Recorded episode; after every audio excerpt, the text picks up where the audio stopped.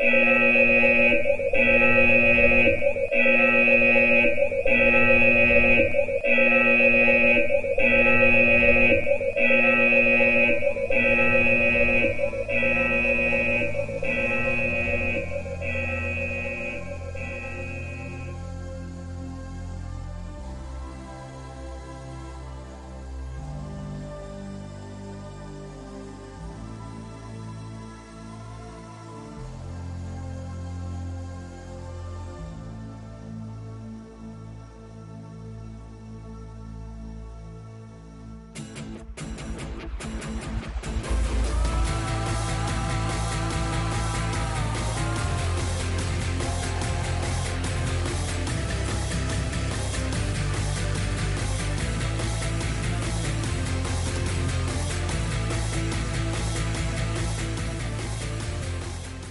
Esto es Istocast, no es Esparta, pero casi.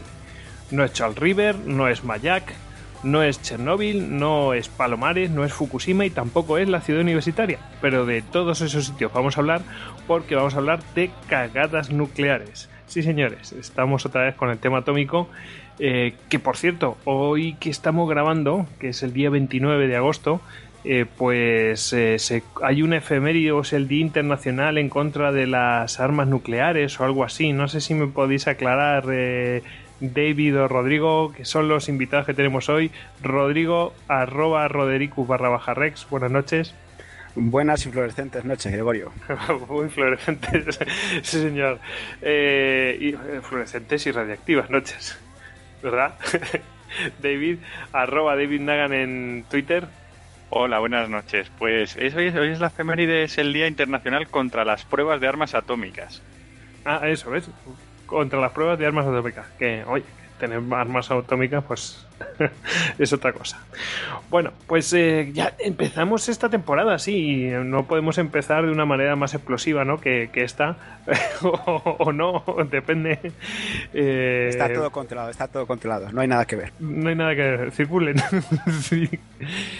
Bueno, ya sabéis que a todos nosotros nos podéis encontrar en eh, Twitter, arroba Istocast, en la página que tenemos de Facebook, en Google Plus, en Pinterest y tenemos también pues un canal de Telegram donde bueno pues recibir la información de primera mano ¿eh? y si queréis contactar con nosotros ya sabéis que podéis contactar en nuestro email que es info@istocast.com em, en la propia página web pues podéis averiguar todo lo que tenemos ¿eh? o sea ahí hay cantidades ingentes de información Mm, también mm, en la propia página web podéis, dejarnos audios. ¿eh?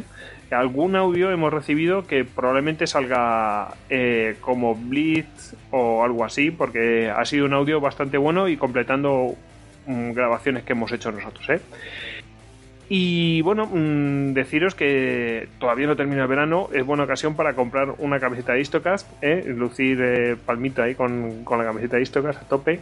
No, no va a brillar así por la noche ni nada de esto, pero bueno, eh, no, deja de ser una camiseta estupenda. Lo podéis conseguir en duckbelly.com, que tienen también un montón de camisetas de temática de historia militar. Mm, vamos a mandar en este caso saludos a nuestros oyentes ucranianos o mm, hispanohablantes que estén eh, en Ucrania. Y si no son hispanohablantes, por lo menos nos entienden, ¿no? Eh, y deciros que tenéis la ocasión de escucharnos, como lo harán desde Ucrania, pues desde la app de Istocast para Android que bueno pues eh, está bastante bastante bien hace poquito la remozamos todo gracias a Nico, por supuesto, y eh, que si no tenéis Android, pues siempre tenéis a mano pues la aplicación de iTunes y de Evox, que, bueno, pues eh, Evox tiene soporte para iTunes y también para, eh, para Windows Phone. Y si queréis ayudarnos, pues ya sabéis que ahí nos dais una ayuda, o sea, una ayuda, un me gusta, un, un un 5 estrellas, una valoración, comentarios, ese tipo de cosas siempre nos ayudan, ¿eh? Nos ayudan a posicionarnos y dar a conocer eh, pues este podcast a más gente, ¿no? Yo creo que es una cosa interesante que podéis hacer en cualquier momento. No os cuesta nada. Así que muchas gracias para, para todos los que nos habéis ayudado ya y para los que no vais a ayudar, ¿eh? que quede claro.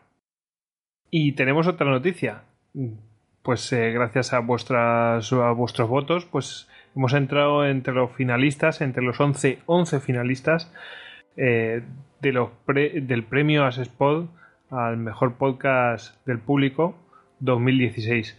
Eh, hay que decir que es el tercer año consecutivo que estamos entrando como finalista y bueno, este año más difícil todavía porque en vez de 20 han sido 11 los finalistas, con lo cual, bueno, pues eh, daros las gracias por vuestro apoyo y vuestras votaciones. No, no os habíamos pedido que nos votarais ni nada de eso y vosotros igualmente pues nos votáis, nos apoyáis. Bueno, genial, la verdad es que no sabemos ya cómo agradeceroslo.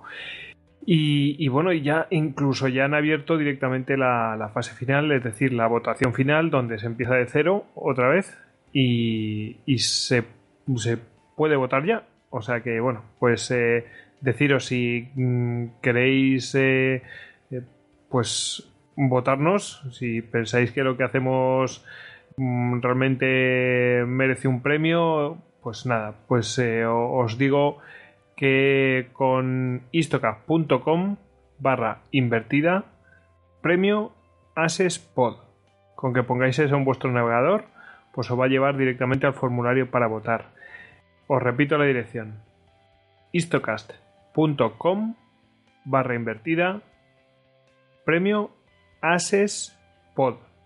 Y en este, en este año pues han habilitado la opción de votar a dos podcasts, porque votar uno pues era como, Dios mío, ¿qué hago? Tengo el corazón dividido. Bueno, pues podéis votar dos podcasts, así que, bueno, pues si pensáis que somos merecedores de, de dicha de dicho reconocimiento, bueno, pues ahí tenéis la opción, ¿eh? ¿eh? si no tenéis y si no habéis pillado el link os es difícil en la propia página de Istocast en, eh, a pie de página, pues ahí, ahí tenemos un banner para el que quiera, el que quiera votar. Bueno, eh, pues nada, estamos aquí para hablar de este tema. Decir que, bueno, que este tema lo vamos a tratar, pues como siempre lo vamos a tratar todos nosotros, eh, pues de una manera distendida, de una manera que, mm, pues hombre, pues, pues cercana, y, pero con todo el respeto del mundo a todos los fallecidos son accidentes mm, serios, no, lo siguiente, o sea, yo creo que esto se sale de la escala de lo que tenemos por serio. Y, y mm, lo que pasa es que hay muchas chapuzas aquí, ¿eh? Muchas chapuzas, entonces eh, vamos a ver que hay una mezcla entre chapuzas y, fallos técnicos, que también a veces son chapuzas, y tal, todo eso mezclado, pero claro, con unas consecuencias enormemente graves y a veces casi desconocidas. Entonces, bueno, pues eh, vaya por delante este aviso, ¿no? Aviso para navegantes y nada, que esperemos que nadie se sienta ofendido ni aludido ni nada de esto. Queremos tratarlo de una forma cercana como lo tratamos todo siempre, ¿eh? Está claro, ¿no? ¿Verdad, Rodri? ¿Verdad, David? Sí, bueno, todos los programas de cagadas, lo que sea, son bastante jocosos y distendidos. Claro, en un ambiente distendido, pero quedando un poco y, sabiendo la gravedad de los hechos. Exactamente. Bueno, pues haciendo esa salvedad, nosotros vamos a hacer lo que hacemos siempre. o sea, que quede claro, que nadie se va, se llame engaño. Bueno, y ya para empezar, pues si queréis nos metemos eh, ya con el tema, que esto es enorme, enorme, enorme. yo creo que ya vamos avisando también esto lo vamos a tratar muy sucintamente. No penséis que vamos a tratar en profundidad ningún tema, porque es que es de verdad. Hemos ido sacando temas y es que tenemos una lista, pero 50 incidentes fácil, ¿eh? tendría que contarlos, pero es tremendo. Una cosa impresionante. Y, y yo creo que es, que si no este programa pues se puede convertir en un cagadas nucleares 1 cagadas nucleares 2 y bueno en principio pretendemos hacer eh, solamente una, una, parte de esto. Mm, todo sea que no ocurran más Dios no lo quiera. Y, y dejar sitio para que haya otras cagadas de otro tipo mm, y otros programas no de lo que sea. Así que bueno vamos a empezar eh, explicando un poco mm, Aquí va a haber dos tipos de cagadas. Va a haber lo que llamamos de tipo civil, ¿no? Mm, civil o, militar, pero en instalaciones, ¿no? O sea, lo típico de tengo un reactor y pasa algo. Y, luego vamos a tener lo que ahora mismo se llama broken arrows, ¿verdad, David? Exactamente, los incidentes militares en los que hay implicados armas nucleares. Que, como bien has dicho, al final hemos tenido que hacer una selección de la cantidad que hay. Es alucinante la cantidad de incidentes que ha habido con armas nucleares. Y los que sabemos, ¿eh? porque debe haber más ocultos en algunos países pues que no tiene a lo mejor la, digamos, la transparencia informativa que puede tener, por ejemplo, Estados Unidos, que la mayoría se saben, pero que no sabemos nada de ellos. Si hablamos incluso de, armas nucleares perdidas, he llegado a leer que en estos momentos se encuentran 11 artefactos nucleares de Estados Unidos perdidos en el mundo, que no sé dónde están. Bueno, tremendo. bueno, pues eh, bueno, ya veremos que lo de Estados Unidos, pues es cierto, mm, que, es más transparente, pero bueno, mm, por momentos ya veremos los acontecimientos. Mm, si podíamos contar una mentira, pues la contábamos. ¿eh? Esto es así. Eh, Rodrigo, no sé si querías comentar algo. No, estaba imaginándome que alguno de esos artefactos podía estar en las manos de Hans Scorpio, el malo aquel del capítulo Simpson. Hombre, y también podemos tener una central nuclear en manos de Homer Simpson. O sea que. sí. sí, es terrorífico. O sea, cuando lo escuchas dices, ¿pero qué ha pasado? O sea, porque son artefactos de una peligrosidad extrema, pero que, que, prácticamente se ha jugado con ellos. O sea, mm. ya lo iremos viendo. Yo, mm, mi opinión, ya la veremos. Yo prefiero decirla al final, pero ha cambiado sustancialmente al averiguar todo lo que todo lo que tenía que averiguar. Tremendo. Bueno, vamos a, eh, por lo menos los, los, accidentes civiles o de tipo militar en instalaciones, ¿no? Mm, pues eh, se califican en una escala que es desde, creo que es de, lo, de, los 90, porque antes no existía y bueno, pues han intentado ir calificando todos los accidentes que han ocurrido eh, desde entonces y, y, los que se tiene conocimiento los han ido calificando con esta escala todos los anteriores, ¿no? Pero Mm, no se conocen todos los detalles a veces y es difícil calificarlos, pero bueno, mm, siempre es por un poco de, ver, de, comparar unos con otros para ver la gravedad que han tenido. ¿eh? Es por eso principalmente.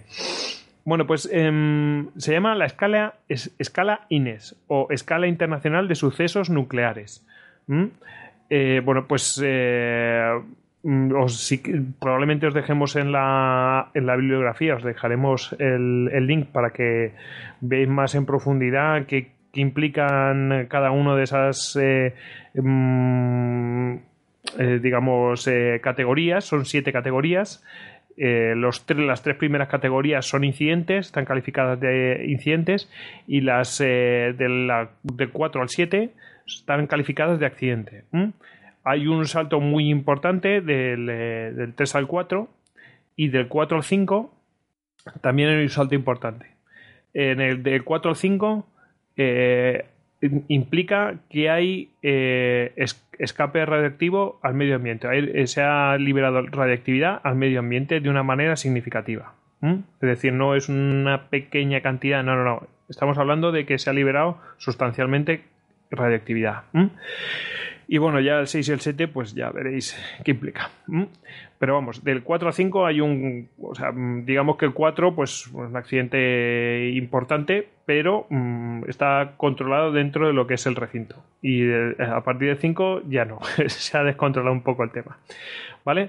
Y bueno, pues esta escala implica la importancia de los sucesos derivados de una amplia gama de actividades, ¿no? Eh, pues desde uso industrial eh, o, médico, eh, pues por ejemplo fuentes de radiación, yo que sé que tienen aparatos médicos, eh, o, la propia explotación de, instalaciones de, producción de energía nuclear o, el transporte mismo de los de los materiales radiactivos. Vamos, que lo que implica es la gravedad, ¿no? De, de este tipo de, accidentes o incidentes. Y, bueno, pues no sé, en cada uno de los que podamos, en todos estos incidentes, pues iremos nombrando pues eh, cómo fue calificado, ¿no? Para que lo veáis, es una cosa interesante para que veáis la gravedad que tienen cada uno de ellos. Y ya os digo que os facilitaremos la, bibliografía para que mm, veáis qué implica cada cosa y os adentréis. La verdad que es un, es un mundo apasionante. A mí me recuerda un poco, ¿verdad, David? Me recuerda al, al tema de de cuando hicimos el mm, de, Guerras Indias, ¿no? Que vas escarbando y vas sacando un montón de información súper interesante, a veces muy poca información, ¿eh? Y la gravedad es enorme. Eh, nosotros tenemos una base, lo que sería el pico del iceberg, de, cosas que nos van sonando y cuando ya te, te, te, imbuyes un poco en el tema, pues empiezan a aparecer un montón de casos y un montón de, de sucesos, pero vamos, que es que no te lo puedes ni creer.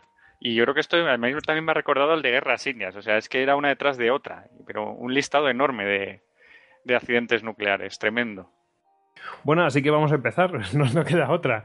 Así que, bueno, yo creo que, mmm, fíjate, antes hablábamos fuera de micrófono y se nos ha ocurrido otro, se nos ha ocurrido porque nos hemos acordado que cuando empezaron así con estos materiales radiactivos, pues eh, eh, ya se veía ahí, se estaban descubriendo este tipo de materiales, eh, pues está, pues todos estos pioneros de la ciencia, Marie Curie, o sea, el matrimonio Curie, etcétera, estaban ahí descubriendo cosas y, esos materiales nucleares también no, pues los utilizaban por los típicos vendedores de, de, ¿cómo se llama esto? De, elixires, ¿no? De, para la salud y tal. Y te vendían ahí, esto es nuevo, esto es lo último de la ciencia, no sé qué. Y te vendían los remedios radiactivos para los ricos, que solamente se lo podían pagar los ricos, y los ricos eran los que se bebían todo eso, macho.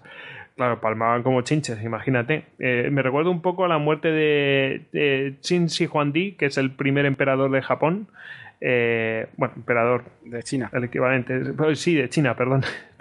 De China, exactamente. Y.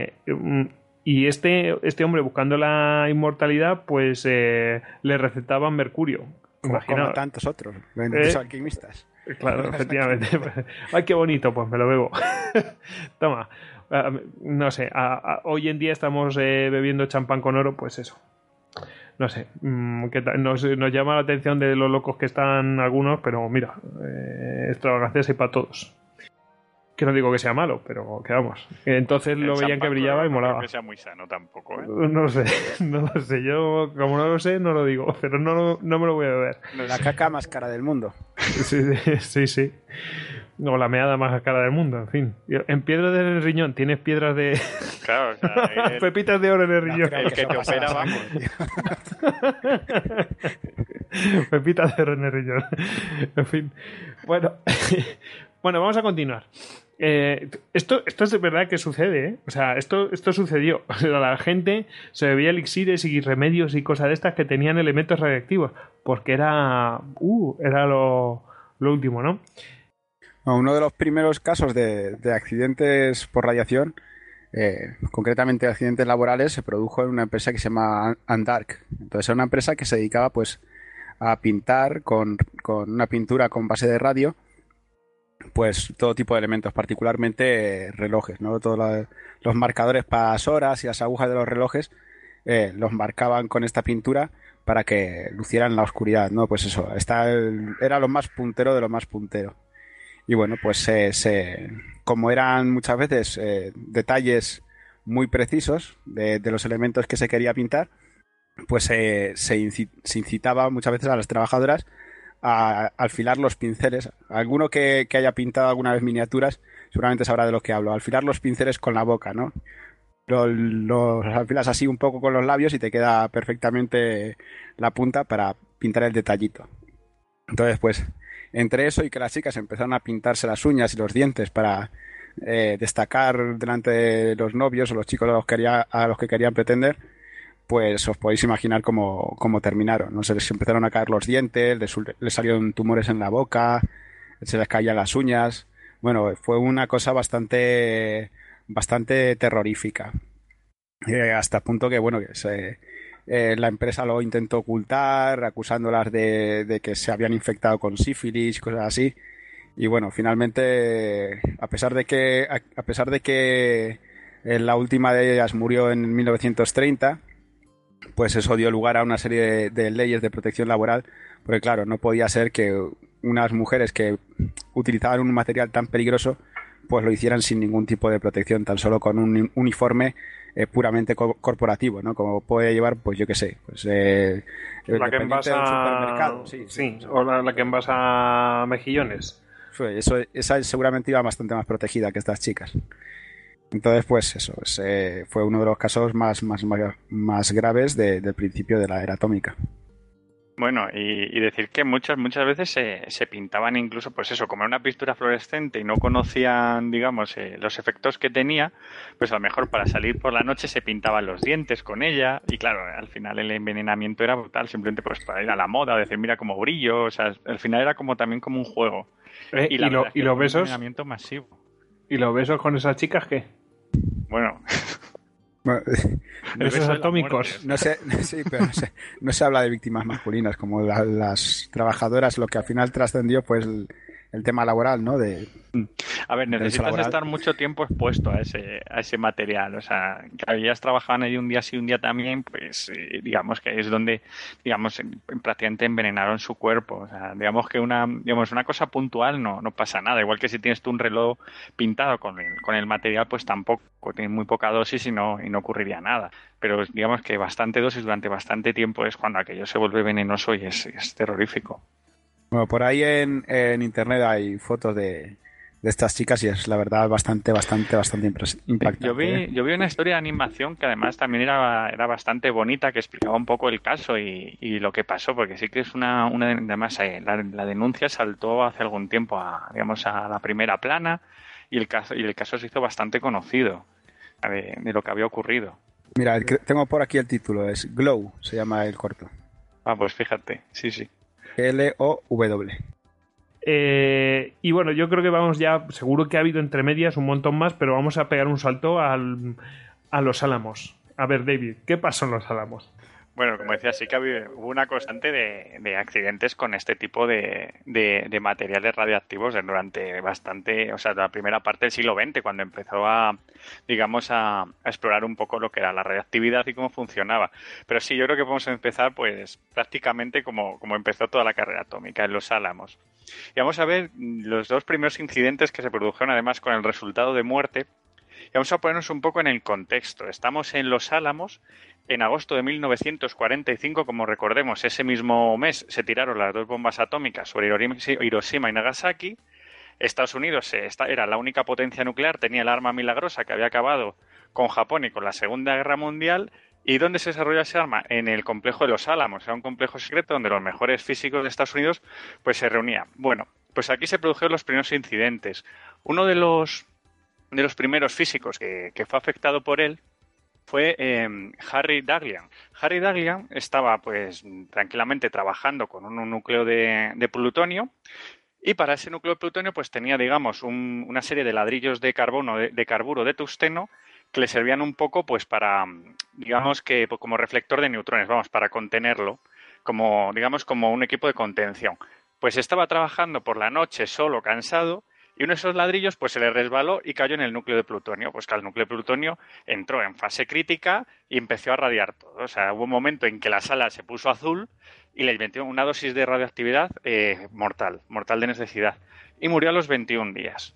Pero no queda aquí, porque otro físico, eh, Luis Slotting, el 21 de mayo de 1946, o sea, casi un año después, trabajando además con el mismo núcleo de plutonio que había matado a Dagliam, pues esta vez en una, estaba enseñándoselo como prueba pues a una serie de, científicos pues, que están viendo cómo se desarrolla el proyecto Manhattan, pues eh, igual fue a, a separarlo del, digamos, del campo de contención que tenía y lo hizo con un destornillador. Claro, el procedimiento no decía nada de destornilladores, pues al meter el destornillador volvió a hacer que este núcleo de plutonio pues entrara en fase crítica y volvió a radiar a todo el personal. Eh, por supuesto, Slotting, que era el más cercano, se llevó eh, la mayor cantidad de radiación y nada, eh, mm, murió pues a los pocos días. O sea, ya vemos que tenemos a las dos primeras víctimas en el propio proyecto Manhattan. Después de estos, de estos, que estos dos científicos murieran, además fue, fue bastante silenciado. Comenzó la Guerra Fría y realmente no se sabía mucho de las armas nucleares y las consecuencias radiológicas que tenían.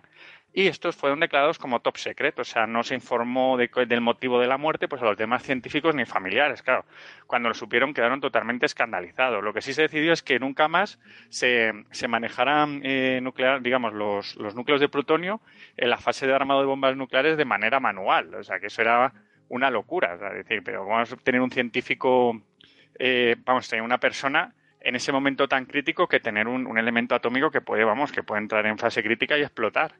Y el asunto es que lo más curioso es que eh, a ambos científicos les, mató el mismo núcleo de plutonio. y ese núcleo se le, se le conoció como el núcleo del demonio. O estamos aquí hasta, hasta delante de un objeto maldito. Sí, pero hombre, no es que sea maldito, es que, el plutonio pobrecillo no tiene culpa. O sea, sí, sí. Pero el tío era, vamos, que el tío tendía a fallar porque sí que estaban trabajando en varios proyectos con distintos, digamos, distintas, distintos núcleos de uranio y plutonio, pero fue el mismo el que, el que se cargó a los dos, o sea que al, final, tuvo fama de cenizo. Pues fíjate que no, que no hace falta que el plutonio esté ahí, pues eso, entre en fase crítica, con que una millones, fíjate, una millonésima parte de un gramo de plutonio, ¿eh? Una millonésima parte, con que entre en tu organismo, con que lo, lo aspires o lo que sea, palmas. Aquí lo que, lo que, lo que a mí me, impresionó fue cuando los, digamos, están los testigos y dijeron que es que realmente el aire se volvió azul de la ionización. O sea, es que estamos viendo las partículas atómicas eh, a simple vista. O sea, que debió ser espectacular la que, la que se armó. y bueno, aquí vemos cómo, cómo se desarrolla. O sea, sin nada más empezar lo que es la carrera nuclear, ya tenemos a las dos primeras víctimas, los propios científicos que están trabajando en el proyecto Manhattan, en Los Álamos. Pues sí, pues sí. Em, por cierto, eh, o sea, el aire se puso azul, ¿no? Es mm. como, es, un, eso se llama, eh, por lo menos que yo sepa en el agua, eh, se llama radiación Cherenkov, que se convierte, convierte, cuando ves una central nuclear, una imagen de una central nuclear donde está ahí el reactor, que está el agua de un azul brilloso, eso es se llama radiación Cherenkov. Lo que, se ha, lo que se ha asociado, digamos, eh, en el común a lo que es una, digamos, una zona radiada, una zona nuclear, o sea, ese brillo nuclear, que es la ionización de, las partículas. Pues fíjate, la, verdad es que es muy bonito de ver, ¿eh? También os digo que, que, un testigo que vio que estaba pescando al lado de Chernobyl cuando la explosión eh, dice que no había visto nada más bonito en su vida. Cuando voló por los aires el, reactor, que hacía colores de todo, de todo tipo, que era espectacular fin. Bueno, mm, luego tenemos en, eh, el 13 de febrero de 1950, tenemos aquí otra historieta. Sí, venga, vamos a seguir con historieta. Vamos así de forma rápida y bueno, un poco ameno y tal. No tampoco metiéndonos en datos técnicos y demás porque si no, no sí que nos apalizan. Pues vamos, físico nuclear no somos ninguno. y bueno, Exacto. este, este incidente se produjo en la costa de la Columbia Británica y es una detonación de una bomba atómica pues sin explosión nuclear. Y aquí lo que ocurrió es que un B-36, los B-36 eran aviones de seis motores, eh, de hélice son los aviones más grandes que han existido de, motores de, hélice, era un bombardero espectacular y se desarrollaron pues para eso, pues cuando una vez tenían Estados Unidos la bomba atómica, pues para sustituir a los B-29, pues como bombarderos estratégicos que llegaran hasta Rusia y pudieran lanzar sus bombas. Y precisamente eso es lo que estaba, lo que estaba practicando este B-36, llevaba un vuelo desde, desde Alaska hacia la, costa de California, pues para simular, digamos, la intercepción de un ataque nuclear sobre, sobre las ciudades norteamericanas. Pues parece ser que tuvo un fallo en, tres de sus seis motores y al no poder mantenerse en el aire, pues deciden, deciden aligerar carga. ¿Y qué es como la ligera? Pues lanzan una bomba nuclear hacia la ligera. Los testigos del vuelo dicen que la bomba explotó, o sea, explotó sobre el mar y parece ser que lo que explotó fue solo la carga, digamos, la carga que hace indicación sobre la, propia bomba atómica, pero no la bomba atómica. O sea que sí que hubo un problema de radiación, pero no, no llegó a explotar la, carga atómica. Bueno, el B-36 estalló y bueno, lo último que he leído sobre este avión, que es un caso así bastante curioso, es que en algunas expediciones han llegado a encontrar los restos y que están bastante bien. O sea que no estaba del todo tan mal como para haberlo abandonado. Y bueno, eh, digamos que este es un incidente típico de esos que se producían en, digamos, en la década de los 50 de aviones, pues que, que, tenían procedimientos con el armamento nuclear pues similares a como si llevaran bombas, bombas convencionales. Madre mía. Bueno, en ese mismo año también hubo unos meses después, el 5 de agosto, ¿no? El día de la, de, pues la, Virgen de las Nieves. Aquí estamos, pues hasta otra otra detonación de una bomba atómica sin explosión atómica, o sea, el mismo caso. Y este, pues, también me ha llamado la atención porque esto fue un B-29. Un B-29 es el avión similar al que lanzó las bombas sobre Hiroshima y Nagasaki, o sea, un avión ya veterano en la Fuerza Aérea estadounidense en esta época. Y lo curioso es que eh, este, el avión que, se estrelló en la base de Fairfield Sisum, en California, era un, avión que había requerido MacArthur para que se desplazara a Guam pues, con otra serie de, aviones de, su escuadra, cada uno cargado con una bomba nuclear. Eh, aquí hay que ver que el, contexto, estamos en la guerra de Corea, o sea, MacArthur estaba llamando a, las fuerzas atómicas... O tira bombas. exactamente, para que hicieran presión en el Pacífico. Bueno, pues eh, uno de los aviones, en el avión en cuestión, el B-29, eh, cuando fue a despegar, tuvo un fallo en una de las hélices y se estrelló. Se estrelló, eh, fallecieron todos sus, ocupantes. Entonces estaba el general Travis, un, general del aire muy famoso que había participado en bastantes misiones sobre, sobre Europa de bombardeo. Y bueno, aparte del, digamos, del personal de, tierra que fue a ayudarles, pues también falleció en las explosiones. La explosión fue tremenda, se había explotado toda la carga que tenía que hacer la bomba atómica, pero bueno, afortunadamente la bomba nuclear no explotó. Y bueno, eh, hubo 19 víctimas mortales y bueno, y el general Travis, que, fue el más conocido entre ellos. Y de hecho, la, base de, de Fairfield Swissum eh, se conoce ahora como Travis Air Force, que a la gente pues aficionada a la aviación pues seguramente les suene bastante, es una de las bases más importantes de, la Fuerza Aérea estadounidense. O sea, que se cargaron un general.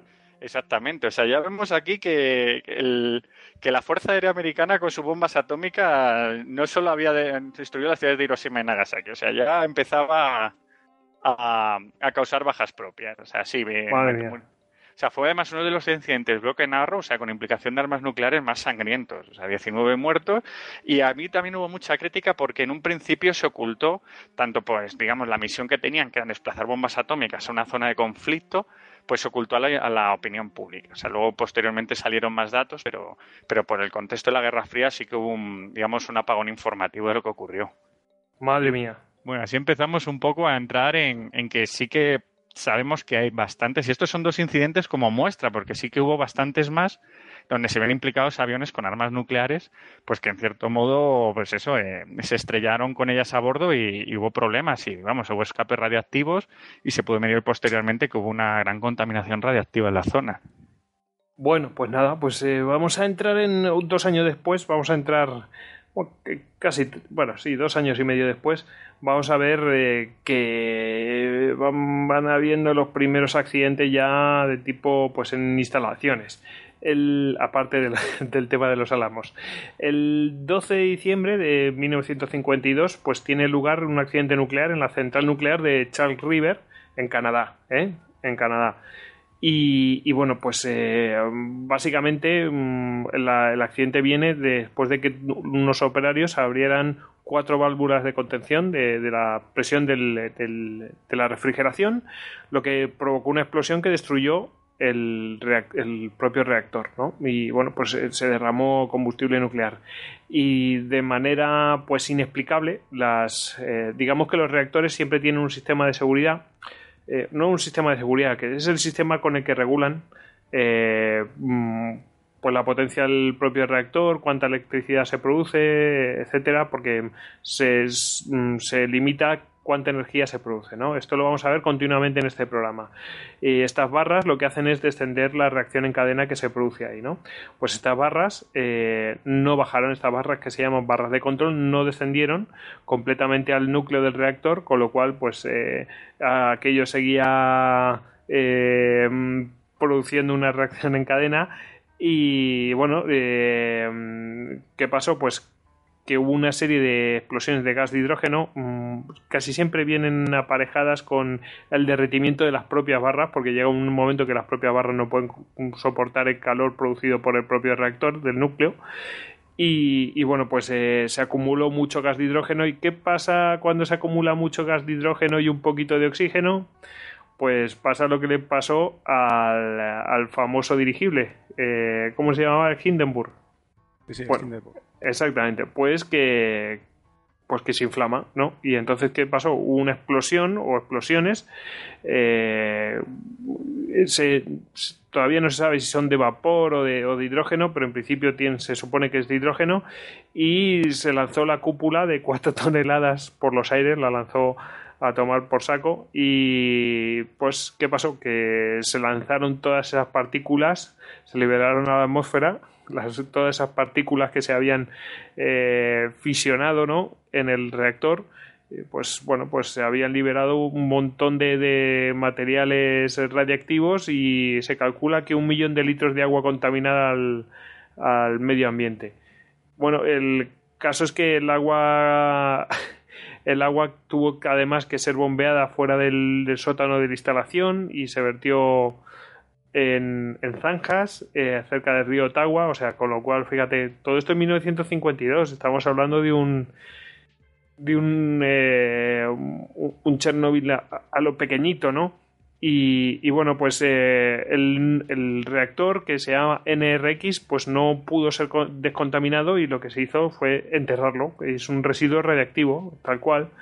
Y en, su lugar pues colocaron otro reactor nuclear todavía más potente. Bueno, pues ya sabes que reincidimos, ¿no? Es como salen mal las cosas, venga, vamos a seguir hacia adelante. Y veremos que esto es continuo y, y la gente, las autoridades, pues lo ven normal. Como mm, curiosidad, ¿no? Si te caes de un caballo, pues tienes que mover la montaña, ¿sabes lo que dice? Exactamente. Lo que pasa es que aquí, cuando te caes de caballo, se lía parda. Sí, menudo caballo. Y, bueno, pues, fijaos, esto es un, un, caso bastante grave, ¿eh? O sea, ya veremos, luego hacemos un concurso a ver mm, en qué escala está. Eh, no lo leéis en el guion, ¿eh? Y bueno, mm, como curiosidad, eh, eh está aquí una persona ilustre que volverá más adelante. Un, eh, a ver si os suena el nombre. Jimmy Carter. ¿Os suena? Sí, hombre. Claro, pues era ingeniero nuclear de la Marina de los Estados Unidos y fue uno de los militares, cientos de militares que mandaron allí a, descontaminar la, zona. ¿eh? el gran Jimmy Carter, que, creo que es el único presidente que no le han puesto un portaaviones, le han dado un submarino de nombre. Uy, Dios mío. que le he saltado del Reagan, o sea, estaba el Reagan, el Bush, y creo que es el anterior de Reagan, pero el Carter nunca lo pusieron de portaaviones, le pusieron de submarino con la excusa. Es que fue capitán de submarinos. Ah, bueno, pues, hombre, Parece que no es un presidente muy querido. Bueno, ¿qué vamos a hacer? Bueno, ¿en, qué, ¿en cuánto pensáis que llega la escala de, Inés, del 1 al 7? Por las cosas que os he relatado. Venga, decidme un número. Yo creo que el 6, accidente serio. Venga, Yo, creo que el 7. Pues es uno de nivel 5. Accidente con, con consecuencias de mayor alcance. Y bueno, pues implica, os lo voy a decir que lo tengo aquí, implica varias defunciones por radiación, daños graves en el núcleo del reactor, liberación de grandes cantidades de materiales reactivos dentro de la instalación eh, y fuera de la instalación también. Eh, con exposición del público. ¿El qué es? ¿Que se acaba el mundo o qué? Eh, básicamente, sí, es como a lo bestia. También implica cantidades, ¿eh? Y yo creo que aquí a lo mejor la cantidad no era tan, tan amplia. Esperamos. Sí, sí, sí. O sea, este es un nivel 5 seguro. Yo creo que el 7 se lo guarda para las grandes ocasiones. Claro, para un Chernobyl o algo Exactamente. Para cosas ya muy serias. Exactamente. Y el nivel 5, como tiene liberación al medio ambiente, pero es un caso grave, es un Chernobyl a, lo chiquitito. que salte la cúpula de, la central por los aires es bastante, bastante es grave. Es lo mismo que ocurre en Chernobyl. exactamente, lo mismo. Exactamente igual. Igual, igual, igual. Eso sería un reactor más pequeñito. Eso es. Y bueno, habéis visto que la Marina estadounidense tuvo que ir a, acudir en socorro de Canadá. O sea que, claro, no, es, que te da igual que sean los canadienses, es que tienes al lado el tema. O sea que no, no puede ser. Pues en verano de, 1950, de 1955, lo diré, eh, hay más temas. A ver, David, aquí tenemos un tema muy ilustre. ¿eh? Bueno, bueno, aquí además. Además, ya lo hemos tratado aquí, alguna vez lo hemos mencionado. Seguramente, porque, porque es muy recurrente y es otra víctima ilustre de, los programas nucleares norteamericanos. Y, esta vez hablamos no solo de, de un actor de cine, sino de, todo el elenco de un rodaje. Y es que estamos hablando de, que en estas fechas, en el verano de 1955, en el desierto de Escalante, en Utah, comenzó el rodaje de una película, El Conquistador de Mongolia, película, pues eh, una gran superproducción de Hollywood de, de, de aquellos tiempos, pues malísima. pues hay que decirlo también, hay que decirlo también. Jo, pues es, nefasta, tío. bueno, pues fíjate, o sea, creo que Gengis Khan es John Wayne, ¿verdad? Sí, exactamente. bueno, pues entonces esta película eh, no se les ocurre otra cosa, pues para, pues eso, digamos que está basada en Mongolia, pues para coger los paisajes exóticos, pues sea de estos desiertos tan impresionantes que hay en, el centro de Estados Unidos. Concretamente, pues se van a, la zona de, desierto escalante que está muy cerca de la zona de test nuclear, de, digamos, de la zona donde se realizan los test de, explosiones nucleares en aquella época de, los Estados Unidos. Que a, 200, a 200 kilómetros de donde hacían los estos, que os parecerá muy lejos, pero mm, las partículas se las lleva el viento. es, que, es que la cosa es que no es una o dos explosiones, es que eh, incluso ahora mismo si en, en, el Google Earth se puede ver perfectamente el valle donde se han realizado y se puede encontrar entre 30 y 40 solo atmosféricas, o sea, pruebas atmosféricas que se han hecho a la luz. Pero que se ven los cráteres, ¿eh? Exactamente. Incontables las que se han hecho bajo tierra. O sea, es una zona con una radioactividad altísima. Y claro, eh, tormentas de polvo y demás, pues todas esas partículas se van moviendo. Y la zona donde rodaron, vamos, empezaron el rodaje de esta película, pues muchísimas de esas partículas pues habían depositado allí. Y claro, estas superproducciones que se tardan meses en rodar, todo el rodaje, digamos, el elenco allí de, actores, eh, productores, directores, guionistas, maquillaje, bueno, todo el mundo allí inhalando ese, ese polvo. ¿Qué ocurre? Que todo un verano. exactamente, que incluso cuando tienen que volver a Hollywood porque se ha pasado ya la temporada para rodar, pues, pues para hacer las escenas de interior se llevan, digamos, eh, varios camiones con arena de allí, o sea que incluso se lleva la radiación con ellos. Pero es que esa, esa arena tiene su historia, ¿la, vas a contar o la cuento yo? cuéntala tú, cuéntala tú. Pues que decían que tenía un extraño brillo por las noches aquella arena. esto, es verdad, es verídico. Sí, a los de iluminación les traía loco la arena. Increíble. pues esa arena tan bonita, ionizada, se la llevaron a a Hollywood, donde siguieron rodando. Y aquí que, parece ser que los, eh, los 50 años siguientes, más de 90 personas que participaron en ese rodaje murieron por distintos, distintos tipos de cáncer, entre ellos John Wayne, que no pudieron con él los indios, pero pudo con él la radiación. Pues dicen que 91 de las 220 que participaron en el rodaje, 91. Fíjate. Pero es que eh, otras fuentes dicen que, que la cifra asciende a 150.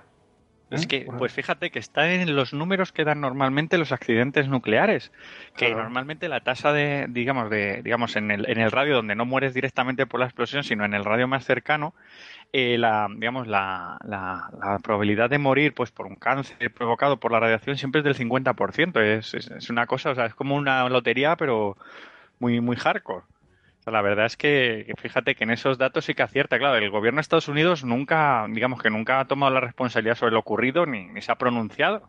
Pero vamos, que, parece ser que, es mucha casualidad que tantas personas que trabajaron en, en una película, pues, pues digamos que murieran de, pues eso, por los distintos tipos de cánceres. Mm, un ilustre superviviente fue Lee Van Cliff. Mm, sobrevive a todo lo que le echen. Menos mal que sobrevivió para, sí, no, que, me, me, acordaba, porque lo leí hace no mucho, que el diario este del español había publicado un artículo pues un poco que venía a contradecir todo, todo esto, ¿no? Que decía que claro, que a Las Vegas tendría que haber sido más afectado, ¿no? Todo eso en base a pues las declaraciones de un, de un oncólogo, eso ya no. Bueno, yo lo dejo ahí, ¿no? Para el que quiera buscar el artículo. Eh, el artículo se llama La película que no mató de cáncer a John Wayne. ¿Vale? Por si lo, si lo queréis ver. Que bueno, que da una, una, visión, pues eso, de más orientada a la proximidad y al, al sitio donde se grabaron las estas. Que bueno, que es siempre mucho más, mucho más complejo que esto está más cerca que, ¿no? Cualquiera que haya estudiado geografía, pues lo sabrá, lo sabrá mejor, ¿no? Pero bueno, Sí, importan más los vientos dominantes que otra cosa. Exactamente. Exactamente. O sea, si, eh, incluso tú en los mapas nucleares, o sea, cuando, cuando la Guerra Fría estaba en su punto álgido, en los mapas nucleares que hacían tanto Estados Unidos como la Unión Soviética, ellos tenían lo que eran las localidades seguras, donde, digamos, el sistema de vientos o el sistema normal de lluvias podía afectar menos el suelo. O sea, que sí que, digamos, que, conocían zonas donde podía, se podía haber una mayor seguridad a la hora de, de refugiarse de llevar tropas o de llevar al gobierno en caso de, conflicto nuclear donde la radiación iba a tardar más en llegar. O sea, y esas zonas las tenían perfectamente medidas, igual que otras zonas que sabían que, vamos, que, que aquello iba, iba a caer rapidísimo. A ver, que lo hagan en un desierto no es casualidad, no solamente porque no hay gente, sino porque hay menos escorrentía, o sea, muchas cosas. Exactamente. Y bueno, como, como comentaba Rodri, eh, hablaba de Las Vegas, pues ahora vamos a hablar de Las Vegas. Espera, espera, que quiero decir una cosa, porque dirán, bueno, la gente se preocupará porque están grabando en el desierto de Escalante y se murieron los de rodaje y la gente que vivía allí no está afectada. Pues sí, tenemos el dato. Eh, a ver, la mitad de la población de una ciudad que está ahí, que se llama San George, había contraído cáncer, la mitad de la población. Ojo, ¿eh? Y las tasas de, leucemia en niños nacidos entre 1951 y 1958, y 1958 son un 40%, un 40 superiores a los nacidos antes o después de ese periodo. O sea, que algo tendrá que ver, ¿no? O sea, es una cosa muy, muy específica. El problema, que lo que también lo que decía Rodri respecto al artículo, es que eh, es imposible, o sea, es que es imposible eh, científicamente relacionar una explosión nuclear con un cáncer. O sea, se sabe que la radiación produce cáncer, pero no que sea esa radiación exactamente. O sea, no está la traza nuclear en las personas. Sí que a veces se encuentra eh, plutonio o algún elemento en, en trazas en las personas, pero claro, tú no puedes, digamos, decir a John Wayne le mató una bomba atómica pues claro, no sabes si contrajo el cáncer, digamos, de ese, en ese, mm, en esa producción. O de manera natural. O de manera natural, claro. digamos que no existe la tecnología ni, y, no se puede conocer lo que no puede decir que, a una persona le mató exactamente, pero sí puede decir que a una población pues sí que le ha afectado en general. cuando ya ves datos demográficos, pues puede ver que ahí pasa algo raro y que hay una consecuencia. O sea, eso, eso es, vamos, digamos que es investigación médica. Bueno, pues eh, te había interrumpido. A ver, vamos no, no, Te estaba quitando el mando del, podcast. Calla que te pongo Scramble. Bueno, bueno, sí que hablábamos de, de las de, Las Vegas y bueno también dije me, sorprendió mucho el caso porque bueno hay un hay una canción que seguro que conocéis de, de Killers la de Miss, Atomic Bomb Miss Atomic Bomb ya no sé ni pronunciar que a mí es una canción que me encanta entonces eh, pues este tema, digo, jolín, Miss Bomba Atómica, ¿de dónde es esto? Y cuando me encuentro que es que ese certamen existió de verdad. Y aquí nos vamos a, ese mundillo que era Las Vegas en, los años 50.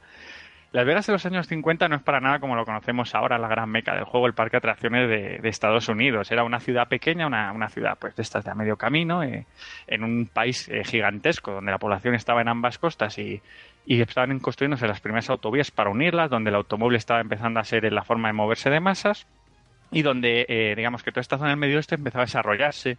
Proyectos como la presa Hoover y demás pues la estaban la estaban alzando económicamente. Iban muchísimos trabajadores sobre todo después de la Gran Depresión a, vivir a estas zonas y a ser en el, estado de Nevada un lugar donde digamos el juego era legal pues estas ciudades como, como Reno o la propia eh, ciudad de Las Vegas empezaron a florecer y claro, la ciudad de Las Vegas, en un principio, es para promocionarse, aparte, digamos, del juego y, todo tipo de vicios. Sí, porque antes era una. que vea la ciudad de Las Vegas antes, es que es un pueblo de mala muerte. hay, una, hay una foto de los años 30 con tres casas, tres casas, o sea, Literal, Las ¿eh? Vegas. y bueno, eh, digamos que un poco, un poco, pues en ese contexto, de, digamos que era un poco ciudad todavía de, de, de aquellas ciudades que tenía el sabor del viejo esto, o sea, así que empezaban a llegar los primeros todavía una, digamos, eh, ese, no tiene ese aire familiar que tiene ahora, o sea, no, era una gran atracción de masa, sino que atraía pues, más gente de ese tipo de jugadores, de, trabajadores que iban a gastarse el salario el fin de semana y demás.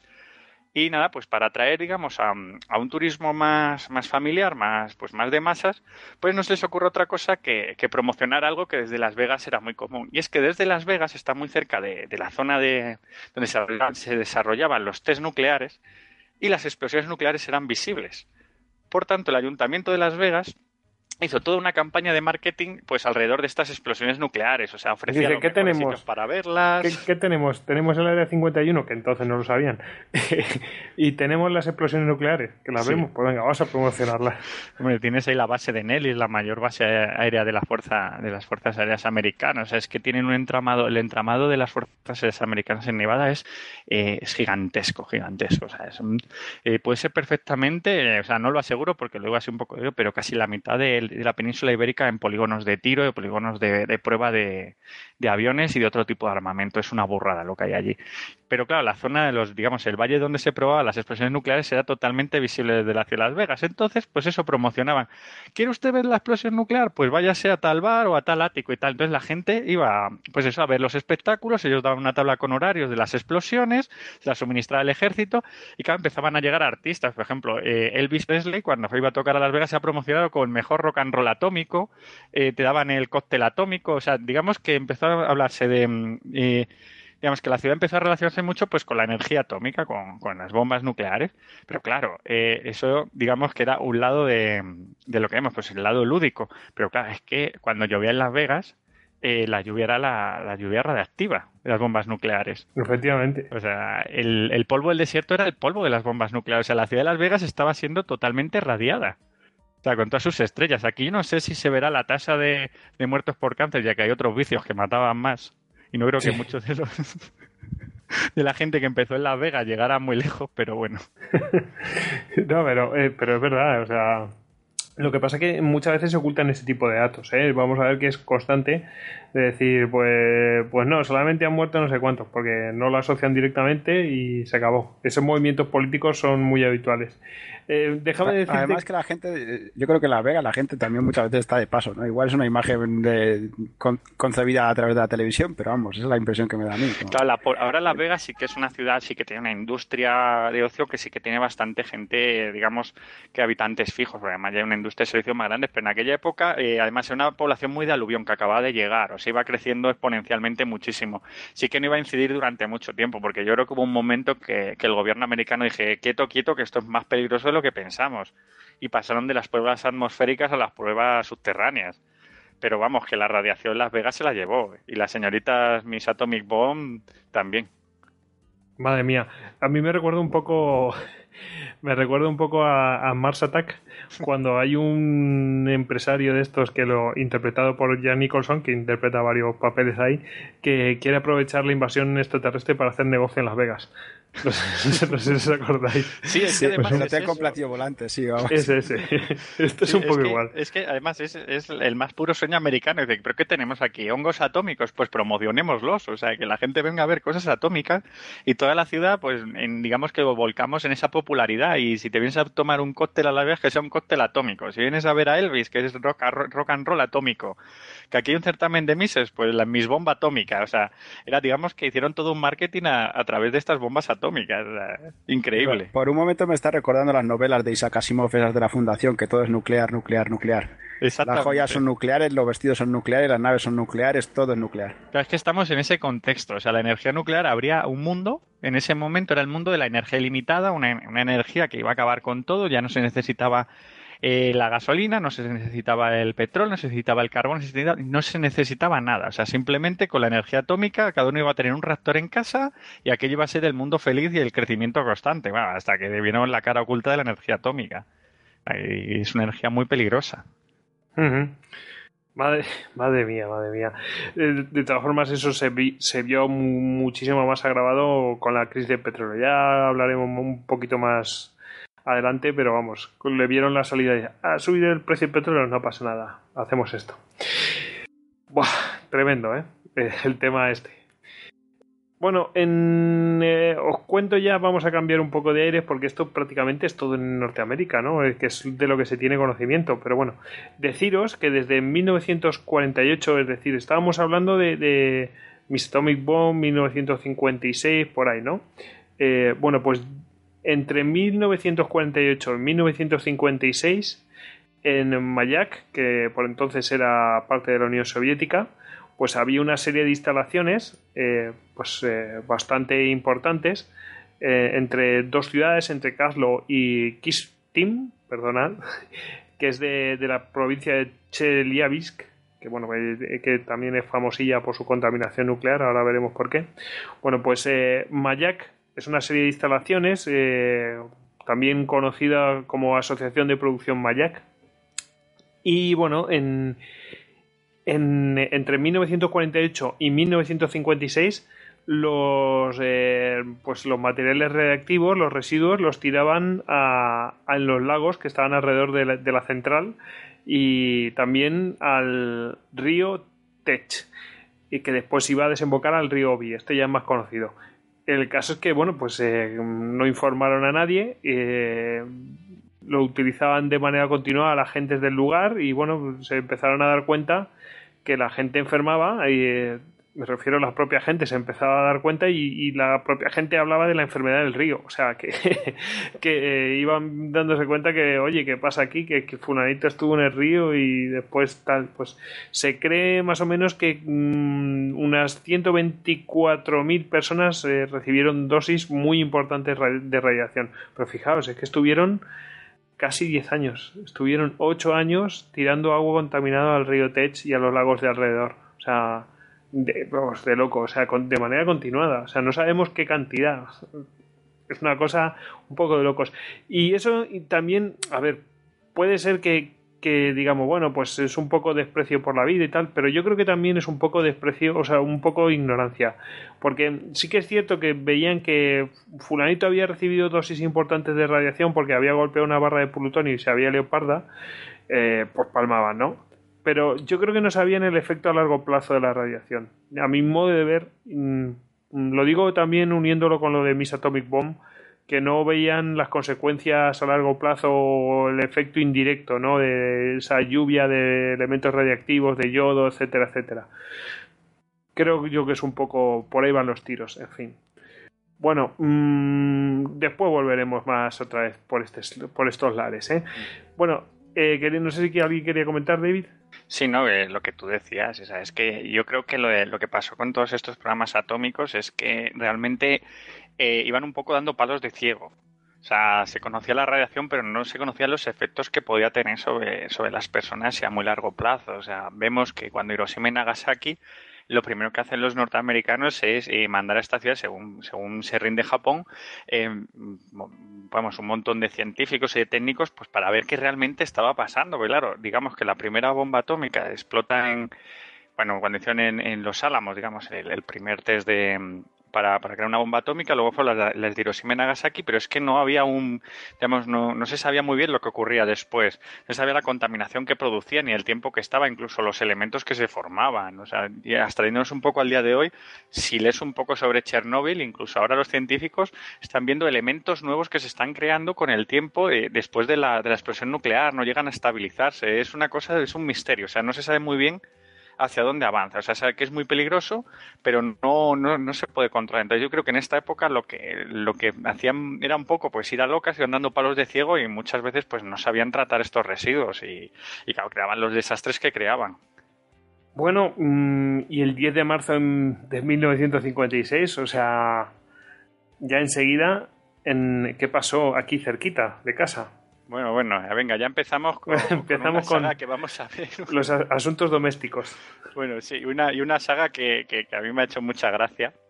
Y es la de los bombarderos B-47, los Stratojet, llevando bombas atómicas. O sea, yo nunca he visto más desastres que este bombardero que una bomba atómica. O sea, yo creo que tiene el récord este, este tipo de avión en, en, en incidentes Broken Arrow. O sea, increíble. Y este, como dices, fue muy cerca de casa, concretamente sobre el Mediterráneo. Y se, y se trata de un B-47. Este avión, digamos que es un bombardero táctico. Es un bombardero de seis, digamos, tiene seis motores a reacción. Y bueno, eh, digamos que en, los años 50 pues eh, completaba la flota de, bombarderos norteamericanos, estaría el B-52, que todavía sigue en uso, que sería el bombardero estratégico y el B-47 el bombardero táctico. Por tanto, el tipo de armas nucleares que transportaba, no digamos que no eran las grandes bombas, eh, eh, digamos, termonucleares, sino que eran pues pequeñas bombas atómicas pues de uso táctico. son bombas que se utilizarían pues para frenar a lo mejor un ejército o arrasar pequeñas ciudades. Cargarse una pequeña flota, ¿no? Un conjunto de eh, portaaviones, algo Exactamente, más que se usaran, digamos, en el contexto de, de un combate, más que para, para arrasar infraestructuras. Bueno, entonces eh, uno de estos B-47 pues eh, había salido desde la base MacDill en Florida de Estados Unidos con destino a una de las bases pues que estaba instalando Estados Unidos a lo largo del Mediterráneo, presumiblemente en Marruecos.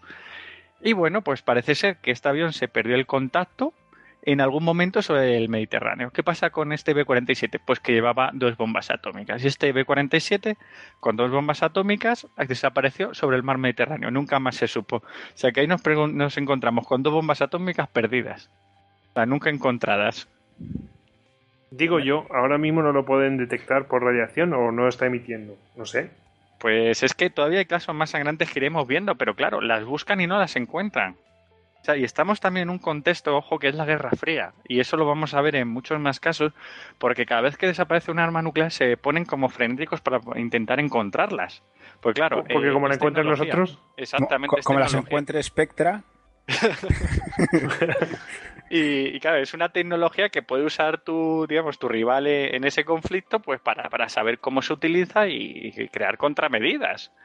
Pero bueno, o sea, ya, ya, nos encontramos con esto, dos bombas perdidas que nunca más se encontraron. Claro, yo no sé en los años 50 si existía la tecnología pues para buscar en los fondos oceánicos, pues donde si hay radiación o qué. También hay que tener en cuenta que existe la radiación natural. En España, por ejemplo, tenemos muchas zonas donde, vamos, eh, por ejemplo, eh, la más conocida, Almadén, donde el mercurio pues es radiactivo y son zonas pues que aflora esa radiación y muchas veces puede confundir a los escáneres. O sea, tenía que estar muy concentrada pues para encontrarla. Y, yo no sé hasta qué punto la tecnología podría encontrar estas, estas dos bombas. Luego hablaremos de... otros casos de bombas perdidas que se encontraron de forma muy pedestre, pero bueno.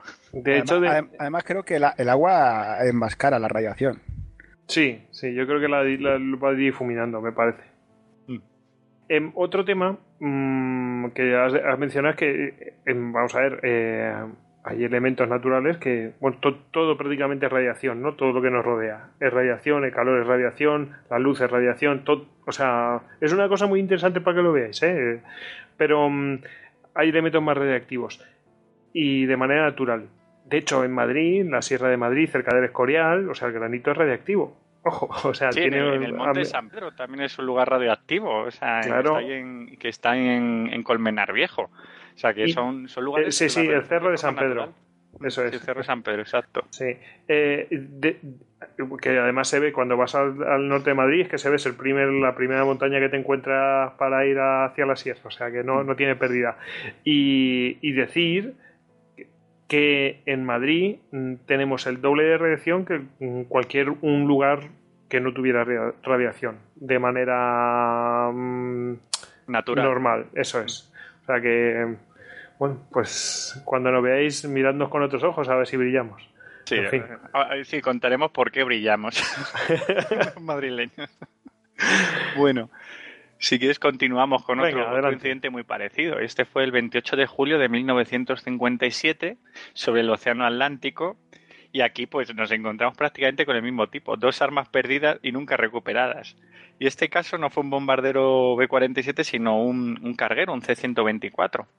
Pues que saliendo de la base aérea de Dover, en Delaware, pues llevaba tres bombas nucleares pues para distribuir en, bases en, Europa, creo que fue en Reino Unido. Y nada, hubo un momento en que empieza a perder potencia el avión y el avión estaba pues estaba un poco comprometido y, decidieron pues eh, lanzar la carga y, y nada, lanzan dos de las tres bombas, por lo menos conservaron una y estamos en el mismo caso, tras dos bombas lanzadas, esta vez en el Atlántico, y perdidas y no encontradas. O sea, ya llevamos un buen número de bombas atómicas y estas norteamericanas que conocemos perdidas.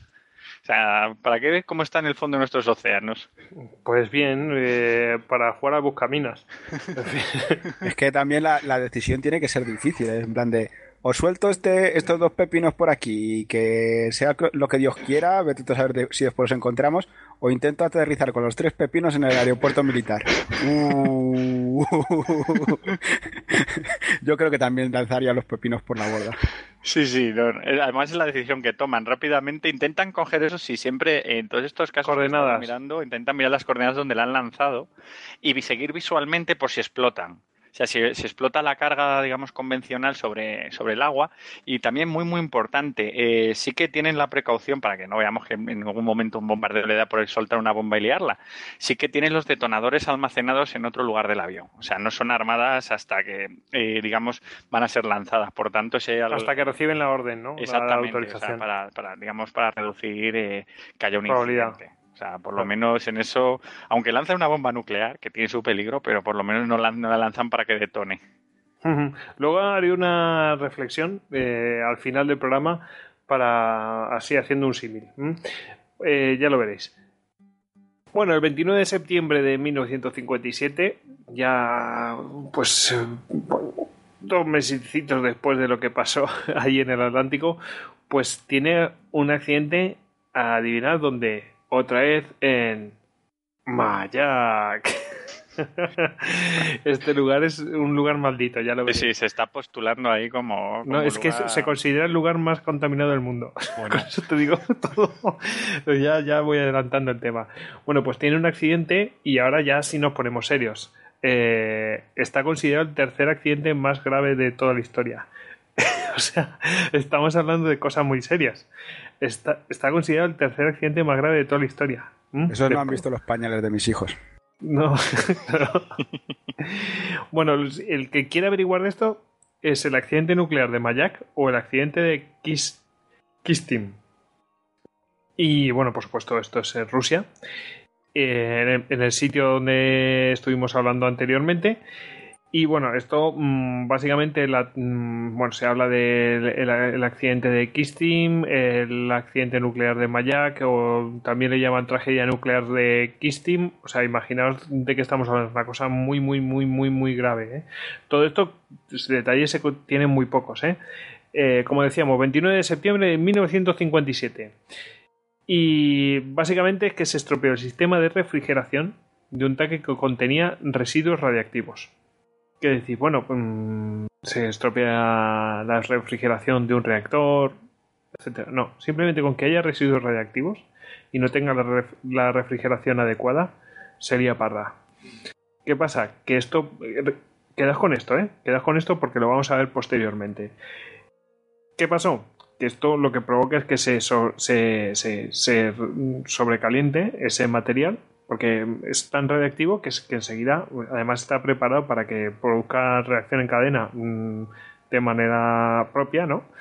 Eh, eh, digo combustible este, y se empieza a producir un gran calentamiento, lo que produjo una serie de reacciones que hicieron una explosión química, no nuclear, ¿eh? Pero ¿qué pasa? Que esta explosión, que se calcula que está entre 70 y 100 toneladas de TNT, si mal no recuerdo, el de Chernóbil se calcula que eran unas cuarenta y tantas toneladas de TNT, la, fuerza que tuvo aquello. Y rompió la barrera que había de hormigón y se dispersaron al medio ambiente pues la mitad del material que estaba en el tanque. Y bueno, pues se liberó una cantidad, es absurdo que os diga las magnitudes porque varían mucho de las, eh, las magnitudes que utilizan en un sitio o en otro, ¿sabes? Para medirlo. Entonces, bueno, pues digamos que se liberó bastante y que las, las consecuencias fueron pues enormes. Pero no falleció ningún eh, trabajador, ¿no? Pero aún así, fijaos, con la poca información que se tiene, se considera, a ver, ¿qué, qué, qué, qué nivel en la escala Inés pensáis que llegó? A ver, mm, yo sin tener el este delante, un 5. ¿Rodrigo? Pues si el 7 es la destrucción del mundo y antes me he quedado largo, pues yo creo que es un 4, porque si no murió nadie, Pues está considerado como 6. o sea que sí, por, la, por la cantidad de contaminación. ¿no? Efectivamente. esa escala está para trolear. Mira, no podía ser un No 4. tiene ningún criterio objetivo. No, pero no, no, no pudo ser. No, pero no, pudo- no podía ser un 4, Rodrigo, porque hubo eh, el lanzamiento de material radiactivo, eh, exposición eh, radiactiva al medio ambiente. O sea que ya al menos un 5 era.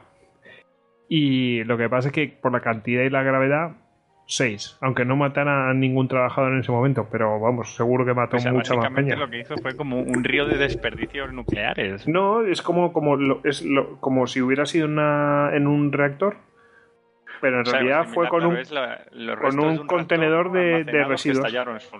el, mía. el con- el combustible que ya no lo iban a utilizar, contenidos radiactivos que estaban en una piscina, y con su refrigeración y todo esto, para evitar que se incendie y todo esto, pues eh, se jorobó la, la, la refrigeración y ¿qué pasó? Pues ¡pum! saltó por los aires. O sea que no hace falta que se esté en un reactor, sino que es que ese material de por sí lo, lo fabrican Es que para- es súper inestable. O sea, todo el material este que usan para las centrales nucleares es increíble. Y es que mm, en cuanto hay una cantidad crítica de, o sea, una cantidad, una masa crítica de, de- de ese material, es que entra de por sí, en, o sea, está fabricado, hecho para que mm, sea mu- muy energético, por lo- como si lo dijéramos. Entonces, claro, Mm. naturalmente eso tiene que salir.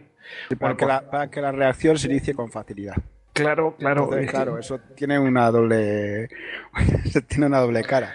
Por un lado, pues eso, que, que es Produce una gran energía. y por otro lado, que es muy difícil de que... Claro, es que ese, ese es el nudo gordiano de la energía nuclear. O sea, es una energía muy potente y relativamente barata de obtener. Y, y la verdad es que para lo que es el desarrollo de la sociedad estaría muy bien, pero es que luego tiene la cara B, que es que es muy contaminante y no permite fallos. A ti se te quema una pira de carbón, pues sácame una pira de carbón. Un depósito de, de petróleo, pero claro, que tengas un accidente en una central nuclear, pues es que es infinitamente más peligroso. Me gustaba una comparación que hacían de la energía nuclear, que decían que en realidad no es que fuera barata, sino que era como emitir deuda, ¿vale? En realidad el coste era futuro. Tú estabas pagando la contención de los residuos y todo lo demás para el futuro, se lo estabas cargando a las generaciones venideras. O sea, no era una energía barata en realidad. A ver, es barata, en el sentido de que cualquier a, corto plazo es barato. Exactamente, a corto plazo. Y es, y es muy, o sea, se puede obtener, pues teniendo la tecnología y tal, y, vamos, puede abaratar costes. Y sobre todo es muy, eh, lo que es el día a día, y si no hubiera accidentes, si fuera totalmente inocua, es mucho más limpia que el carbono o el petróleo. Pero claro, es que está este problema, que son los residuos nucleares, que es el nudo de todo. O sea, claro, tú dices, yo tengo una central nuclear, me está funcionando, barato los costes de electricidad y de producción, pero claro, esa energía, lo que tú dices, emite una deuda a futuro, que es esos residuos nucleares. Y esos residuos nucleares, trátalos bien, no tengas ningún error, porque como, haya un error, ya se ha liado. ese es el problema de, de, la energía nuclear. Y fíjate, problema que hemos visto en Japón. O sea, tú en Japón, que ya veremos el caso, tienes eh, tus centrales nucleares funcionando, dando electricidad a un país que, a pues le falta sobre todo petróleo y carbón, pero claro, cuando tienes un problema, ¿qué es lo que ocurre? Pues lo que ocurrió, que ya veremos.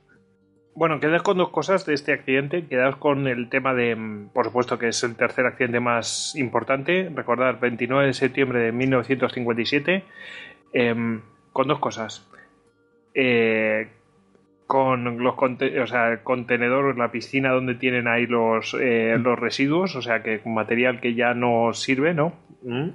Eh, pero que es peligroso si no se refrigera bien, o sea, que de por sí se calienta solo.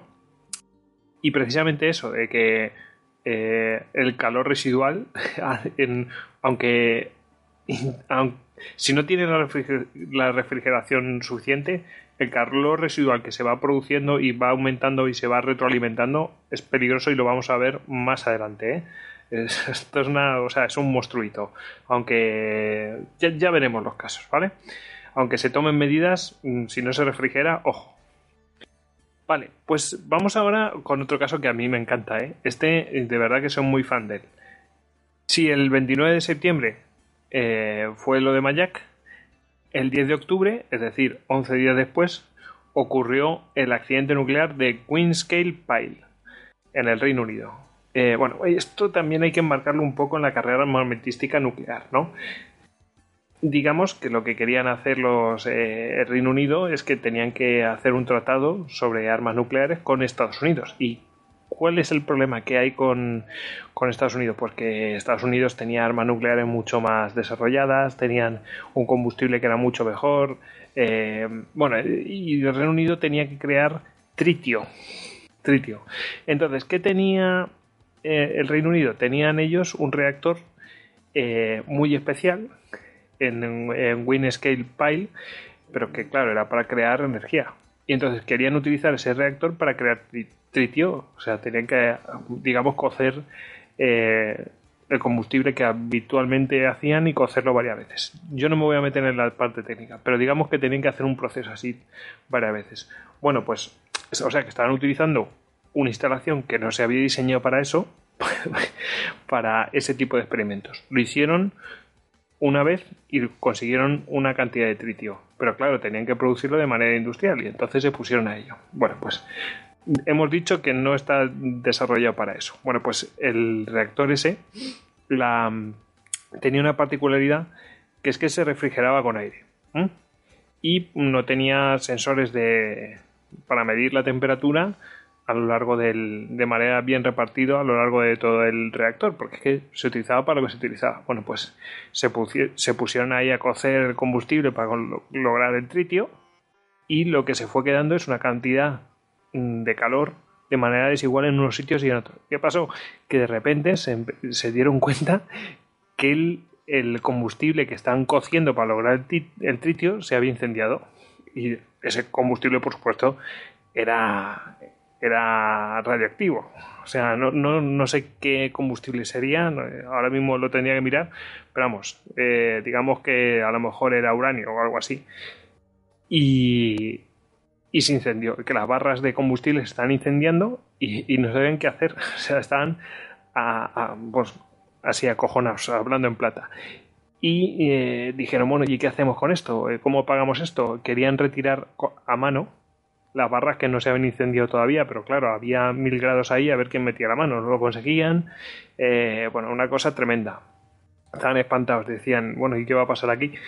Y dijeron, bueno, pues vamos a pagarlo con nuestro sistema de refrigeración. Ya que no sabéis de qué era el sistema de refrigeración, lo he dicho antes, con aire. O sea, le estaban mandando, eh, bombeaban aire con un ventilador. Tú sabes que es lo mejor para apagar incendios, el aire. Exactamente. Debió pasar como en el túnel aquel de Suiza, ¿no? sí. Que, habían puesto el ventilador antiincendios al revés y en lugar de sacar el aire, del metía túnel, aire. Lo, lo, metía así. pues, pues eh, claro, dijeron, bueno, no tenemos nada que perder, lo probamos. ¿Qué pasó? Que se avivó el incendio. Eh, probaron a tirar em, dióxido de carbono, es decir, eh, tiraban cantidades así de dióxido de carbono, creo que era de manera sólida, pero claro, antes de llegar, como hacía todo calor, se consumía el óxido, o sea, el, oxígeno del dióxido de carbono antes de llegar y tocar nada. Y al final mm, optaron por tirar agua mansalva a riesgo de producir una reacción en cadena eh, que produjera hidrógeno y pudiera volar aquello por los aires. bueno, pues el caso es que no, no lograron apagar el, el incendio, y, pero claro, dejaron inservible el reactor. Está considerado, o sea, hubo escape porque, bueno, digamos que para sacar el aire, claro, tenía que salir por algún lado y te salía por una chimenea que había uno que se había empeñado muchas veces en eh, básicamente en poner unos filtros para evitar que materiales radiactivos salieran por, por ahí sin controlar. Esos filtros que pusieron en la chimenea para sacar el aire eh, los había pues diseñado y había insistido mucho John Cockcroft, que era el diseñador. Y como era muy caro y era difícil de poner y todo esto, lo, lo, llamaron directamente los trabajadores y los propios ingenieros le llamaron la locura de Cockcroft. Pues gracias a este Cockcroft y su insistencia en tener que colocar eso, pues se evitó un desastre que, bueno, aquello hubiera sido una catástrofe porque filtró un montón de material que, si no de otra manera, hubiera salido impunemente mmm, eh, al medio ambiente. Por esta razón, el accidente está considerado eh, de nivel 5 en la escala de INES, porque hubo contaminación al medio ambiente, no se limitó a la instalación y, y, pudo haber sido muchísimo peor, porque por lo menos lograron apagar el incendio refrigerándolo con agua. Pero fijaos la idea de tener un reactor refrigerado con aire. Aire, en una instalación que no está diseñado para ello. Para lograr de manera industrial igualarse a Estados Unidos. Es que este es una cosa tremenda. Es un despropósito, o sea, es, un una cultura. brutal. Es una cutrada. Y, y tiene el, por supuesto, tiene el honor de ser el único reactor eh, o sea, el primero y único reactor eh, refrigerado con aire. o sea, nadie más se le ocurrió. Creo que el concepto no iba muy allá. No, no, o sea, eso de apagar, o sea, claro, todo va, todo va muy bien, ¿no? Hasta que tienes un incendio. Y si tienes un incendio, oh, oh. Toma, venga, metamos oxígeno, que igual Sí, le ¿no? viene bien. Y se la jugaron, porque al meter agua podía haber provocado una reacción en cadena. Mm. Ojo, después veremos lo que pasa si se mezcla agua con ciertas cosas que puede volar todo por los aires. Es que la verdad es que la energía atómica cada vez da más yuyu, ¿eh? O sea, estoy, estoy aquí aprendiendo cosas que madre mía. En fin, pues ahí tenéis a, a los ingleses intentando hacer sus cositas. Eh, no sé si, si, está considerado entre los cinco peores accidentes. No creo que ya, yo creo que ya los hemos superado, pero bueno. Bueno, en, sí, el 5 de febrero de 1958, ¿qué pasó? ¿Eh? Bueno, bueno, llegamos al glorioso año para las fuerzas aéreas en Sabana, macho, desde de que 1958, el año de los Broken Arrows. O sea, sí, esto... pero, pero mira, mira, esta ciudad, macho, desde que llegó el, el, eh, Tecumseh allí, a Sabana, no se habían visto en una igual.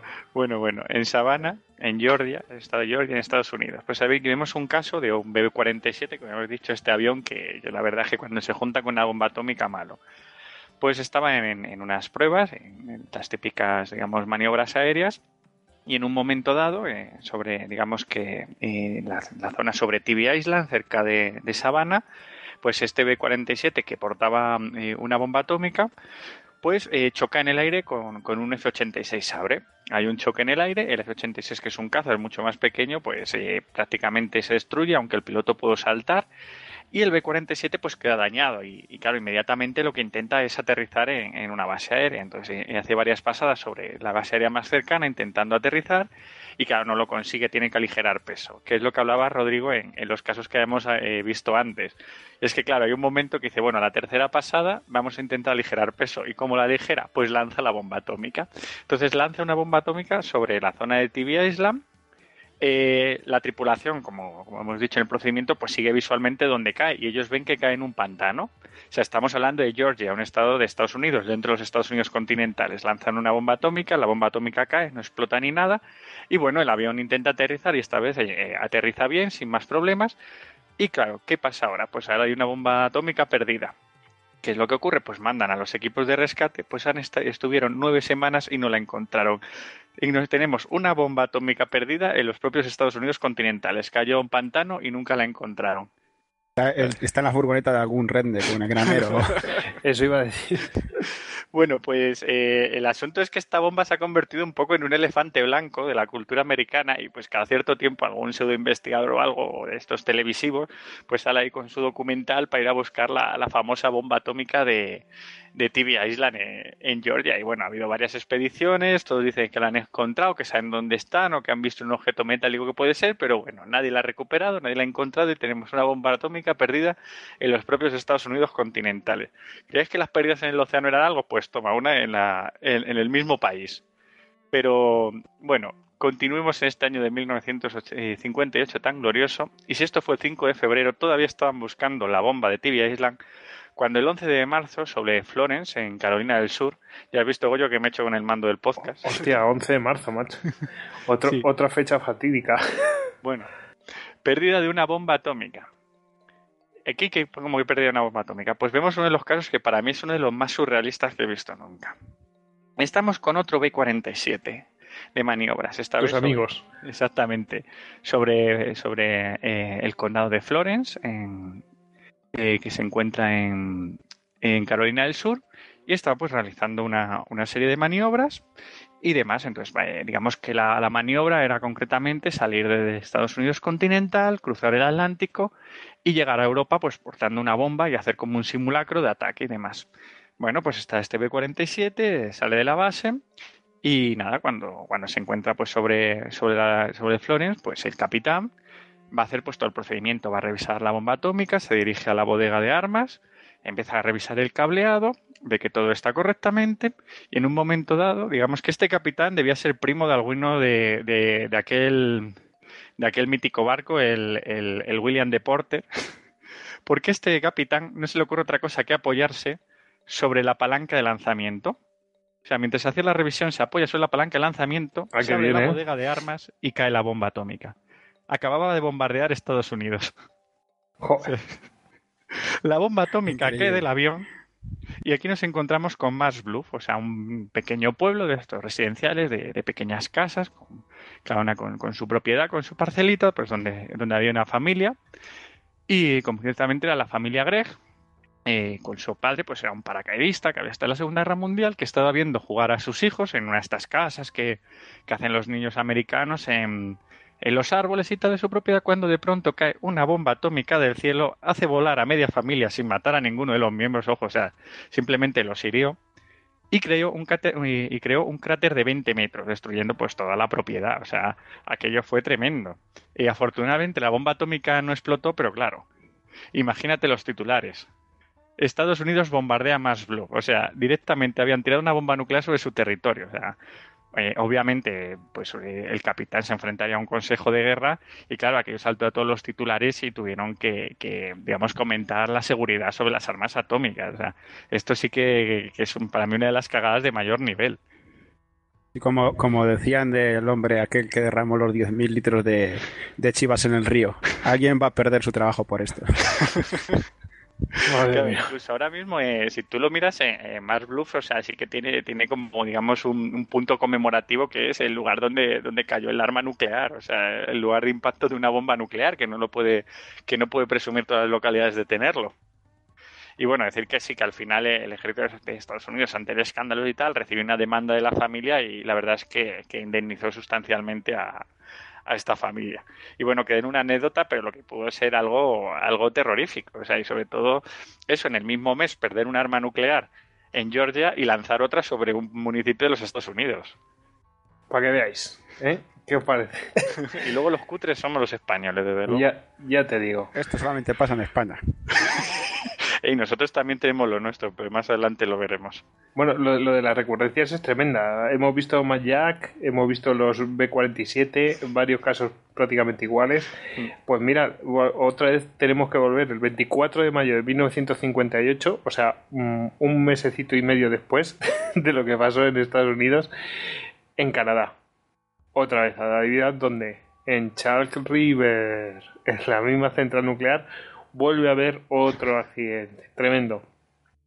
Pues este accidente, eh, que tiene lugar simplemente, pues a lo mejor seis años después, eh, pues lo que pasa es que, bueno, pues eh, varias varillas de combustible nuclear pues se sobrecalentaron y se rompieron en el interior del núcleo. Entonces, bueno, pues una de las barras se incendió, se partió en dos, mientras lo estaban eliminando con una grúa robótica, obviamente, porque a ver quién mete la mano ahí, y cayó en, eh, en un pozo que había de, mantenimiento que no era muy profundo, y el caso es que la quema de ese combustible, pues eh, lanzó un montón de, de productos de fisión nuclear que, claro, son mortíferos por necesidad y emitió partículas alfa por todo el edificio del reactor, con lo cual, bueno, el que estuviera allí, pues, imagínate.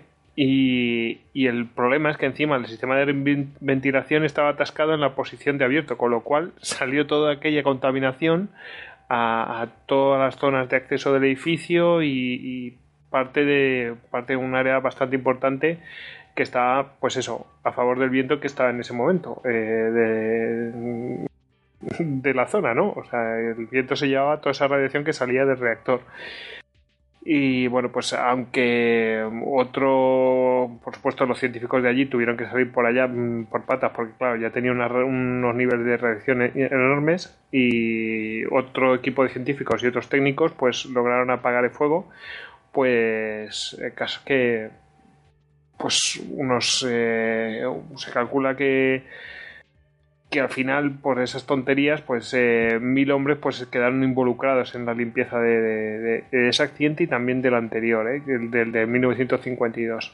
Final. O sea que así a, lo tonto, fijaos, yo este no tengo cómo serían las escala pero vamos, a mi modo de ver sería un nivel 5, yo creo, ¿eh? por, contaminación exterior. Mm. Vamos, como, como el anterior y deciros que esta central nuclear mm, va a cerrar, eh, esta instalación nuclear va a cerrar en, el 2018 eh, y es la más antigua de todo el mundo. Así como, como curiosidad, ahí lo dejo. Todavía tiene tiempo para la traca final.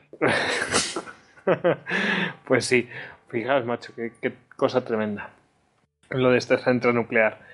Y ahora te toca eh, ya dos añitos después, el 13 de octubre de 1960. Sí, parece que no, pero hemos acabado con la década de los 50. Increíble los 50, macho. Sí, ahora vamos a la década de los años, los años que vivimos peligrosamente. sí, los 60 pues tienen nuevos invitados y esta vez entran en escena los submarinos nucleares. Y vamos a hablar de uno de estos casos, eh, concretamente el 13 de octubre de 1960, en el mar de Barents, eh, de un submarino nuclear soviético, el K-8 el caucho que luego veremos que también va a ser recurrente. O sea, este submarino ya, ya venía preparando el asunto. Y concretamente, eh, digamos que el, caso fue que, que, este 13 de octubre de 1960 estaba operando en, en el mar cuando hay una, pues digamos que hay una ruptura en uno de los tubos de refrigeración del reactor. Claro, eh, estos submarinos llevan un, reactor nuclear y por sus características tiene que estar siempre refrigerado y claro, en, el diseño no se había contemplado un sistema auxiliar de refrigeración o, algún procedimiento de emergencia y claro, los marineros pues eh, tuvieron que echar eh, mano a todo lo que pudieron pues para intentar refrigerar el reactor y que no llegara a una situación crítica y, y estallar y los llevara todos por delante. Eh, al final pudieron, pudieron eh, refrigerar el reactor, los niveles de radiación bajaron, pero hubo tres de los tripulantes que tuvieron unas eh, bastantes lesiones por radiación, o sea que sí que fue un, un accidente bastante, bastante sonado. en la Marina Soviética.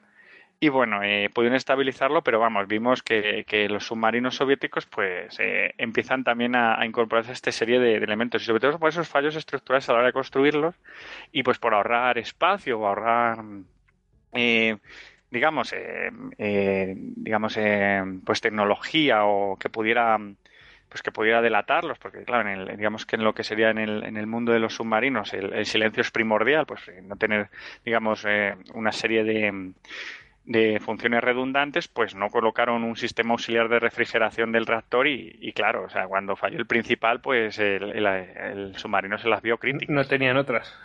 Claro, claro, o sea, y, la verdad es que hay que decir que, en muchos de estos casos sí que hay auténticas heroicidades por parte de las tripulaciones de submarinos o en las centrales nucleares, pues a la hora de, intentar nivelar los reactores porque saben que, aunque tú te sacrifiques sí que puedes eh, por lo menos salvar el barco o eso, salvar a tus camaradas, eh, aunque sea por un sacrificio personal y, bastante de marineros o operarios de plantas de, digamos, de, esta, de estas plantas de energía nuclear sí que los llevaron a cabo estos sacrificios. O sea que hemos hablado, hemos estado hablando de cutrada, no sé qué, no sé cuántos, pero hay que decir que la gente que trabajaba ahí era muy consciente de lo que suponía un desastre de ese estilo. Y, y en este caso, por cierto, hay una película. Eh, de, creo que es de Harrison Ford. Sí, pero esa es de otro caso que vamos a ver también. Ah, que vamos a ver después. Vale, vale. Ah, ya sé cuál viene después. Perfecto. Eh, pero vamos, que sí, que, la gente era muy consciente de que, bueno, se sacrificaban, especialmente los rusos se sacrifican a tope. Eh, para evitar un desastre mayor, claro. Bueno, pues em, este está listo porque voy a por otro. Venga, lista, sigamos, sigamos. Fíjate que, fíjate qué terrible, ¿no? Lo del 13 de octubre, ¿no?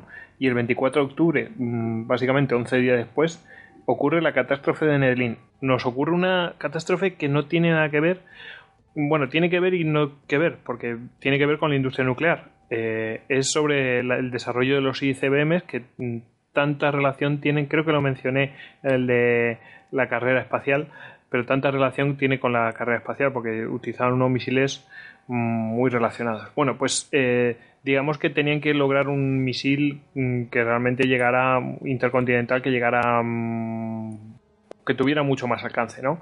Y entonces, pues en Baikonur hicieron la hicieron una prueba eh, en esta fecha y digamos que los anteriores em, prototipos no habían funcionado bien y dejaron a cargo de este de este misil que estaban probando a un héroe eh, absoluto del ejército eh, de la URSS, ¿no? de las Fuerzas Armadas de la URSS, que era el mariscal Nedelin.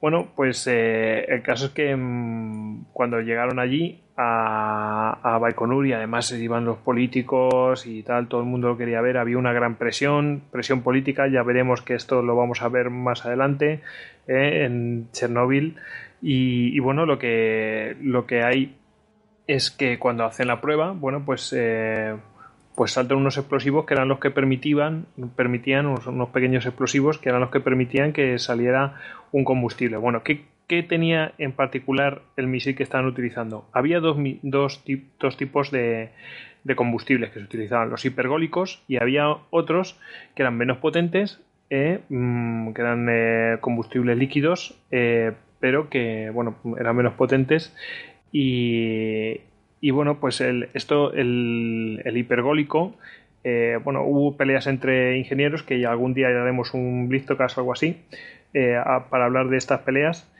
Eh, sobre este tipo de combustibles que se tenían que utilizar. Bueno, los hipergólicos se mezclaban dos sustancias y aquello entraba en ignición y era muchísimo más potente y además el, tema que tenía es que mm, se podían conservar y, eh, los dos, eh, ambas sustancias y no se evaporaban. En cambio, en la, otra versión, el combustible líquido, eh, mm, el problema es que se podía desaparecer directamente ese combustible en pocas horas, ¿no? Y había que mantenerlo, y aún así había que mantenerlo en una situación bastante en ciertas condiciones. Bueno, claro, eso para un lanzamiento, por ejemplo, de tipo de carrera espacial, pues servía, ¿no?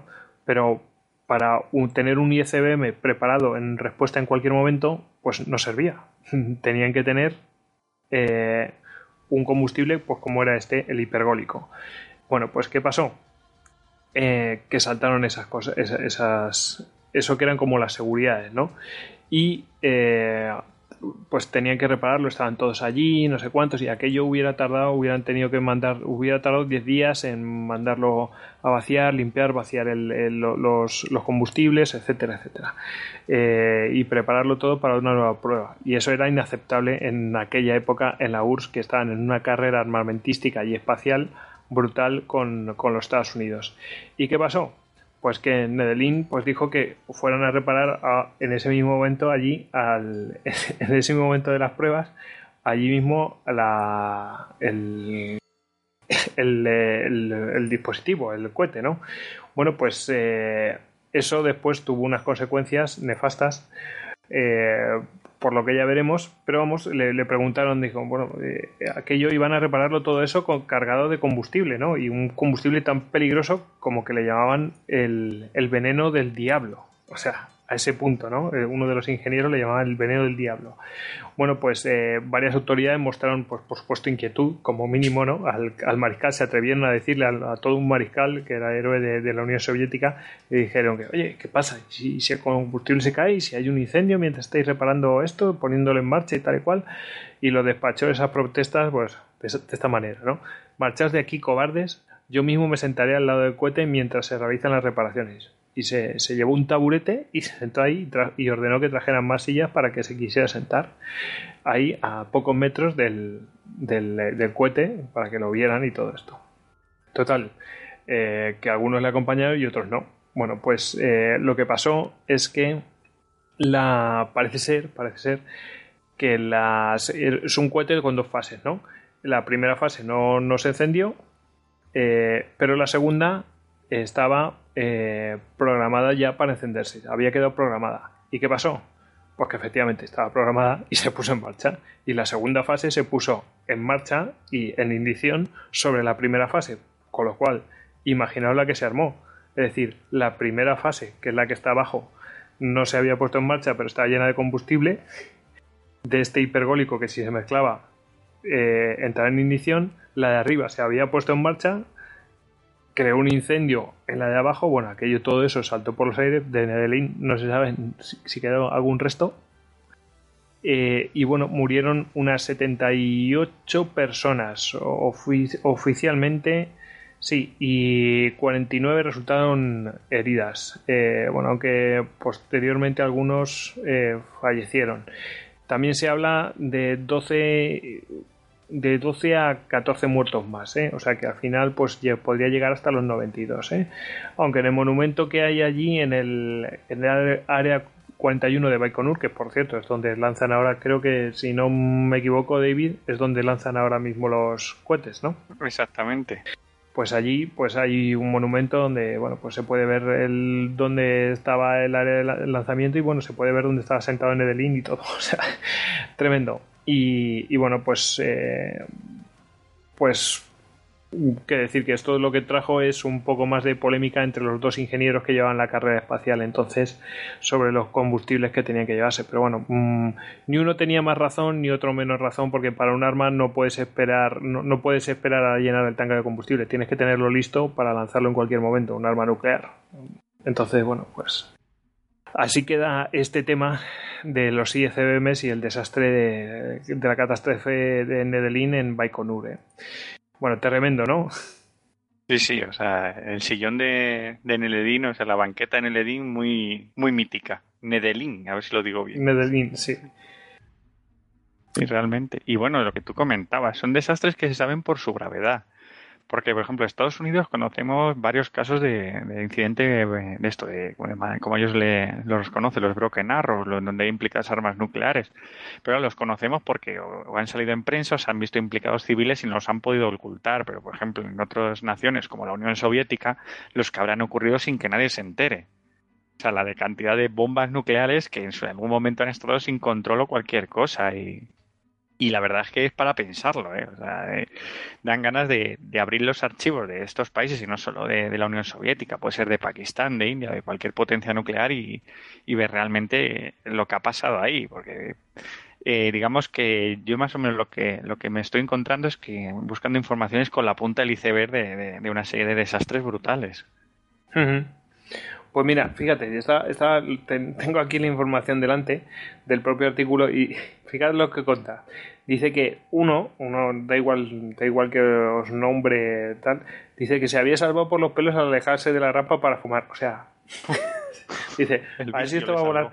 no, no, y también la prudencia dice, así me voy a acercar demasiado y esto va a volar por los aires. Y salvo, y pero lo que pasa es que murió un poco después de un infarto. no, perdón, no. Sufrió de poco después un infarto que le mantuvo alejado del trabajo.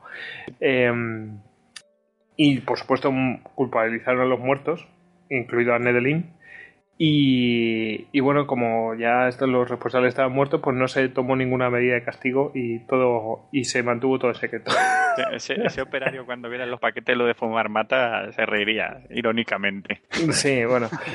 Eh, no, El típico truco de todas las oficinas, ¿no? echarle la culpa al que se acaba de ir.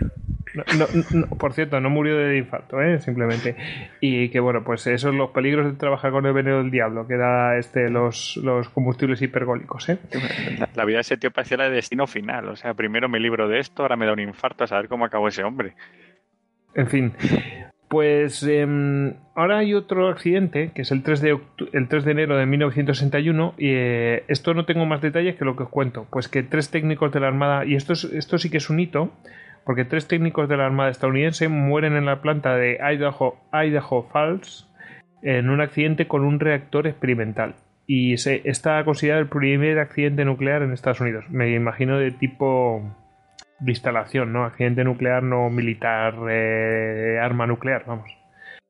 Mm, aunque bueno, el de los Álamos también, el de las barritas, que pero claro, hay que considerar que los Álamos fue secreto durante bastante tiempo. O sea que no, no tiene por qué ser impreciso, simplemente fue el primero conocido, o sea, que se tuvo conocimiento y realmente accidente. Pero los otros también eh, seguramente fueron achacados como negligencia de los, de los operarios. O sea, también habría que ver un poco ahí cómo se definen, porque claro, nosotros los estamos nombrando es un poco cronológicamente y de distintos tipos, pero, pero claro, eh, no es lo mismo un accidente pues manipulando un núcleo de plutonio que, que el accidente de Idaho Falls, donde ya es una instalación y, eh, digamos, preparada nuclearmente y es un accidente serio, o sea, donde tenía que haber unos controles básicos. Y ahora vamos al del 4 de julio de 1961, que este es el que te había mencionado yo. Exactamente, el, del el submarino soviético, el K-19, como bien, bien habías dicho, hay una película sobre él protagonizada por, por Harrison Ford. Y este, y este accidente y la verdad es que el submarino estuvo muy cerca de la fusión y, se parece bastante al del K8. O sea, este submarino estaba haciendo una, digamos, unos juegos de guerra eh, con la Marina Soviética en las costas de Groenlandia, cuando de pronto tiene un fallo en la refrigeración del reactor. O sea, digamos que, la refrigeración prácticamente se fue a cero, el reactor empezó a supercalentarse a lo bestia eh, para más Inri, el, submarino sufre otro fallo, pues que nada tenía que ver con este, las comunicaciones, no puede, digamos, comunicárselo a otro barco para que, lo ayuden, y la temperatura pues, del reactor empieza a aumentar a lo bestia.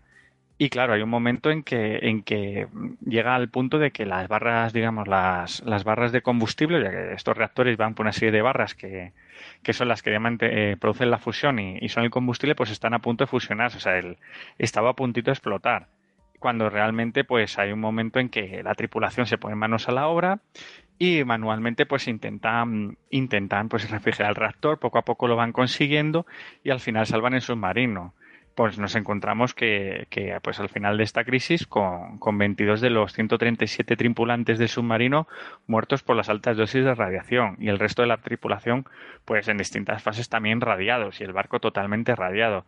A partir de, digamos que este incidente fue silenciado bastante por la Marina soviética, aunque la verdad es que su capitán sí que tomó bastantes medidas pues para, para intentar, digamos, que, hubiera unos sistemas de control más efectivos en los submarinos, pero la Marina soviética era reticente a esto, por tanto sí que hubo una gran polémica dentro de la Marina y bueno, el, barco pues eh, empezó a tener una fama de gafe, o sea, el resto de, la flota le llamaba el Hiroshima flotante. Y pues para más Inri, aparte de, otro incendio que sufrió bastante grave, eh, tuvo el dudoso honor de chocar con un submarino norteamericano, el USS Gato, seguro que os gusta el nombre, el USS Gato. Y nada, qué malo el gato. Sí, exactamente. Había un barco llamado Gato en la Marina Americana. Y nada, fue un, choque leve, pero bueno, eh, la verdad es que tuvo una vida bastante, bastante accidentada este submarino. Esta película yo no la he visto, pero he visto, vamos, he leído por ahí en un artículo que era que coger a Harrison Ford para hacer de protagonista de esta película era uno de los mayores pifias de casting que se había hecho jamás. Porque tiene una cara de norteamericano que no, no se tenía, que no, no colaba en ningún momento como ruso. No sé, vamos, yo la película la he visto y a ver, es la típica película de submarinos, pues eso, exaltando pues, digamos, lo que es la, heroicidad de los marinos de a pie ruso frente a, a, los, a los cargos de la marina y con un capitán que realmente hmm. pues se sacrifica por su buque. Al final es todo, o sea, es el la clásica película de ese tipo, el héroe clásico pues que eh, decide sacrificarse pues por el bien de su tripulación, o sea, digamos que, sigue esa estela. No me parece, bueno, no sé, es entretenida. Pero, Harrison Ford ha sido el presidente de los Estados Unidos de América. ¿Cómo puede ahora de repente ser un marinero soviético? No puede ser. Y, sin Connery llevaba el octubre rojo y también era un inmortal, ¿sabes? bueno, y James Bond, que nos lo expliquen, que nos lo expliquen nuestros amigos de, de la órbita de Endor y de luces en el horizonte. ¿eh?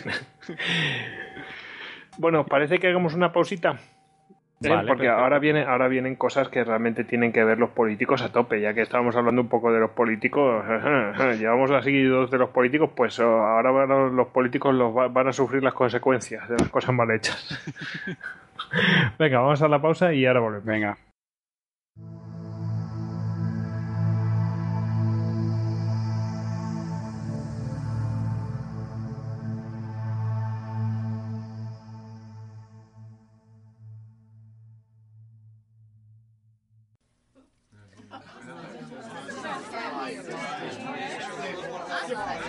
Pues no viene Maruchi y me dice que se va a operar la nariz y que se va a dejar el tabique más recto que el polo una escoba. A ver, calla, calla un momento que ya empieza. Esto es Istocast, no es Esparta, pero casi. No es China, no es Ucrania, no es Sudáfrica. Istocast, porque tus fiestas nunca volverán a ser lo mismo.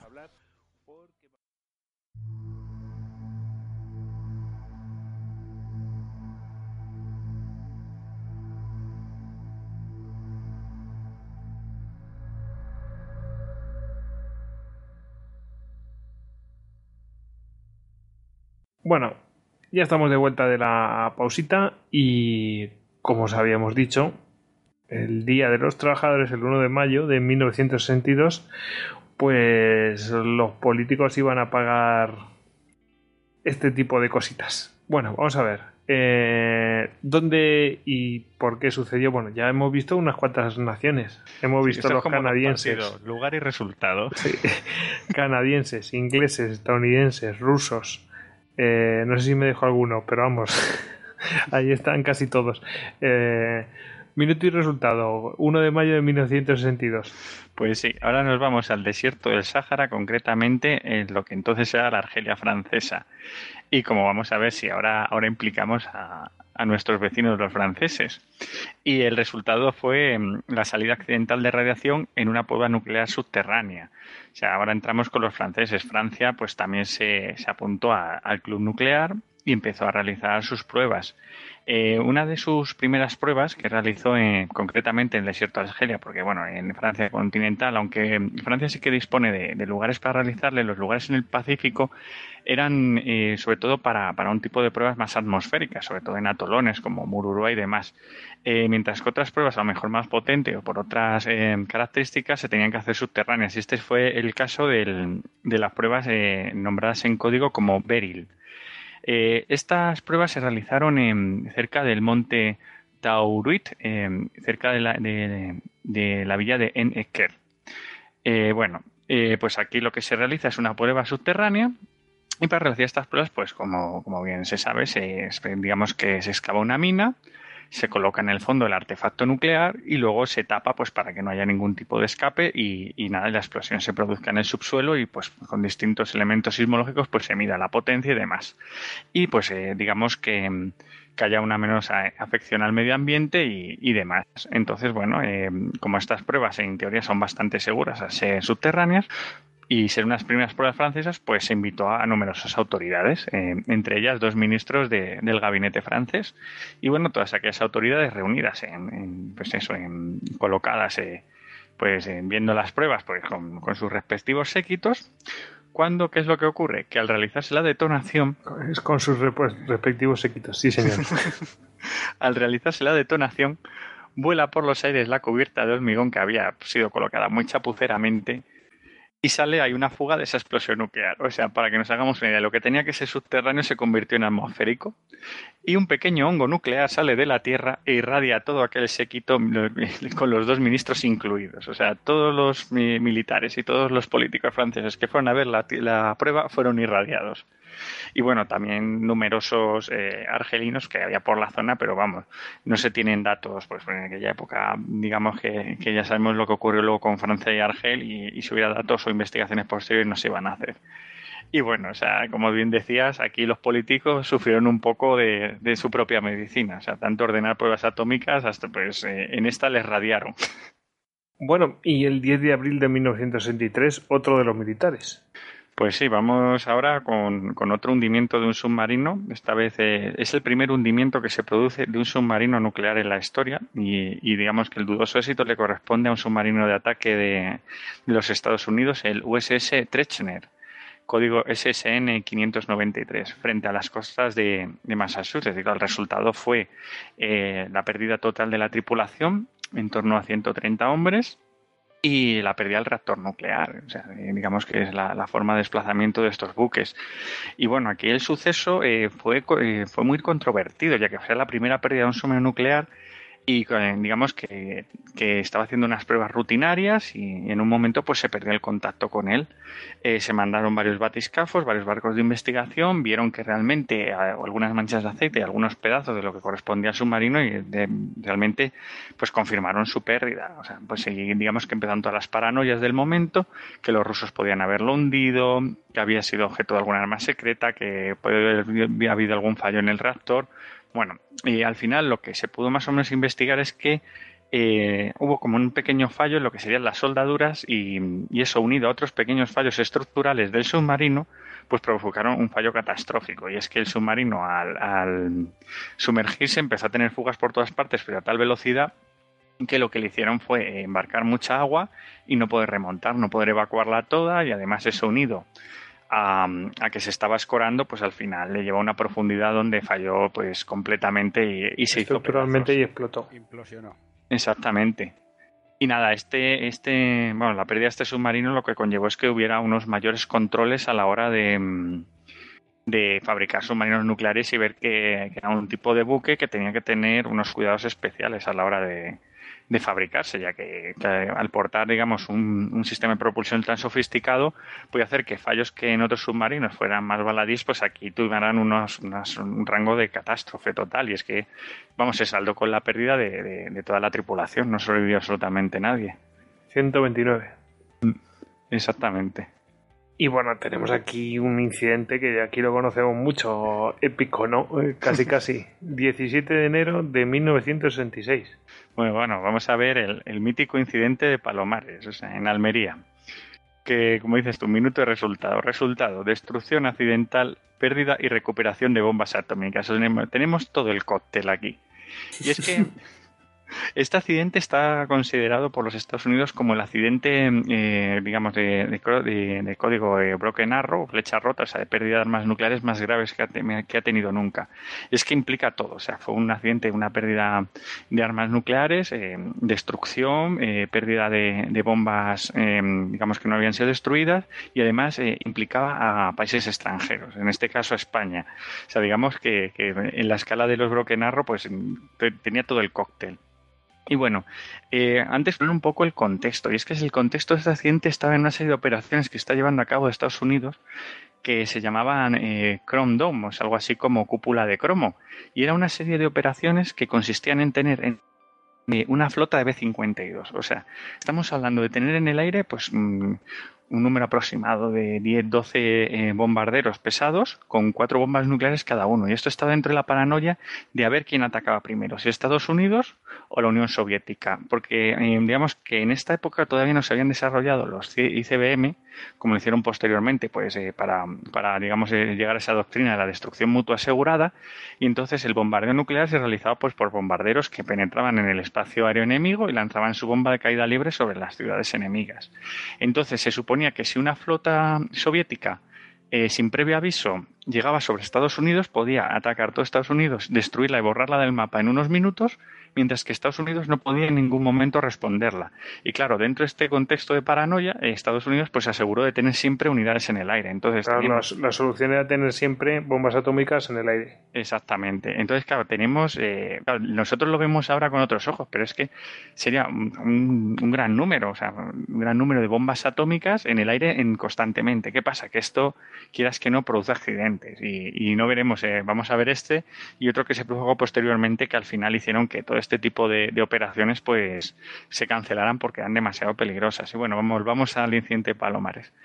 El incidente se produjo el 17 de enero, cuando un B-52 que estaba realizando una de estas misiones eh, repostaba pues, sobre la costa de Almería de un KC-135, que es un avión de repostaje.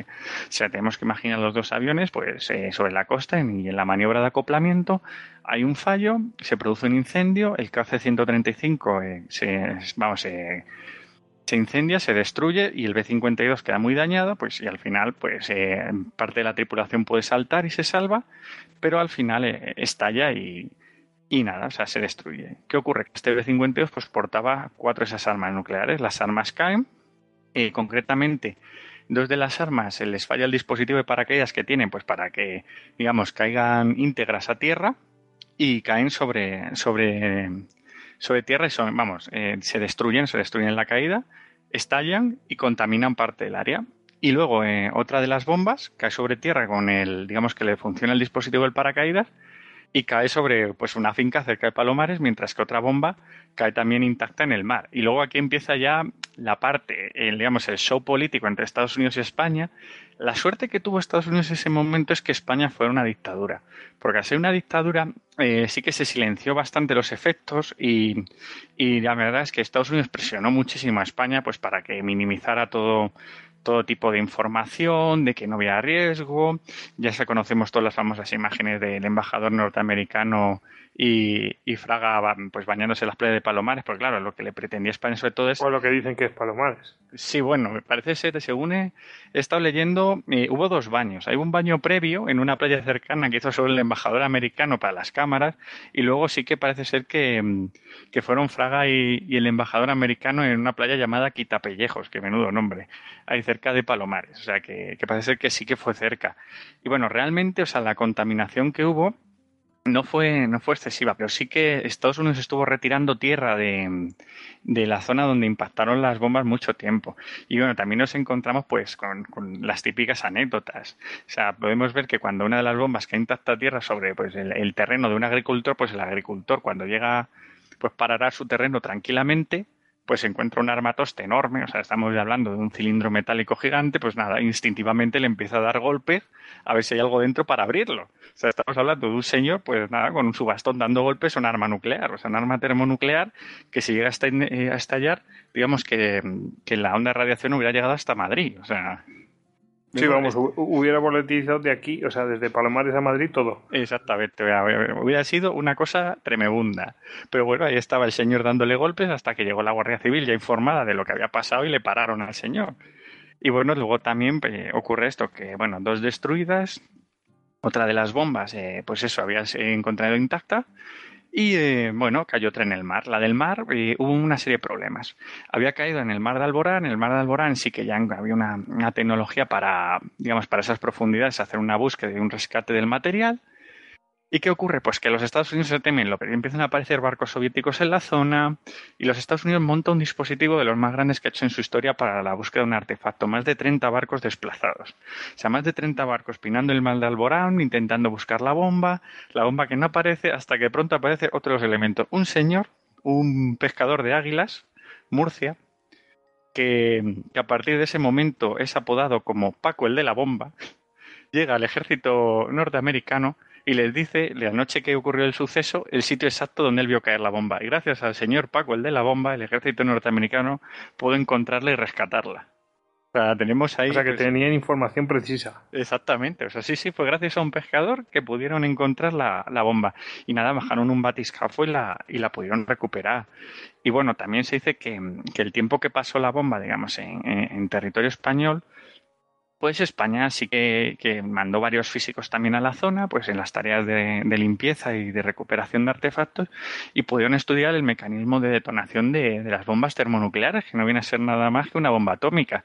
Y es aquí que España comienza a tener lo que es su programa atómico. Que, Su que propia está- carrera. Exactamente, su, propio, su propia carrera atómica, que ya veremos también sucesos que han ocurrido y que llega a entrar también mucho en el tema de la conspiranoia y, y demás. O sea, pero sí que, que estas bombas estuvieron en su poder y sí que las analizaron y, y pudieron avanzar bastante en la investigación atómica.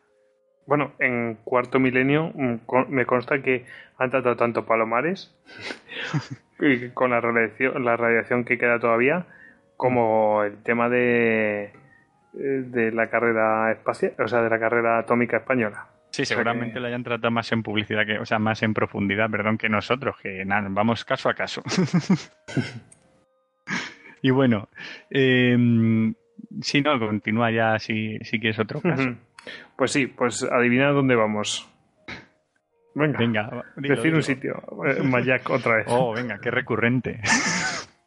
Bueno, el caso de Mayak, eh, en este caso, es que, bueno, pues eh, digamos que comenzando los años 60, en la década de los 60, pues eh, el lago comienza a secarse, ¿no? Y entonces, bueno, pues eh, el área que se calcula que, bueno, que se había reducido de mm, el área que tenía, pues se había reducido básicamente a un 25% en bueno, se calcula un, en un 43 años se había reducido un, a un 25% el área de la- del, del lago. O sea que ya en los 60 ya se había secado de manera significativa. El caso es que en 1968 mm, hubo una gran sequía en la región y, y claro, ¿qué habían hecho desde 1948 hasta 1956? Echar los residuos al agua. Y entonces, cuando el lago empezó a secarse, en el, en el lago Karachay, pues eh, claro, mm, los, eh, los sedimentos que quedaban eran radiactivos. ¿Y qué pasó? Pues que hubo una tormenta de una tormenta de arena, de- vamos, el viento levantó el polvo radiactivo que había en las zonas que se habían desecado, irradiando un millón de personas. y bueno, es que me entra la risa porque es que dice, es que es todo un despropósito, un millón de personas, macho. O sea, es que es, es que es, es Pero es que Claro. la Unión Soviética se especializa en ese tipo de desastres, porque cuando, cuando colapsó la Unión Soviética, muchos de sus laboratorios secretos pues fueron abandonados. Pues hay uno concretamente en el mar de Aral que se hacía todo tipo de, de, digamos, de, de experimentos con, con agentes biológicos que por, por lo mismo, por el mar de Aral, por el exceso de regadío, van, lo desecan y de pronto esa isla es accesible a la gente. Pues nada, cuando ven una, una digamos, una instalación ahí, entran a saco y la saquean. O sea, vete a saber el número de virus mortales que hay ahora corriendo por Asia Central. Tremendo. Es que es, que es increíble, macho. Eh, en fin. Bueno, en- entre, o sea, 10 años después ya empezaron a tomar medidas.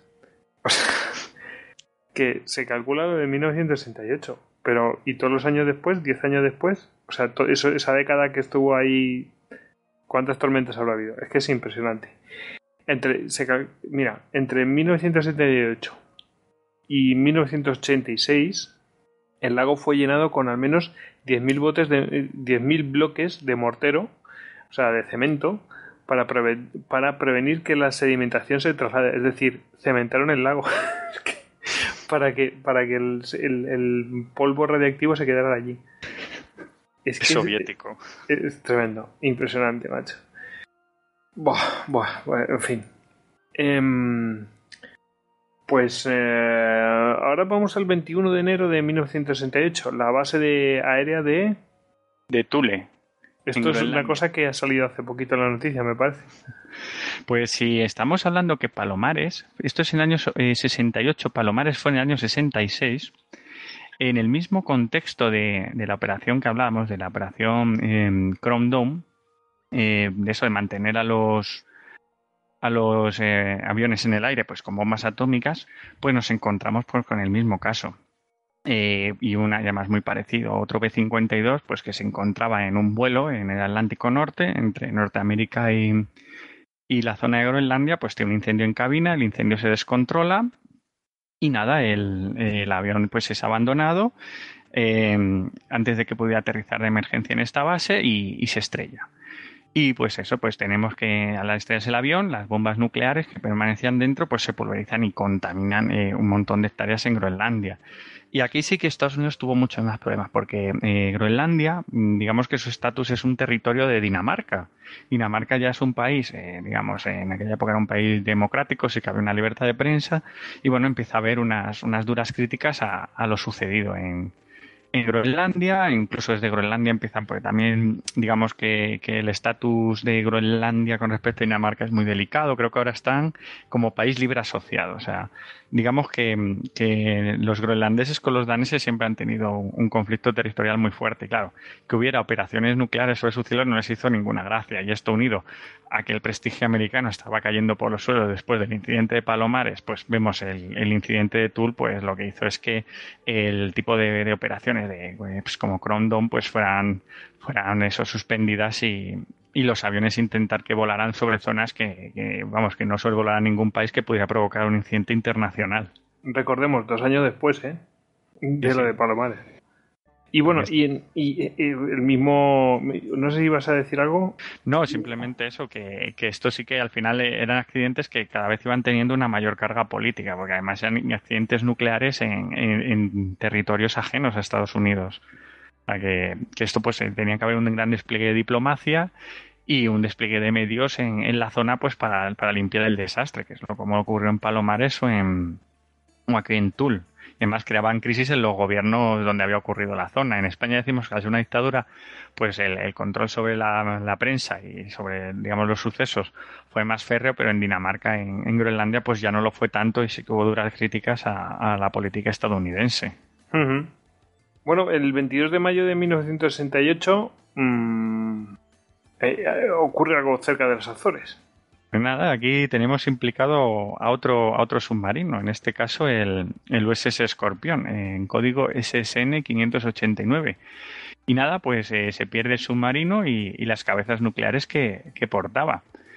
Y bueno, eh, pues esto pues parecido al suceso del, del o sea, el, este, este submarino además era de los más modernos de la Marina norteamericana en aquel momento eh, fue bastante famoso en la Armada, además hizo un hito porque consiguió infiltrarse en aguas soviéticas y, filmar por primera vez a través del periscopio pues el lanzamiento de, misiles soviéticos, o sea que la verdad es que era un submarino pues digamos bastante famoso y un orgullo para la Armada, o sea era capaz de infiltrarse en aguas enemigas y espiarles.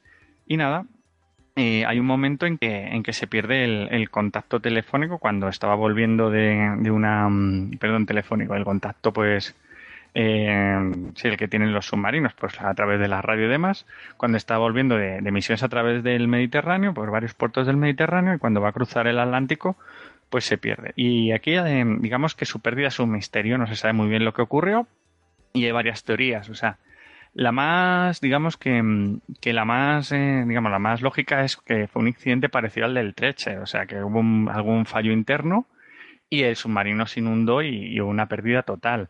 Pero claro, eh, estamos con la paranoia de la Guerra Fría y venimos de los sucesos que hemos estado viendo. La situación política ha cambiado. En Europa hay bastante hostilidad al, a lo que sería la política norteamericana nuclear. Hemos visto los incidentes de Palomares y Tul.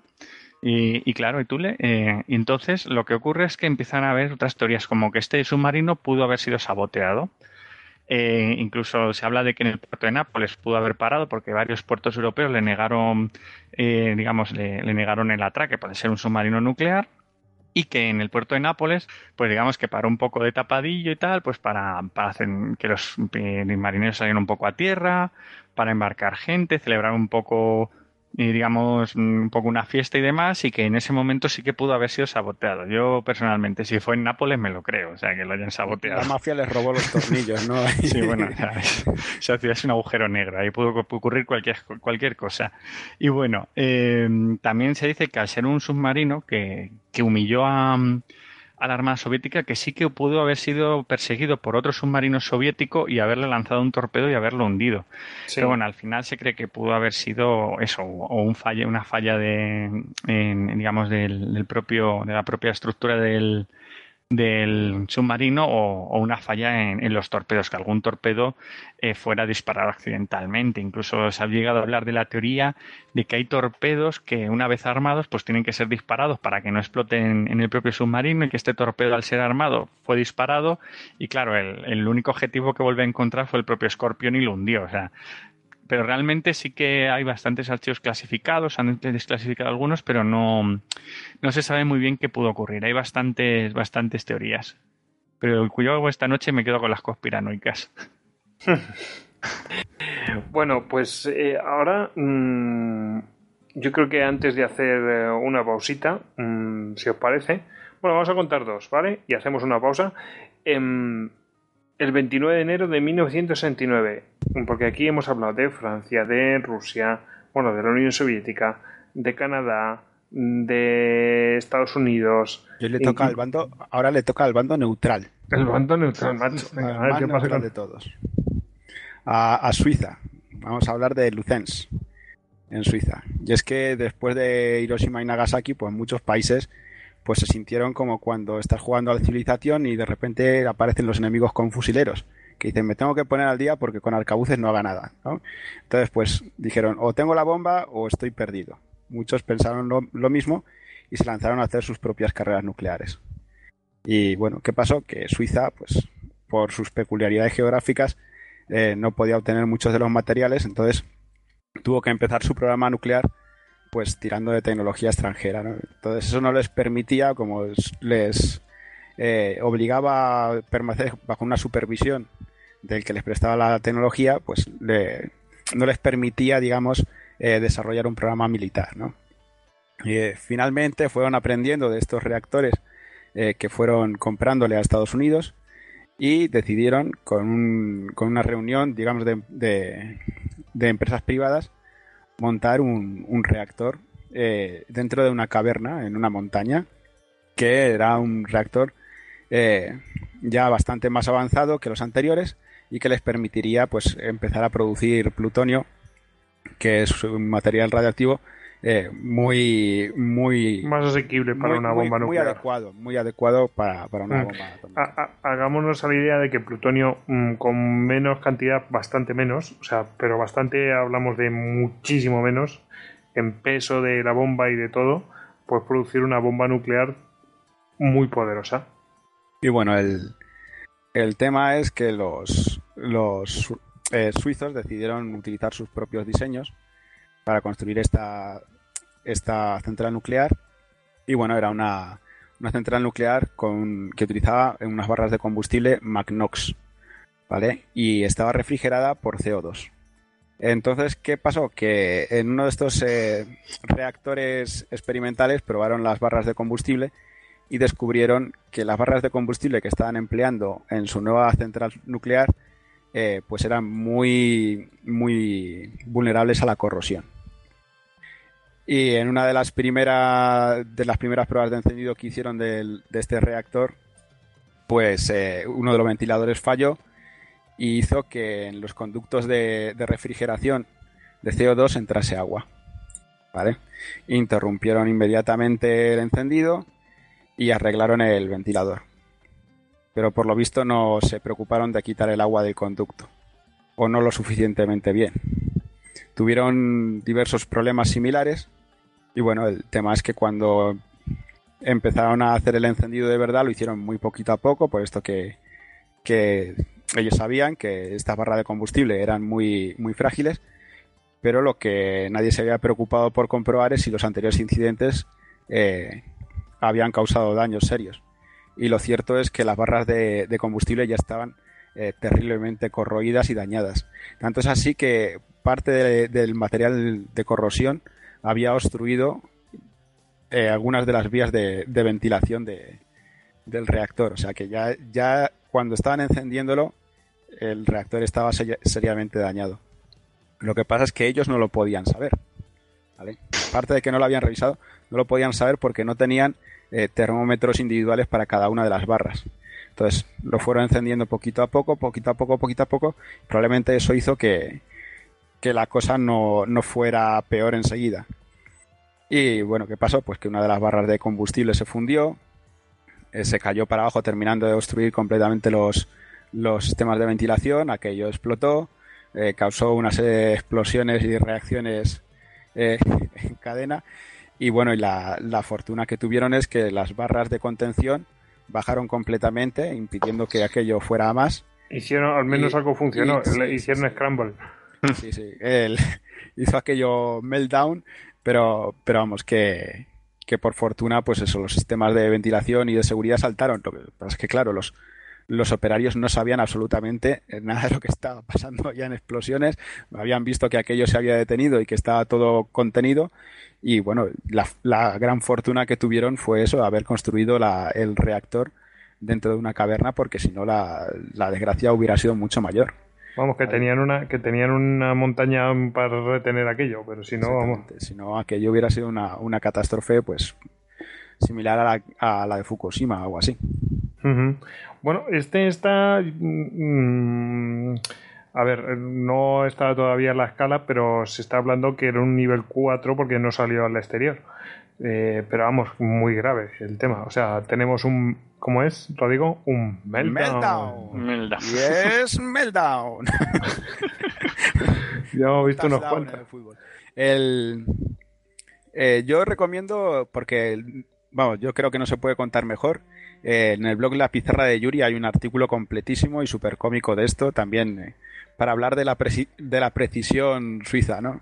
Tan mucho hablamos eso de esto mm. solamente pasa en España, pues eso, los suizos también la lían. Y, lo bueno es que están a los del CEN ahora, la que tienen montada, con sus sacrificios humanos fake esos que hacen. Bueno. bueno, eh, lo pondremos en la bibliografía, ¿eh? Y, la verdad es que viene con mucho, mucho detalle. Se nota que, que lo escribe, conoce, no como nosotros que, contamos los sucesos. Él cuenta con detalles de por qué funciona cada cosa. A, nosotros que nos opien en el plano totalmente atómico, ¿eh? o sea. Es, un estupendísimo blog de divulgación, ¿eh? a mí me encanta. Y, eh, explican, pues eso, cómo, cómo se fabrican bombas atómicas y cosas así. Está muy, muy bien. Bueno, pues eh, venga, antes de la pausita voy a contar el último, el 17 ya para terminar el año 69. El 17 de octubre de 1969 en Francia, en eh, Saint Laurent des Aux, supongo que se dice así, eh, pues 50 kilos de dióxido de uranio entraron en fusión en el núcleo del reactor durante una operación de carga del reactor. o sea, están cargando el, el combustible eh, fue en el reactor 1 eh, de la, de la antigua planta. Mm, eh, y bueno, mm, por lo que yo sé, creo que es esto, creo que es esto, que es que mm, digamos que los tienen que ir cargando de manera como, como alternada. Porque ya veremos después otro caso. Si se suma una, una masa crítica, empieza una reacción. O sea, empieza a reaccionar, ¿no? Entonces tienen que ir cargándolo de manera alternada, es decir, tienen que ir metiendo uno aquí y otro allá, mm, de manera que no, que no se produzca la reacción. Y parece que hubo un error en el procedimiento o un error humano a la hora de cargar ese, ese combustible y entonces entró en fusión. Entraron dos barras en fusión y, y claro, con la contaminación correspondiente, etcétera, etcétera, y bueno, la verdad es que no tengo todo este este incidente yo lo encontré buscando otro. Mm, eso quiere decir que efectivamente tenemos otro caso de eh, en esta misma central nuclear. O sea que va buscando y van saliendo más. Así que yo entiendo que esto a lo mejor es un nivel 4 como mucho porque no salió de ahí. Y bueno pues con estas yo creo que nos vamos al descanso. Os parece Perfecto. Sí, que hay que refrigerar aquí el núcleo, ¿eh? Sí, sí. Pues yo ya estoy a punto del meltdown también, con estos calores que tenemos. Pues nada, pues eh, un gin tonic y ya se arregla todo. Venga, que a los gin tonic, sabes que a veces tienen la, la- el color azulado ese. Ya, ya. Si los pones con luz negra, sí. Eso. Bueno, venga, hasta, hasta ahora. Ahora,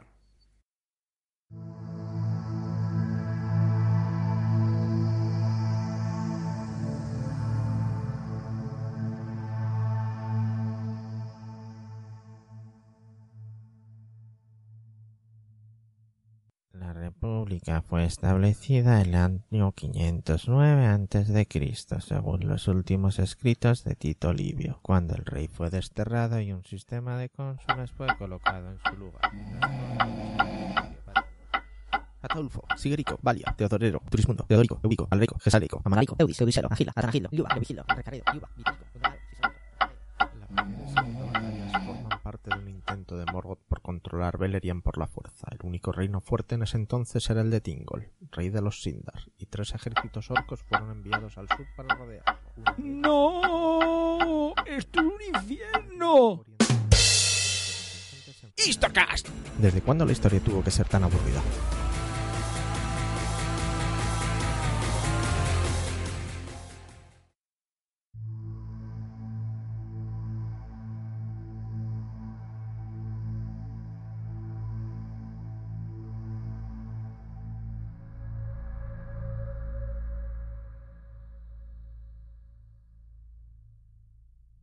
Bueno, ya estamos de vuelta y bueno, yo creo que ya la recta final, a ver, a ver cómo va, mm, es bien intensita la recta final. y ya veréis, yo creo que la traca final no se ha visto del todo, pero bueno. Em, nos quedamos, eh, finalizamos en el año 1969 y ya nos metemos en 1970 y tenemos aquí en el 12 de abril de 1970 también cerquita si es que yo no puedo tío. Otra vez este. Es que no, no sé si os habéis fijado pero son siempre los mismos. Siempre las mismas centrales K8. nucleares la- la- el, el mismo submarino el mismo tipo de avión la misma persona. El- es, es brutal. Bueno mm, tú mismo. Bueno, pues eso, eh, sería en el Golfo de Vizcaya, a unos 500 kilómetros aproximadamente de Galicia, y el caso sería un... Las sirenas que de oís, un- las, las sirenas que oís son de, de alarma nuclear, o sea, de, de que vienen aquí los bomberos y de todo para, para apagar lo que está sucediendo, ¿eh? no, es que Eso que ninguno, me he puesto doble ventana, ¿eh? no es que ninguno de nosotros viva en un barrio conf- conflictivo. Qué perros. Ni- ninguno duerme en un colchón en el suelo por si hay balas perdidas. Ninguno. Bueno, el caso sería la pérdida de un submarino nuclear. En este caso, en este caso el K8, del que ya hablamos anteriormente, que tuvo una, una fuga de combustible con, con la muerte de algunos marineros. Y es que el K8 fue la pérdida total de un submarino y en este caso pues estaba realizando unos juegos de guerra en el, en el, en el Océano Atlántico pues cuando se provocó, bueno, se produjo un fuego en, en varios compartimentos y bueno, eh, la tripulación eh, estuvo intentando manejarlo, no pudo, se llevó otro barco para intentar ayudarlo. Eh, la verdad es que tuve una actuación bastante heroica, pues intentando salvar el barco en mitad de una tormenta, mientras le estaban remolcando, pero al final no, no se pudo salvar. Y, y al final el, el- el K8 se hundió, se hundió además con, con varios marineros. Y, y bueno, eh, con, esta pérdida, con este, con este submarino se perdieron, según algunas fuentes que he consultado, eh, parece ser que oficialmente se reconocen pues eso, un par de armas nucleares pues que estaban de, para pruebas, pero dicen algunas fuentes que podía llevar este submarino hasta 24 torpedos nucleares. O sea que ya, ya empieza, digamos, el, el conteo de armas nucleares perdidas en el Atlántico empieza a subir bastante. Cuando estamos hablando de torpedo nuclear, estamos hablando de una arma táctica para acabar con flotas. Exactamente. Estos torpedos, la, la, Unión Soviética armaba los submarinos de ataque. O sea, tenemos que distinguir entre lo que sería un submarino estratégico, o sea, un submarino con misiles nucleares que lo lanza desde... con misiles balísticos, eh, que pues que estaba destinado a portar submarinos. Además, los lleva, pues, eh, digamos, eh, alineados sobre sobre la cubierta, pues como en, silos, y eran los que están destinados, pues, a hacer un ataque estratégico. Y luego hay submarinos, pues, que digamos que son de ataque, que estaban destinados, pues, a borrar la, de la faz a las flotas contrarias. Entonces, estaban armados con este tipo de de torpedos nucleares porque digamos que su, su, su principal eh, de tarea sería eh, destruir los grupos de portaaviones de la, de la Armada Americana. Claro, serían de lanzar una salva de torpedos nucleares contra los contra la digamos las task force de portaaviones. O sea y aunque no le dieras pero sí que vamos aunque no le dieras un blanco directo sí que salía todo volando por los aires. O sea era digamos que era una guerra de, a grandes dimensiones para lo que están diseñados. Y, Madre mía o sea que, bueno, ya vamos otro submarino al fondo del mar con su reactor nuclear y todos sus misiles nucleares, en este caso torpedos nucleares. Bueno, bueno, pues eh, os pensabais, bueno, ahora viene un caso nuevo, pero no os penséis que es un caso nuevo y que no se va a repetir. No, no. Mm, empieza, viene un, nuevo conocido, un nuevo viejo conocido.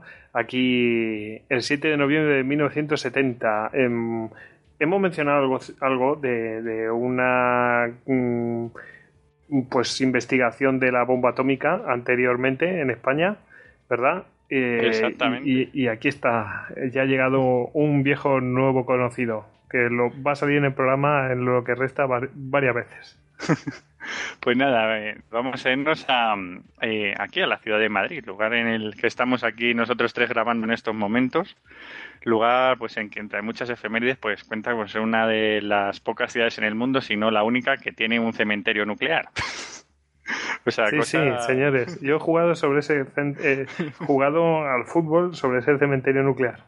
Y nada, y no da superpoderes ni nada, ¿eh? No, no, no, pero los goles son atómicos. Yo que me sentía especial por haber pasado al lado de Fukushima. pues nada, tío, ya eres más especial todavía.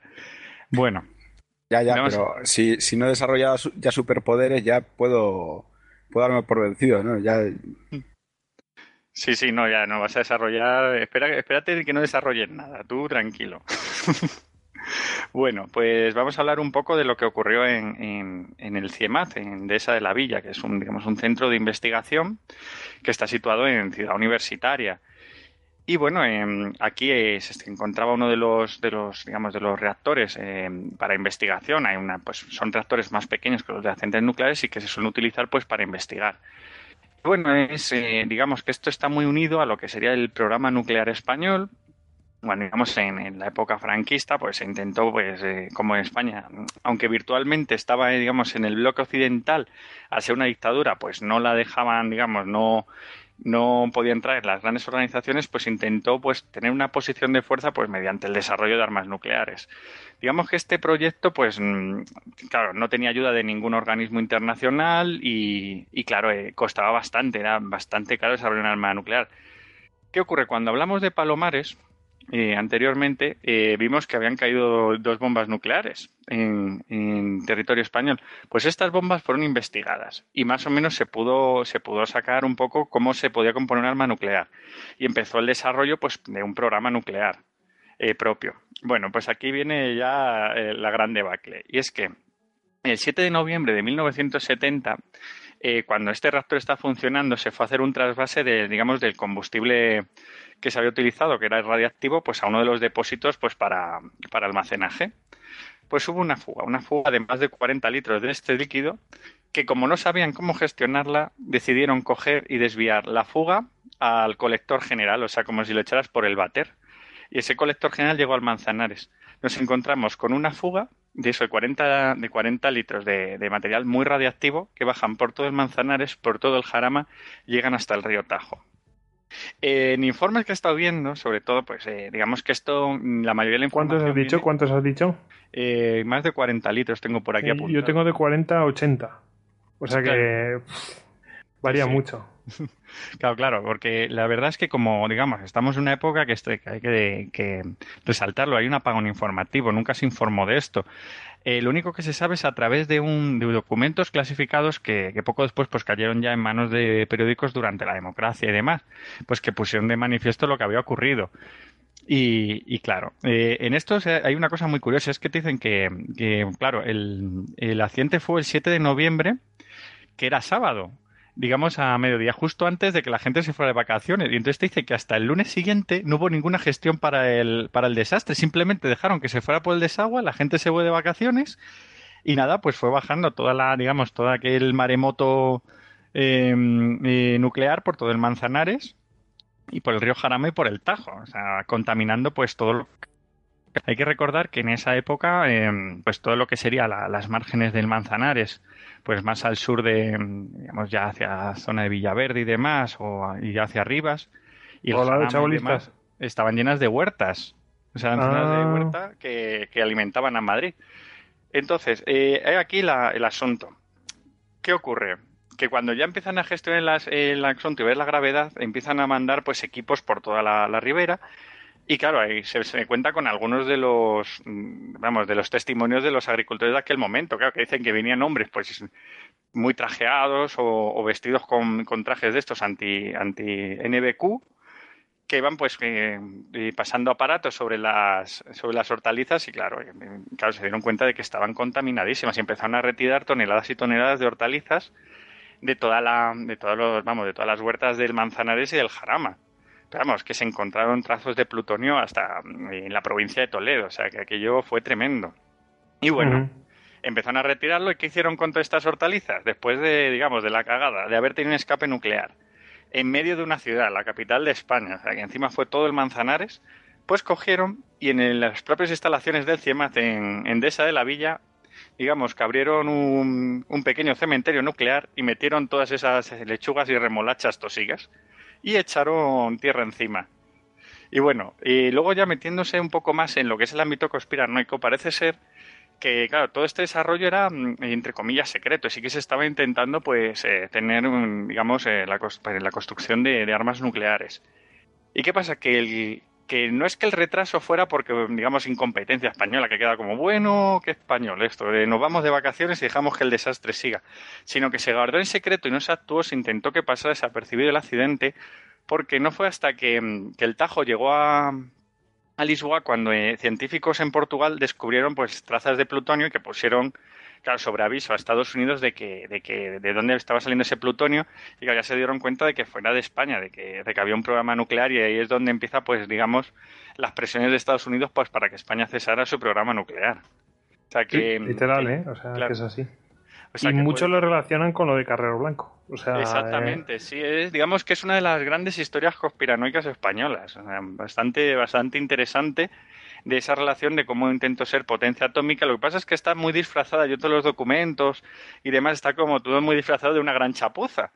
Cuando lo que intentaron es ocultarlo para que en ningún momento se supiera que se está realizando. Ese, caso ocultan a la población, pues con el daño que es para la población, y se lo intentaban que no saliera del, del país, que no hubiera, claro, pero si, si en Portugal descubren trazos de, de, radiación, pues ahí es donde ya, digamos que saltó la liebre y fue cuando, cuando el asunto pues se fue de madre. Entonces, eh, digamos que este, que este incidente fue silenciado y bueno, ahora nos encontramos los madrileños con el parque de la dehesa de la villa, un parque bastante bonito, así para pasar en bici y demás, con muchos pajaritos y muchas cosas, pero que tiene uno de los porcentajes de rayos gamma más altos de España.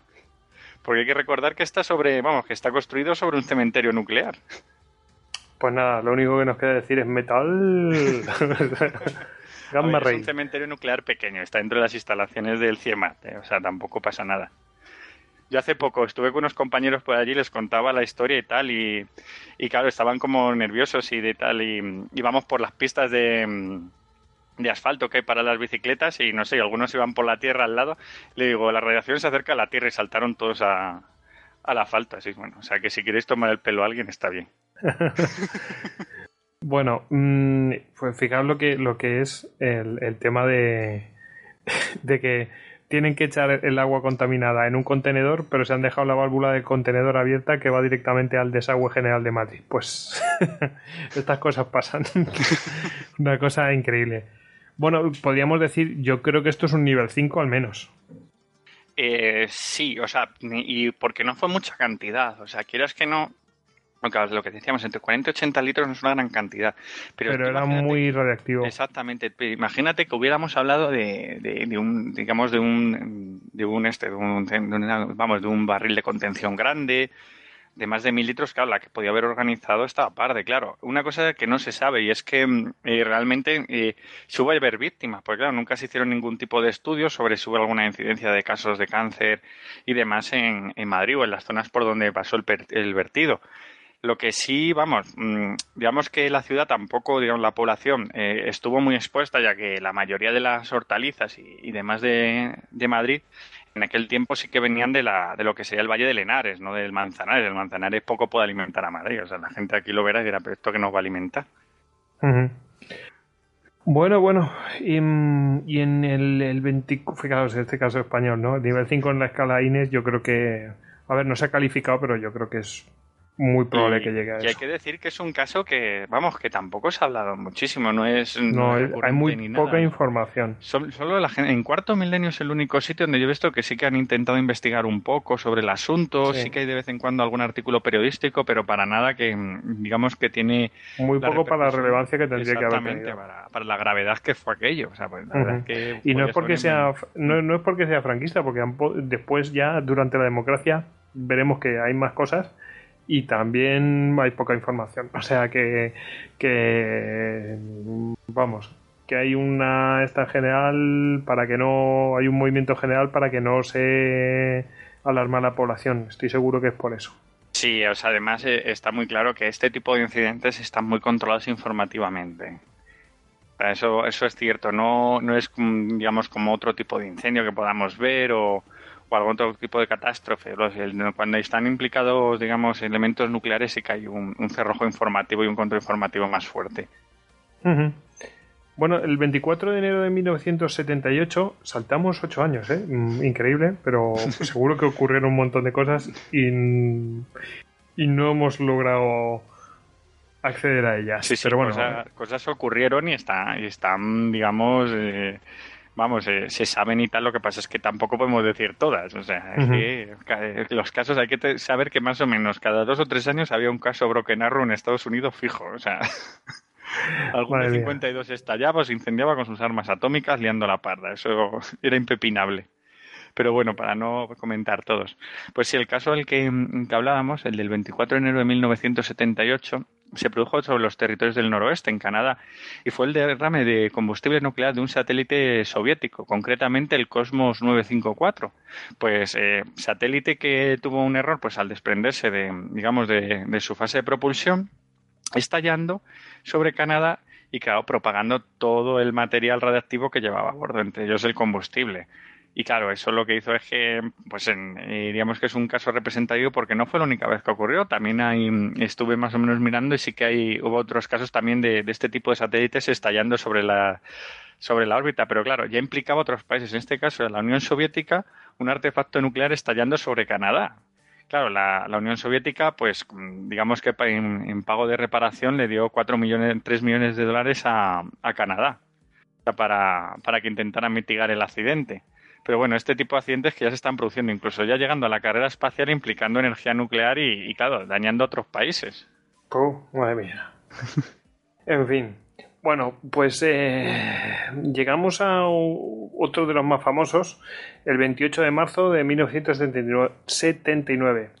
Eh, bueno, pues eh, un año, un poquito, un año y pico después, eh, se produce un accidente nuclear en eh, la central de Three Mile Island, es decir, la, la isla de las tres millas.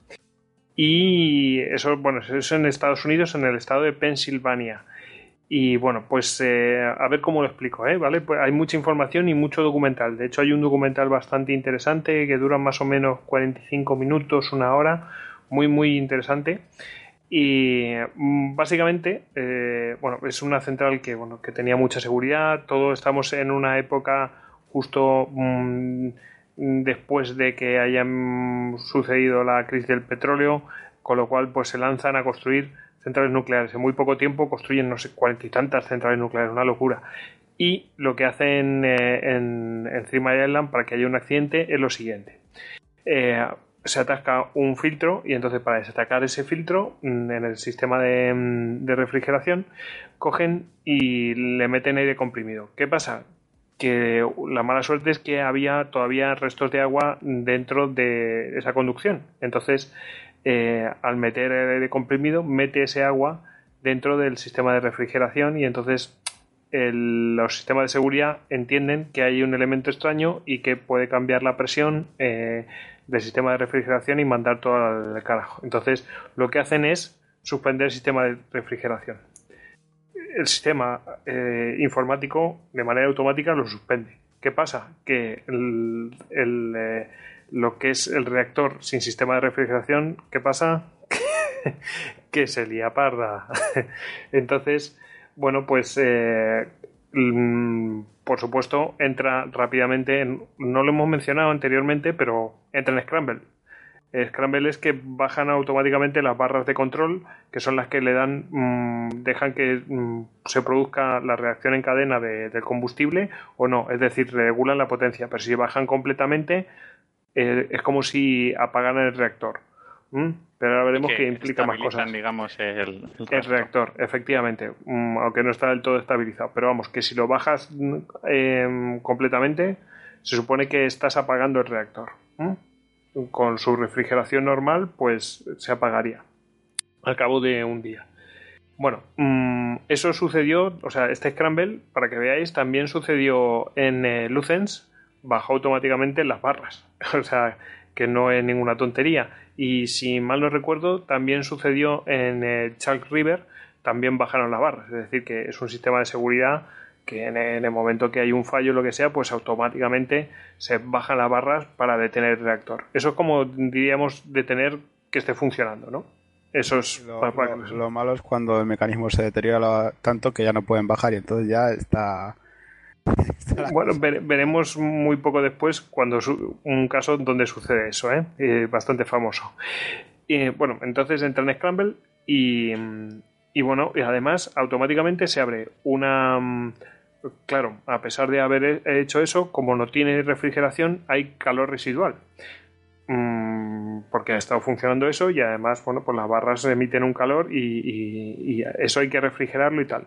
¿Y eh, qué pasa? Que el agua que contiene el reactor, para mm, que todavía estaba en el reactor, que no se está moviendo y tal, pues se está calentando y se está evaporando y al evaporarse pues está con- contenido dentro de la vasija y claro, eso aumenta la presión, la presión también aumenta la temperatura y mm, bueno, a la vez que se hace el scramble pues se abrió una valvulita que empezaba a echar todo ese, ese líquido de refrigeración, ¿no?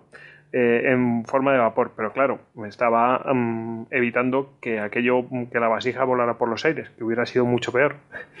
Y mm, bueno, hasta ahí parece que todo normal. Pero ¿qué pasó?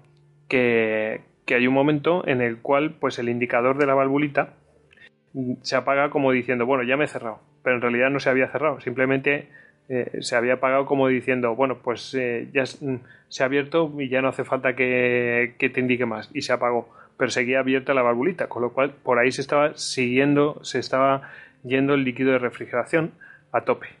Eh, bueno, una cosa tremenda. Y no solamente eso, sino que las bombas de refrigeración, como mm, eh, se estaba evaporando ahí a saco eh, y calentando el líquido de refrigeración, empezaba a ir por los conductos llegaba a la bomba de refrigeración también mucho vapor. Y empezaron a temblar porque no estaban diseñadas eh, para eso y decían, joder, como se estropeen las bombas, ahora sí que esto no lo arregla nadie porque no vamos a poder refrigerar. Y entonces, ¿qué hicieron los técnicos? Cogieron y apagaron el- las bombas.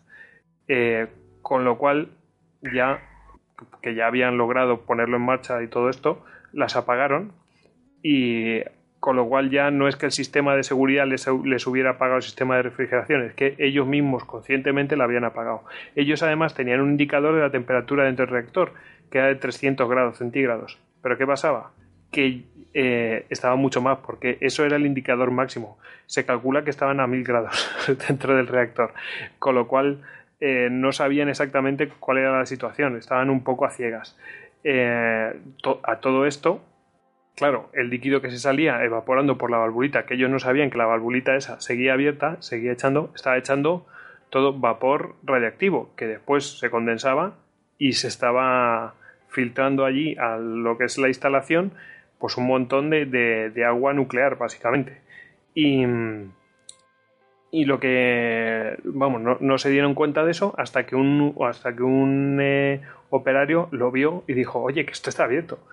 Y entonces, o sea, que veis que hay una serie de fallos técnicos que, que sus indicadores les estaban mintiendo, que no tenían suficiente información, ellos estaban tomando decisiones incorrectas, unas veces en parte por culpa de los indicadores que no les indicaban bien las cosas, otras veces no les indicaban por, eh, o sea, mm, estaban tomando decisiones incorrectas. Había solamente un teléfono en, en el centro de control y el teléfono estaba todo el día comunicando y los, los que estaban, los diseñadores de la central, que esos sí que sabían lo que se, se estaba partiendo la pana, esos tíos estaban intentando llamarles y no podían contactar porque siempre estaba comunicando, hasta que por fin pudieron comunicar con ellos y dijeron, oye que no, que encendéis la, la- la refrigeración como sea, porque como, como no encendéis las bombas de refrigeración, eh, no es que vaya a suceder una cosa que decían la solidificación del núcleo, sino que es que se va a fundir el núcleo, va a haber un... Rodrigo, Va a haber un meltdown. pues eso, se va a fundir el núcleo y entonces sí que la vamos a liar. Y, y entonces ya la pusieron en marcha, pero bueno, después eh, ocurrió, bueno, se comprobaron varias cosas. Uno de los operarios se, se se acercó, a, se, se ofreció, arriesgando su vida, a ver qué estaba pasando dentro del edificio del- de contención de donde estaba el, el eh, reactor y la vasija y bueno, por supuesto que vio que ahí había agua mm, por ahí por todos lados, recogió un poco de agua mm, que estaba por ahí y que supone que tendría que ser completamente transparente y estar de color amarillo y vibraba en la mano.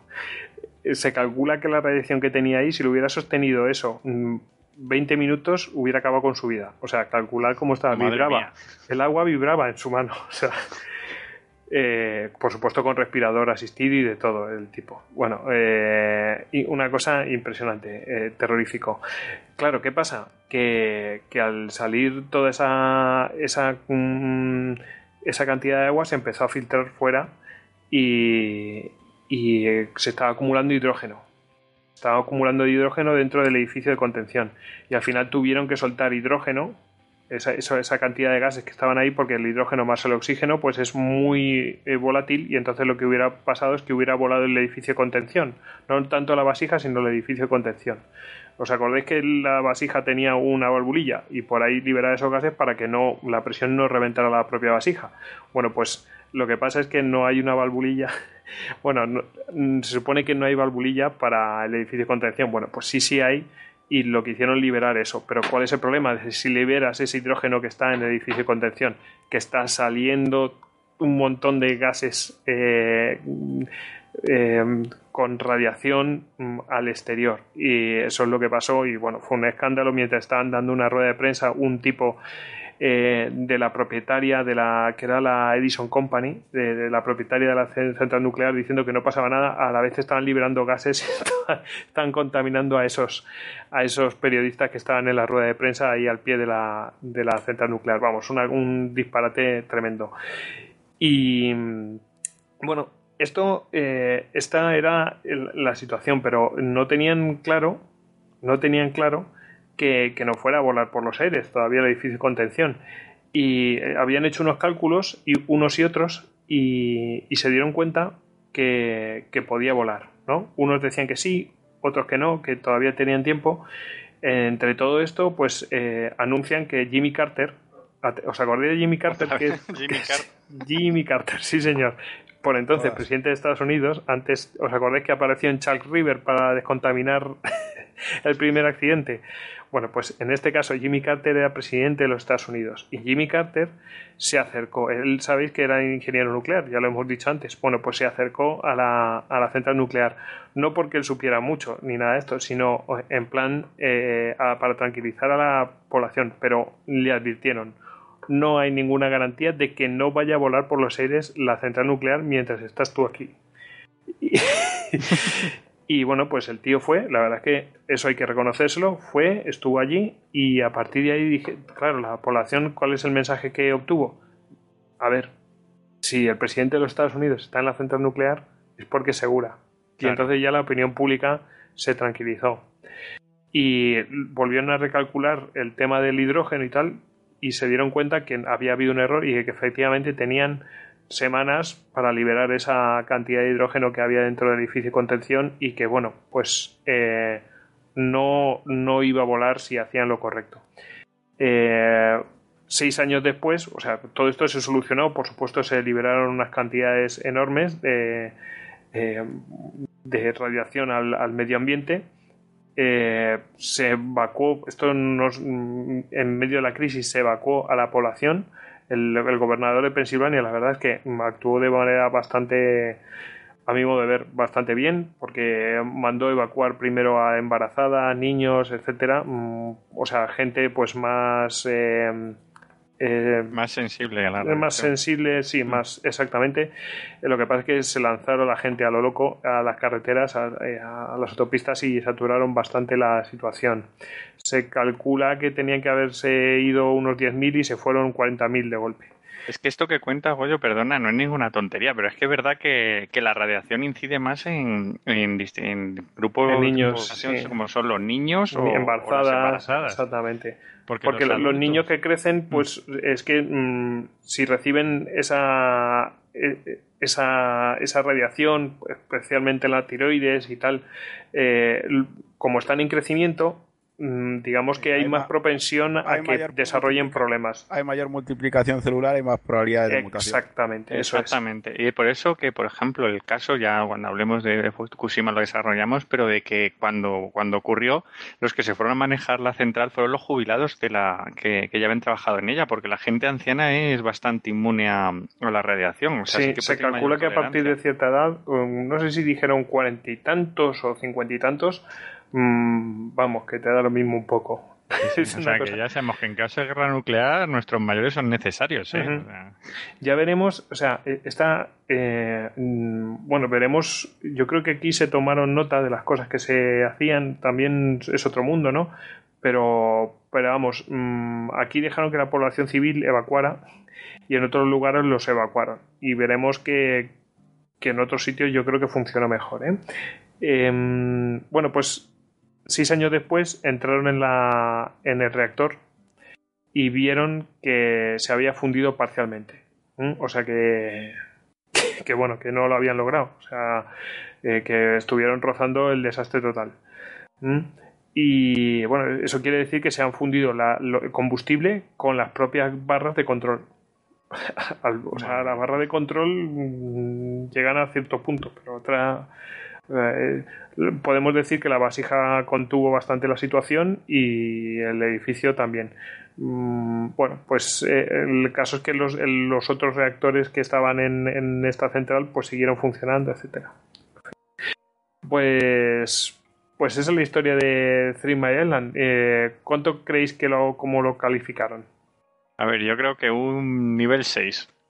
¿Lo digo? Un 4. Pues un nivel 5. Joder. Porque es un nivel 5, se calificó como nivel 5. Yo no sé cuál es el. Eh, yo creo que como no hubo explosión ni liberación a, a saco paco, o sea, sí se liberó eh, radioactividad al medio ambiente, por eso es un 5, Rodrigo. O sea, de 4 a 5 quiere decir que se liberó. O sea, de 5 se libera al medio ambiente radioactividad.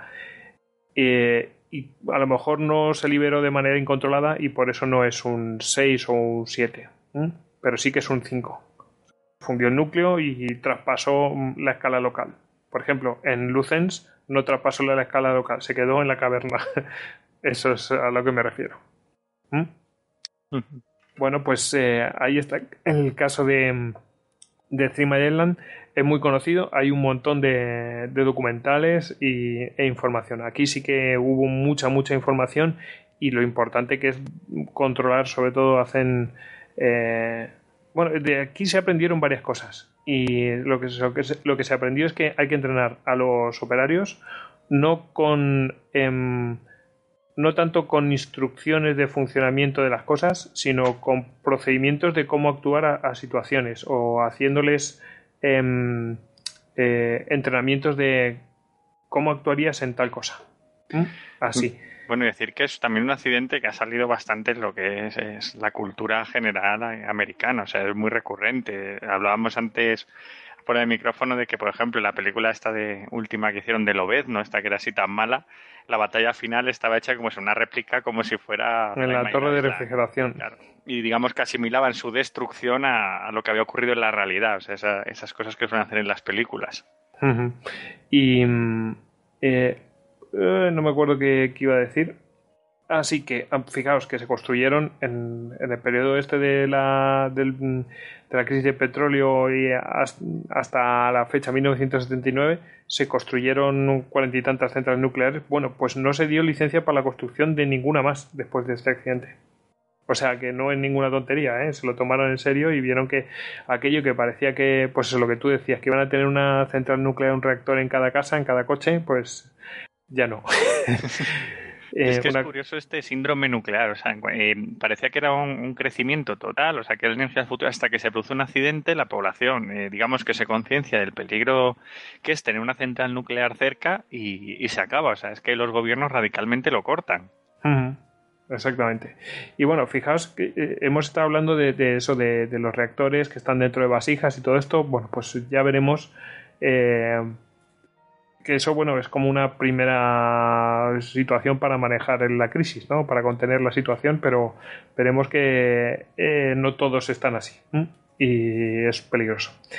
Bueno, en el 7 de agosto de 1979, um, aquí tengo que un millón de personas, un millar, ¿eh? Un millar de personas resultaron contaminadas por radiación eh, emitidas, emitida por una central secreta cerca de la ciudad de Irwin, en el estado de Tennessee, en Estados Unidos. O sea que. ojo, ojo con esto, macho, tremendo. Y tú tenías también, eh, pues eso, uno, unos cuantos días después, eh, un mes y pico después, en, eh, también hay un, problema, ¿no? En 1979, el 22 de septiembre.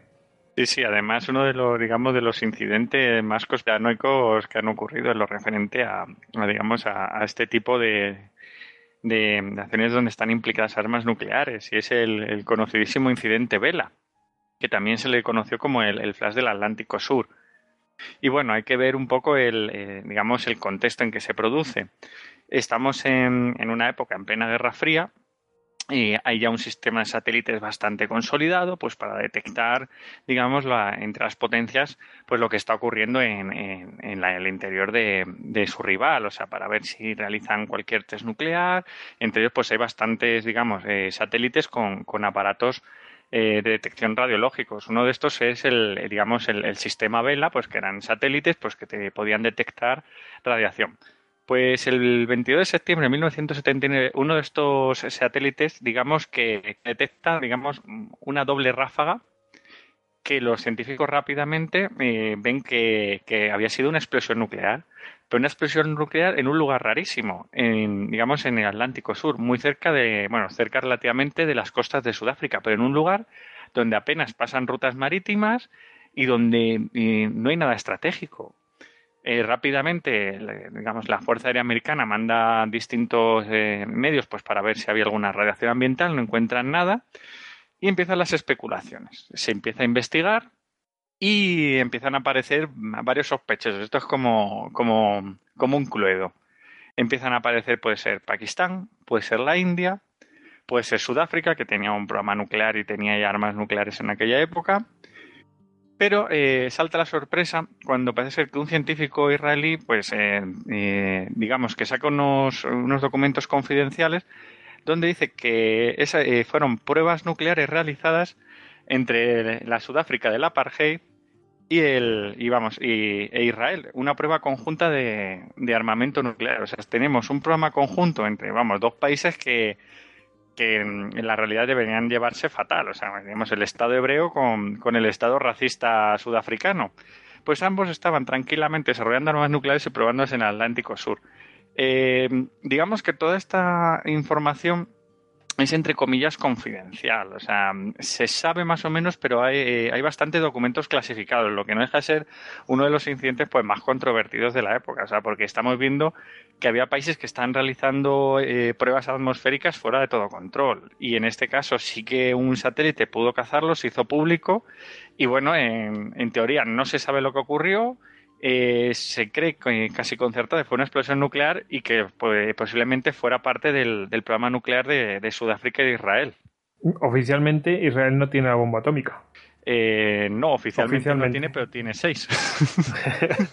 bueno, que sepamos, seis. Sí, sí. Y, y Sudáfrica, por ejemplo, sí que era una potencia atómica hasta que con el, con el final del apartheid, eh, digamos que voluntariamente destruyó todo su armamento nuclear. O sea que, que sí que eran dos países, además, que, que estaban en una situación, ambos en aquella época, como eran un poco parias internacionales, porque tanto Israel tenía bastantes embargos de armas y demás por parte, aunque eran, digamos, embargos oficiales, entre comillas, eh, por parte de, casi todas las potencias, sí que reciben al final arma- armamento y demás, pero bueno, y Sudáfrica igual, pues por eso apartheid sí que, mm, que estaban embargados, no recibían tecnología suficiente, así que se lanzaron a, a desarrollos propios y entre ellos fueron colaborando. Pero no deja de ser curioso que, que vamos, que Israel, que es, pues, como todos conocemos, es un estado hebreo, que, que colaborara con, con la Sudáfrica, vamos, eh, más racista que había, que era esa- ese estado del apartheid, que en teoría, digamos que son filosofías totalmente contrapuestas, pero bueno, no es la primera vez que lo hace Israel, también le vimos ahí atacando el reactor de Osirak junto a Irán, pasándose la información y tal, pero bueno, cosas que pasan. Bueno, el enemigo de mi enemigo, ya sabes. Claro, y no, y que luego la, la realidad no es como nos la pintan muchas veces. No todo, o sea, entre el blanco y el negro hay muchas escalas de grises. Pues sí. Y es donde mejor se mueven los que saben moverse. Bueno, pues vamos a pasar al 13 de marzo de 1980 y bueno, aquí tiene, ¿os acordáis que, que os he dicho que son que tenemos mm, centrales nucleares reincidentes, instalaciones reincidentes, eh, personas reincidentes, submarinos reincidentes? Bueno, pues aquí tenemos otra. Accidente nuclear en la central nuclear de Saint-Laurent-des-Aux, Francia. Eh, iba buscando yo este y encontré el otro, el otro accidente. Bueno, pues este accidente mm, es un fallo en el sistema de enfriamiento que causó el derritimiento de un canal de combustible en el eh, reactor de Saint Laurent A2. Bueno, pues fijaos, o sea, que se les derritió una barra de combustible eh, por un fallo en la refrigeración y yo creo que es poco. es poco lo que pudo para lo que pudo haber sucedido. Eh, fijaos, eh, no es ninguna tontería. En cuanto falla la refrigeración, normalmente lo que tienen estos, las centrales más modernas, tienen sistemas secundarios de refrigeración también, porque es que si no ya saben qué es lo que hay, ¿no? Y bueno, pues em, aquí tenemos. eh, em, ¿Cuánto pensáis que le dio? O sea, que, que está, ¿con qué está calificado este accidente? O sea, una, una barra, digamos, estabilizadora derretida que se fue por un canal. No, no, que, que se derritió. Unos, eh, vamos, una barra de combustible se derritió. O sea, directamente tres. se fundió ahí esa barra. Un 3. Un 3 Mm, Pues venga, yo un 4. o es un 4. Accidente sin riesgo significativo fuera del emplazamiento. Es decir, se contaminó el interior, pero. eh, o sea, es un accidente grave porque mm, pudo haber eh, provocado mm, una reacción en cadena y haber fundido más barras. Bueno, en, principio ocurrió eso. Y, es grave porque el, el sistema de enfriamiento, de refrigeración, pues se estropeó. Pudo haber sido mucho peor. o sea, El- potencialmente mm. terrible. Lo que ocurre es que cada, o sea, eh, mm, parece que cada accidente llega, o sea, puede llegar a consecuencias muy críticas. O sea, una central nuclear que pase algo, Exactamente. o sea, eh, es que es eso lo que pues lo que estamos viendo es que hay, hay un montón de accidentes que es que podían haber sido muchísimo, muchísimo peor. Exactamente, porque en algún momento alguno de los sistemas de seguridad medio funciona, aunque sí que hay unas consecuencias graves, pero bueno. Pero la verdad es que eh, yo ya me estoy planteando que sí son, bast- que son bastante peligrosas, ¿eh? O que el factor humano interviene en el momento apropiado e incluso con riesgo de su vida. Sí, sí.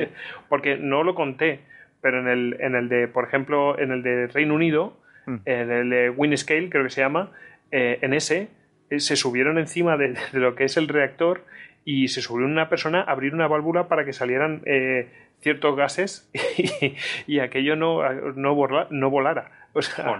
Sí, sí, no, la eh, verdad es que jugársela. eh, mm, eh, En plan y- Spock en Star Trek, ¿no? Sí, sí, incluso hablaban, yo creo que hablaban, eh, decían, bueno, teníamos que ver las cosas, no, no sé cómo se miraban, dice, no podíamos mirar eh, lo que había dentro del reactor directamente porque nos hubiéramos, eh, debían tener una trampilla o algo así, porque nos hubiéramos expuesto a unas radiaciones enormes, ¿no? Eso decían en Winscale.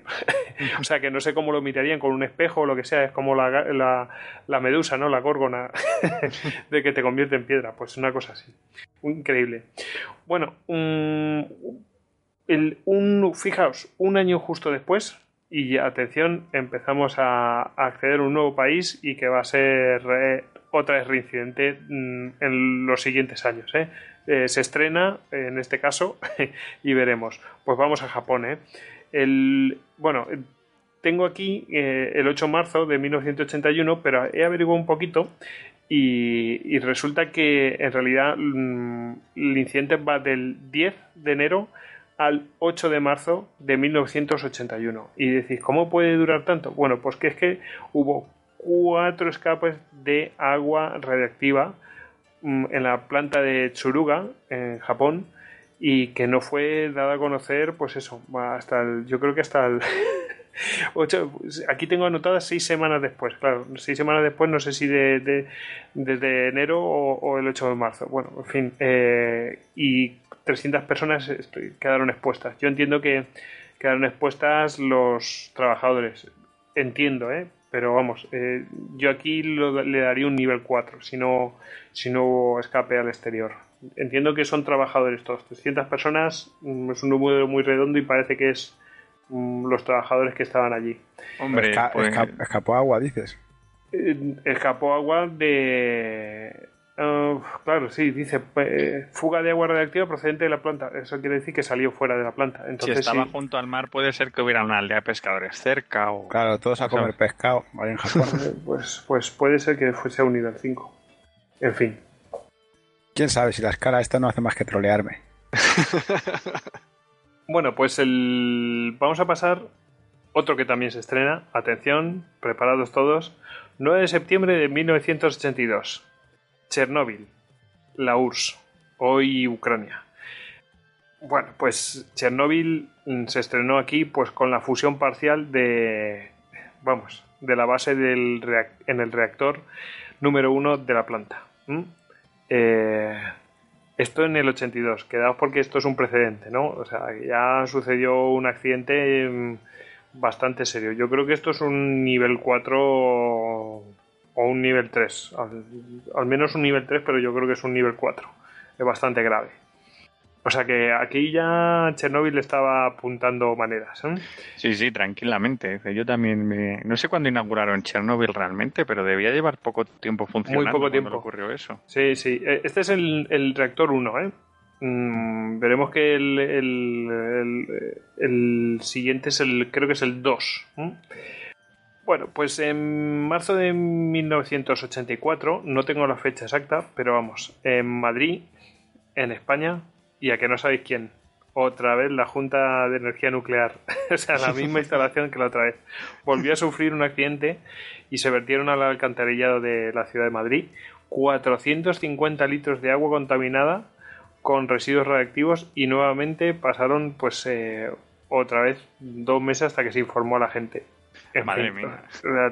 Eh, pero tú fíjate, o sea, cuatro, la otra vez fueron 45. Mm. Entre, o sea, entre 40 y 80 litros. Esta vez son 450 litros. Lo que pasa es que la contaminación mm, tiene menos gravedad porque era mucho menos radiactiva. Eh... Me, me, recuerda un poco a la película de, de Host, no sé si la habéis visto. Sí, la coreana del monstruito ese. Sí, que al principio de la peli está en un laboratorio y dice, ¿y qué hago con esto? No sé, tirarlo por el desagüe. Esto es un poco igual. Pero fijaos, esto ya es en la democracia, o sea, que es que no es una cosa exclusiva de que haya una dictadura, no, es que en estos temas se ocultan y punto. O sea, o se informa más tarde para que no cunda la... Es como, bueno, ya no tiene remedio, te jodes. Estoy muerto, ¿qué más os da si lo sabéis mm. o no? ¿Cómo, ¿Vosotros qué le daréis a esto? No, no tengo la calificación, esto no... ¿Qué opináis? Yo, yo creo que es un 5, al menos. Mm, igual, pero igual al no ser tan contaminante se reduce. Sí, claro. pero no sé, yo para mí es un 5. Yo un 4, por decir lo contrario de Goyo. Pues yo un bueno, 3. Vale. No, yo creo que como hay contaminación exterior. Hay contaminación exterior, por lo menos 4. Para mí es un 5. O sea, que, es que el 4 es eh, a, a, nivel local y con una contaminación inapreciable. pero es que yo no creo que esto sea inapreciable prácticamente. Eh, o sea, inapreciable me refiero a pequeñas cantidades. Ah, yo lo que A mí me parece que esto es grave. de lo que, del material que sea. Eh, Aunque Sí, sea. total, si es plutonio está muerto. Claro, el plutonio, 40 litros de plutonio tuvo que ser aquello brutal. O sea, que 40 litros realmente, que si lo vemos desde nuestra 40 litros de agua no es nada, realmente en volumen. Pero claro, en plutonio imagínate. Con materiales, eh, digamos, que, que tienen plutonio, claro. yo creo que va un poco en función a eso, pero vamos, tampoco tengo ni idea, ¿eh? No soy experto en esta, en la, en la categoría esta que, que nos trolean. No, bueno, no, no nos metemos, pero vamos, el plutonio es, no, no sé si era 10 o... O sea, creo que al menos era 10 veces más potente que el que... Si es de la misma mente, mm, digo yo, que si es de la misma manera proporcional en, en radiactividad, pues... Pues ahí está, no sé. O sea, Sí, sí. mm, Eso, pero bueno. No me meto porque no lo sé. Eh, pero vamos, ahí queda, ¿eh? Eh, O sea, en el 70, en el 84, mm, la Junta de Energía Nuclear. Bueno, em, y llegamos pues eh, a uno de los momentos culminantes. El 25 de abril de 1986. Accidente nuclear en la central nuclear de Chernóbil. Por entonces la URSS, hoy Ucrania. Bueno, pues eh, hacía cuatro años que habían tenido problemas. Eh, y bueno, esto se enmarca. La verdad es que aquí mm, podéis comentar lo que queréis, porque aquí yo creo que todo el mundo conoce bastante. Mm. Pero esto se enmarca, es una central, como tú habías dicho, nueva. em, se enmarca en que eh, había que hacer unas, unas pruebas de, de apagado del, del reactor y con la energía residual que había, a ver si se podía hacer que la central siguiera funcionando. Eh, ¿Cuánta energía podía seguir dando? Bueno, esto era un tema delicado porque, claro, podían apagarse y no dar la suficiente potencia. Hay que, había que hacer un equilibrio entre el, el agua que se bombeaba, eh, que no fuera mucha para eh, que se pudiera evaporar la suficiente y mover las turbinas. O sea, había que hacer un equilibrio entre la potencia del reactor, la temperatura que tenía, el agua, la cantidad de agua que se bombeaba, mm, que la, energía que estaba produciendo el reactor pudiera eh, evaporar eh, en suficiente cantidad para mover las turbinas, cuánta energía podía generar. Bueno, un tema de equilibrios, no sabían cómo iba a funcionar. Podían de repente no poder mover las turbinas y, y, y a lo mejor tener un problema con el reactor. Bueno, no se sabe. Bueno, el caso es que iban a hacer esa prueba. Bueno, pues no se les ocurrió hacer otra cosa que hacerlo por la noche, que era cuando estaban un turno de personas que no eran las más eh, expertas en el propio reactor. Y esto lo hicieron, creo que era porque las necesidades de energía eran menores. Al ser de noche, no. Efectivamente, también. Eso es, eso es, eso es. Y, y nada, bueno, pues entonces lo que hicieron fue preparar el reactor para esa situación, para, ese, para esa prueba. Entonces, bueno, pues eh, lo que hicieron fue bajar eh, las barras, un número de barras. eh, no, no- no me acuerdo cuántas ba- barras bajaron, pero bajaron bastante. Y eh, se dieron cuenta que, bueno, pues que no, que no tenían suficiente, vamos, que se había bajado muchísimo la potencia del reactor. Entonces, bueno, empezaron a, a subir barras, eh, bastantes, ¿no? Eh, el caso es que también lo que había sucedido es que el que tenía que bombear agua para el reactor, o sea, no para la refrigeración, sino para, para generar energía, pues eh, había bombeado demasiada agua y todo esto no se sabe del todo bien, o sea, esto se supo- son suposiciones de lo que pasó, ¿eh? Empezaron a bombear agua eh, para, pues, para, que las para que la evaporara el reactor y claro, ¿qué pasaba? Que el reactor mm, con tantas barras que tenía mm, bajadas en su momento, pues no generaba la energía suficiente, o sea, no podía hacer frente a evaporar tanta agua, es decir, que digamos que, que no Lo podía calentarla lo suficiente. Mm, eh, mm, no es que lo sobrecargaran, sino que la energía que tenía, que estaba generando el reactor con todas esas barras bajadas, pues no, no era suficiente para eh, generar toda la energía que esperaban. Entonces, bueno, pues ¿qué hace el, el compi? Eh, levanta un montón de barras. ¿Qué pasa? Levanta tantas barras. eh, dicen que creo que eran que tenían que al, al menos al menos mantener no sé si eran 16 barras como mínimo. ¿Qué pasa? Que eh, dice, bueno, y no tenía un sistema de seguridad que no les impidiera eh, subir tantas barras. Bueno, es que lo habían desconectado para poder hacer la prueba. Mm, Oh, Entonces, ¿qué- ¿cuál es el tema? Que creo que dejaron 8 barras solamente. Y el mínimo que siempre dicen, siempre hay que tener, o sea, en, en esa, las especificaciones, en esa central nuclear era al menos 16. En otro la- lado se ha escuchado 30. Pero bueno, mm, cada uno que, bueno, que esto hay mucha información, ¿eh? Eh, entonces, claro, lo, soltó de, golpe y además la persona que estaba, que encargada de mandar eh, el agua para allá, pues desconectó una serie de bombas cuando se dio cuenta, ostras, que es que estoy enviando demasiada agua y por eso no está eh, no está mm, pudiendo el reactor con tantas barras bajadas, no está pudiendo eh, hacer frente y evaporar y generar toda la energía. Entonces, ¿qué pasó? Que a la vez se subieron todas esas barras a lo, bestia eh, por encima del límite de seguridad. El sistema de seguridad mm, estaba desconectado, con lo cual las eh, permitía ir más allá de los límites. No solamente eso, sino que además el agua que se está mandando para, para poder evaporar la redujeron muchísimo y entonces, claro, de repente se encontraron con una alarma brutal de que el reactor tenía una temperatura, eh, vamos, eh, disparatada. Eh, automáticamente el que estaba de responsable del reactor le dio al botón de scramble, que es bajar mm, de manera de seguridad todas las barras, pero ¿qué pasaba? Que la cantidad de temperatura que se había generado ahí eh, en un momento había deformado ya las barras de, de grafito. Y claro, eh, con las barras deformadas ya no podían bajar. Bueno, aquí ya estaba sentenciado Chernobyl. madre mía. Y bueno, lo que lo siguiente sucedió ese siguiente minuto y voló por los aires. Eh, voló, creo que una. No sé cuántas toneladas volado la tapa del, del reactor. Hay que decir que el reactor este no está en una vasija.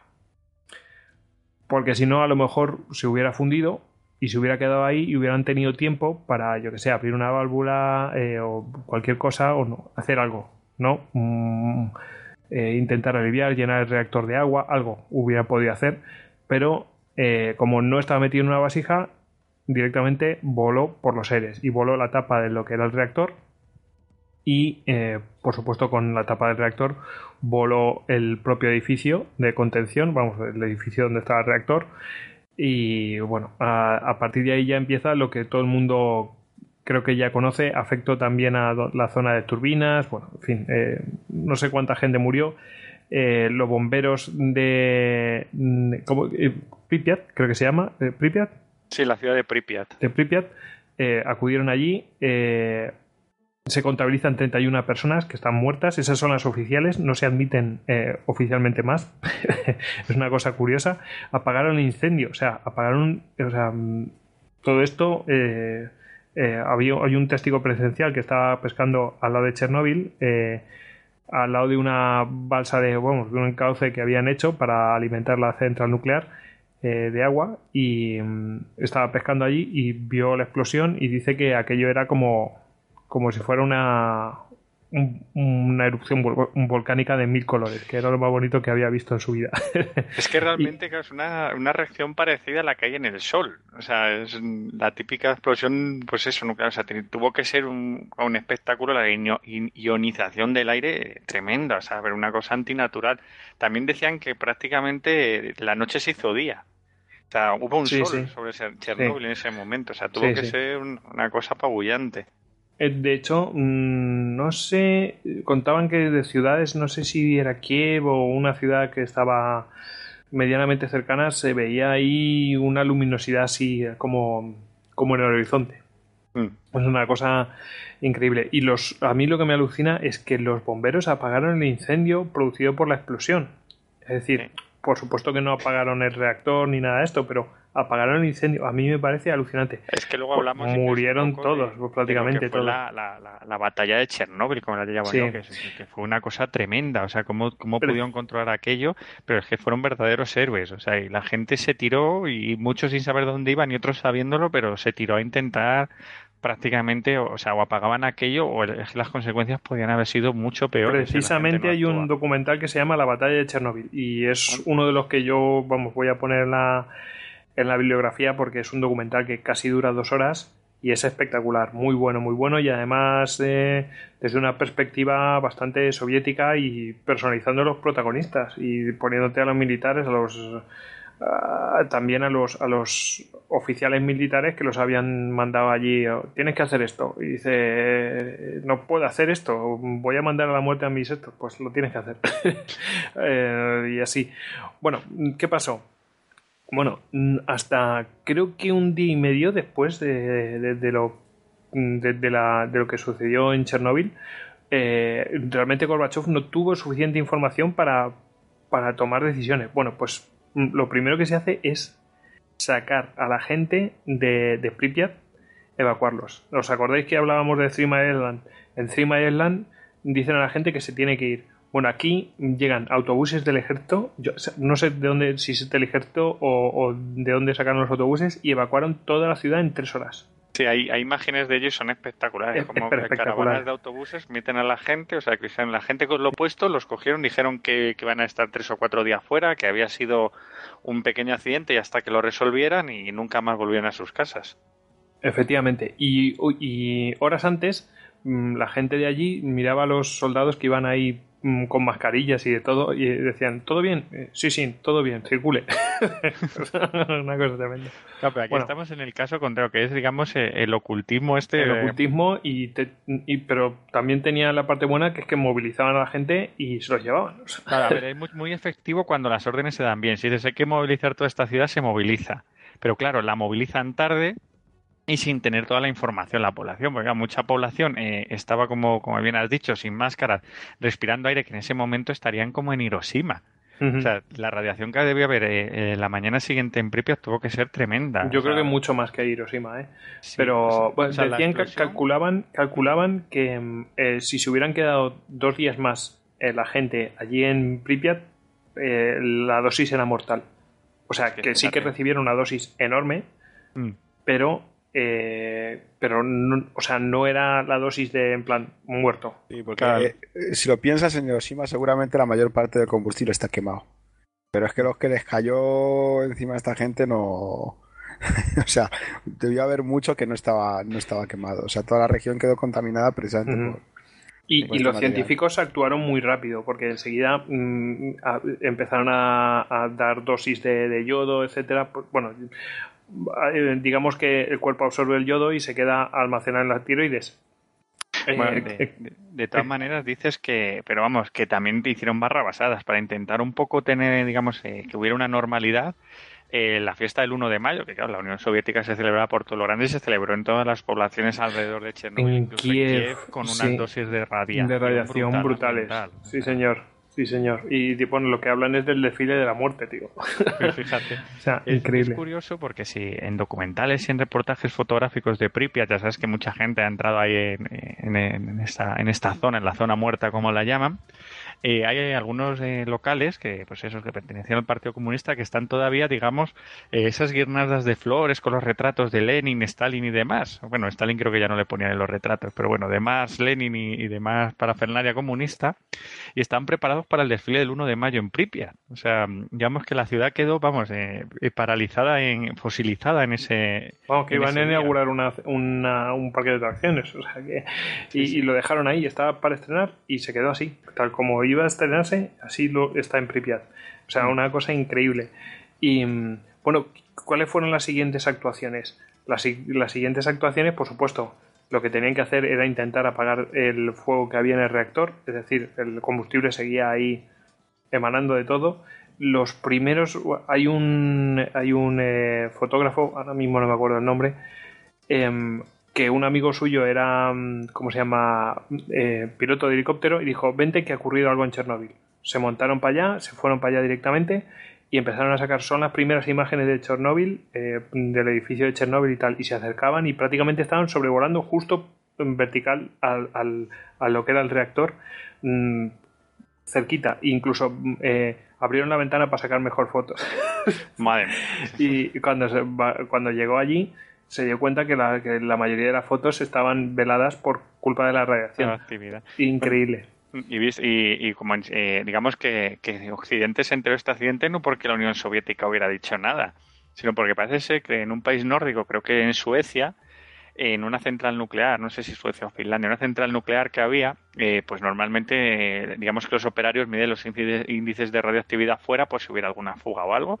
Y parece ser que, que, un par de días después fue un operario a medir y de pronto se encontró unos índices de radioactividad escandalosos. Que no le, no le dejaban entrar, no le dejaban entrar en la central nuclear. Dice, tú estás contaminado. Dice, ¿cómo que estoy contaminado? Que sí, que sí, que tú no puedes entrar. Y, y fue otro a entrar y tampoco podía entrar y llegó otro y tampoco podía entrar. Y a ver, se estropeó la máquina. Probaron con otra máquina, con otro, con otro decímetro y se dieron cuenta que también pasaba. Y entonces eh, ya empezaron a decir, aquí pasa algo muy gordo. Y claro, que no era su central, o sea, es que era de Chernóbil que estaba llevando una nube radiactiva por toda Europa. a Suecia o sea, es que luego también hay declaraciones así un poco de, eh, de la época que te dice cómo, cómo actuaban los políticos y, cómo llegaban a ser. incluso el presidente de Francia, en ese momento, el presidente de la República Francesa, decía que no, que la, radioactividad se había parado en las fronteras de Francia, como si la radioactividad dijera, oye, aquí no podemos pasar. Sí, sí, sí, porque, porque, porque Francia era un país totalmente pronuclear Mm. Y es por eso que ellos negaban que hubiera habido afectado algo a Francia. Mentira, cochina y vil. O sea, una cosa increíble. Bueno, os cuento. Dime, dime. Aquello afectó a todo el mundo. Eso es. Hombre, eh, yo estuve, leí hace poco, no sé hasta qué punto es creíble esto, pero digamos que, era un, centro esto de estadística y datos que decía que después del accidente de Chernóbil, uno de cada dos europeos va a tener cáncer en su vida. Así. O sea, así de la, la cosa. Pues puede ser. Pues no, no, te lo voy a negar. Bueno, hay un poco de discusión con eso. Bueno, ya sabéis que el lobby nuclear es bastante poderoso y siempre intenta quitar cosas a lo que es realmente y además está apoyado por el gobierno hoy ruso de que no, no fue para tanto. En fin. Hmm. Bueno, mm, os cuento rápidamente lo que hicieron. Mandaron a un, a un, eh, un oficial de alto rango eh, que se encargara de, de apagar el incendio del reactor. ¿Qué hizo? A ver. Eh, o sea, el edificio se había apagado. ¿Qué hizo? Pues cogieron un, pues, pues básicamente no sé cómo se llama esto, un escuadrón de un batallón, no sé lo que sea, de helicópteros y lo que hacían era arrojar, estaban arrojando tierra, arrojaban de todo, arrojaban también boro también para, para, estabilizar el reactor. Exactamente, pero qué pasaba que cuando lanzaban eso, o sea, hacían, o sea, no paraban, ¿no? Sin parar eh, o sea, llegaban, cargaban, salían y sin parar. O sea, imaginaos una, una operación realmente militar industrial de bombardeo al, reactor con Boro. Bueno, esa, esa operación fue espectacular. Los helicópteros, los 1008 y los 1012, que, que y algunos se cayó, ¿eh? Sí, sí, salían, entraban. Pero es que los pilotos, cada vez que se ponían sobre el reactor, decidían una dosis de radiación letal. O sea, alguno cayó porque el piloto murió, o sea, eh, este, se radió y murió en, en, su asiento y, el, o se desmayó, o sea, hubo un momento en que la mayoría de ellos en el sarcófago. La mayoría de ellos murieron, ¿eh? o sea, de, pues, después de, trabajar un día, tenían, los mandaban a Moscú a un hospital que estaba especializado, pero allí los recibían y ya sabían lo que había. O sea, que la mayoría de ellos iba a morir en pocos días. Además, la muerte era terrible porque eh, cuando los primeros afectados por Chernóbil incluso los llegaban a meter en, digamos, en, unos ataúdes especiales y revestido de material antirradiactivo y a las familias no dejaban acercarse. Dice, su marido es ahora un objeto radiactivo altamente peligroso y lo enterraban en sarcófagos nucleares. O sea, era una cosa tremebunda. Sí, sí, sí. Y bueno, pues eh, la mayoría de estos pilotos murió. En lo que sí que lograron fue efectivamente pues eh, apagar lo que era el incendio, lo consiguieron. Es decir, el, oficial en el documental este sale pues orgulloso de lo que hicieron y, él admite que, que sus hombres dieron su vida por, por apagar aquello. ¿Cuál fue la siguiente, la siguiente cosa?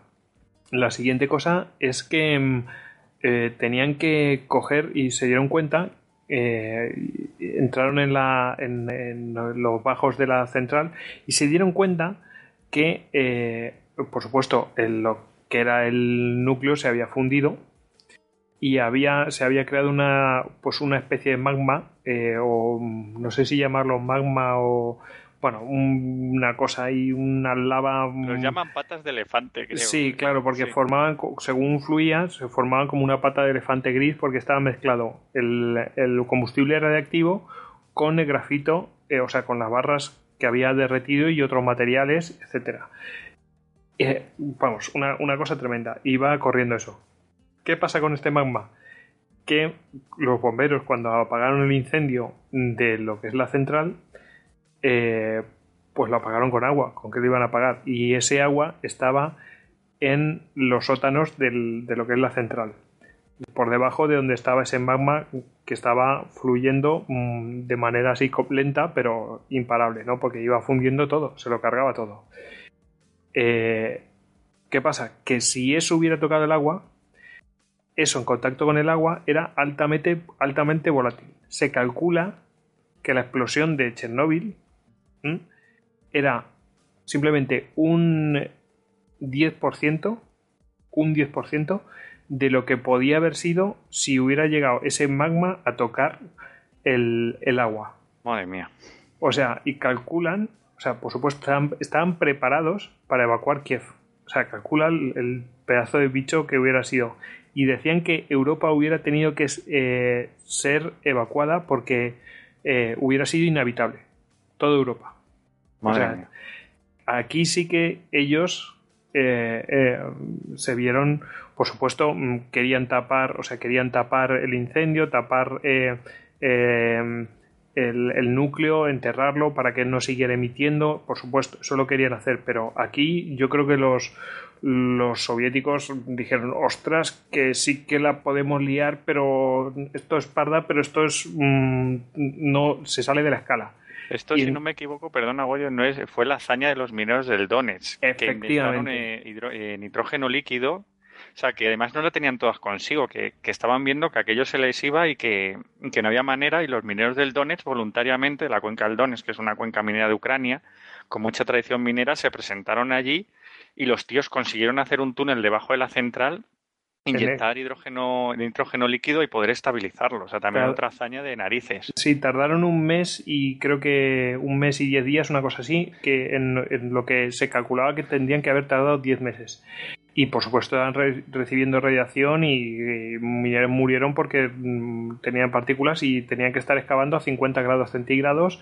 Y bueno, es una, en turno continuado, o sea, una cosa espectacular. Eh, excavaron un túnel por debajo y lo que hicieron fue crear una base de, hormigón eh, lo suficientemente grande como para que si llegaba algo de magma ahí no filtrara a lo que era el, el nivel freático porque estaban, recordemos que estábamos al lado de un río, las centrales nucleares siempre se colocan al lado de un río para tener suficientemente agua, su- suficiente agua para poder refrigerar y lo que hicieron fue crear como una lo que no tenían antes, una vasija, ¿no?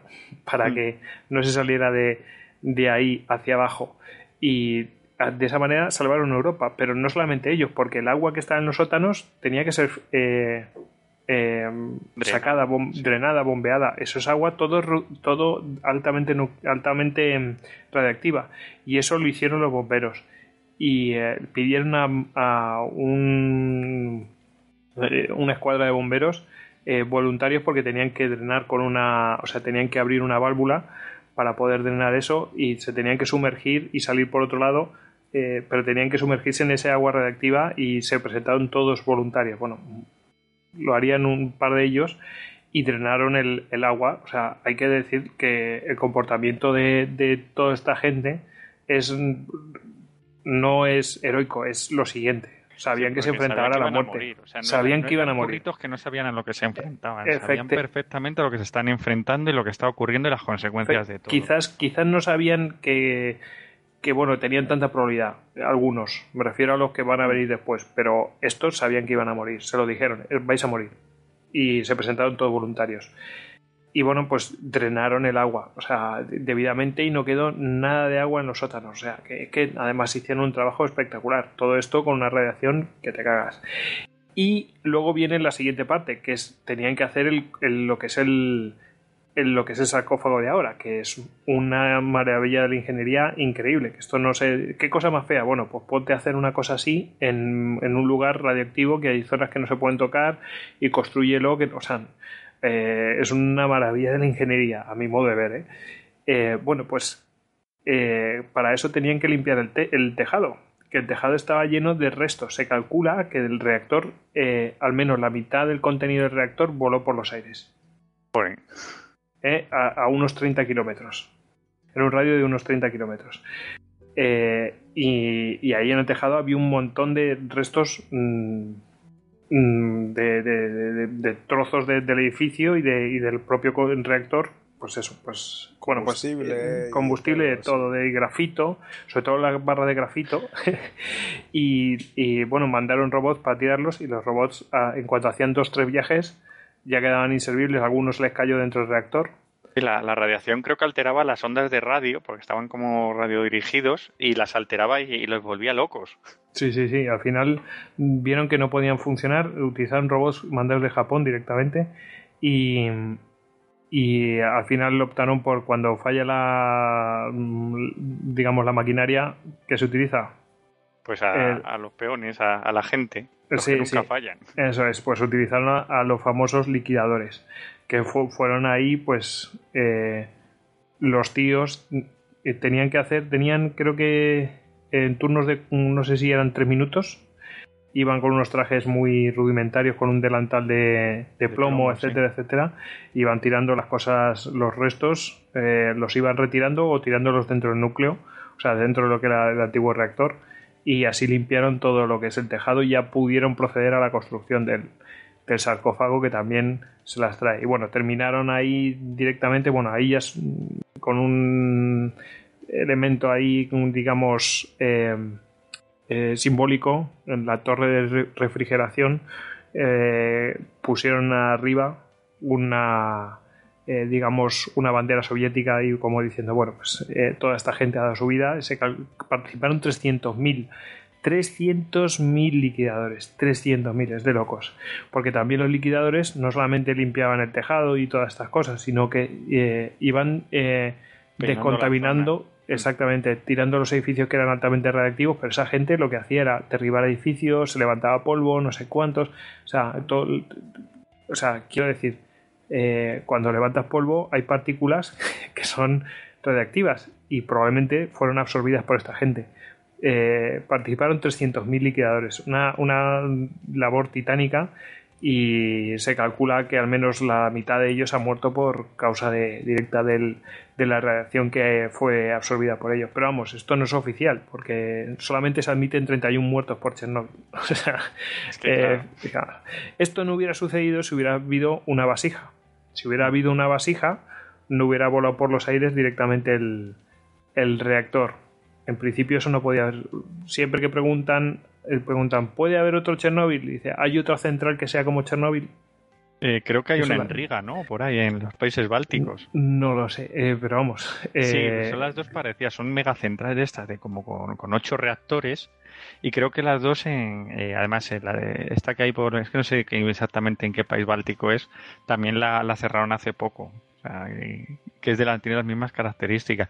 Y bueno, comentando lo que decías de los liquidadores, parece ser que cuando los estaban reclutando, porque muchos de ellos fueron voluntarios, eh, parece ser que muchos reclutaron en, en los cuarteles. Y, y llegaban pues una, una comisión del ejército y les daba a elegir y les decía o dos años en Afganistán o dos minutos en el techo de Chernóbil. Esa era la decisión. Pues no sé, ¿tú qué, prefe- tú qué elegirías? A ver, em, Yo me voy a Afganistán, ¿eh? lo de Chernóbil también se las trae, porque yo he visto en documentales y tal que la, que la radioactividad es, es que es una auténtica lotería. No es, digamos, no es un campo radioactivo gigante lo que hay, sino que parece ser que se forma como en, burbujas invisibles. Entonces, si tú atraviesas una de ellas sin darte cuenta, pues digamos que todos lo, lo- digamos, los rayos gamma, todo este tipo de, de partículas radiactivas te destrozan. Pero puedes estar al lado de ellas y no hacerte nada.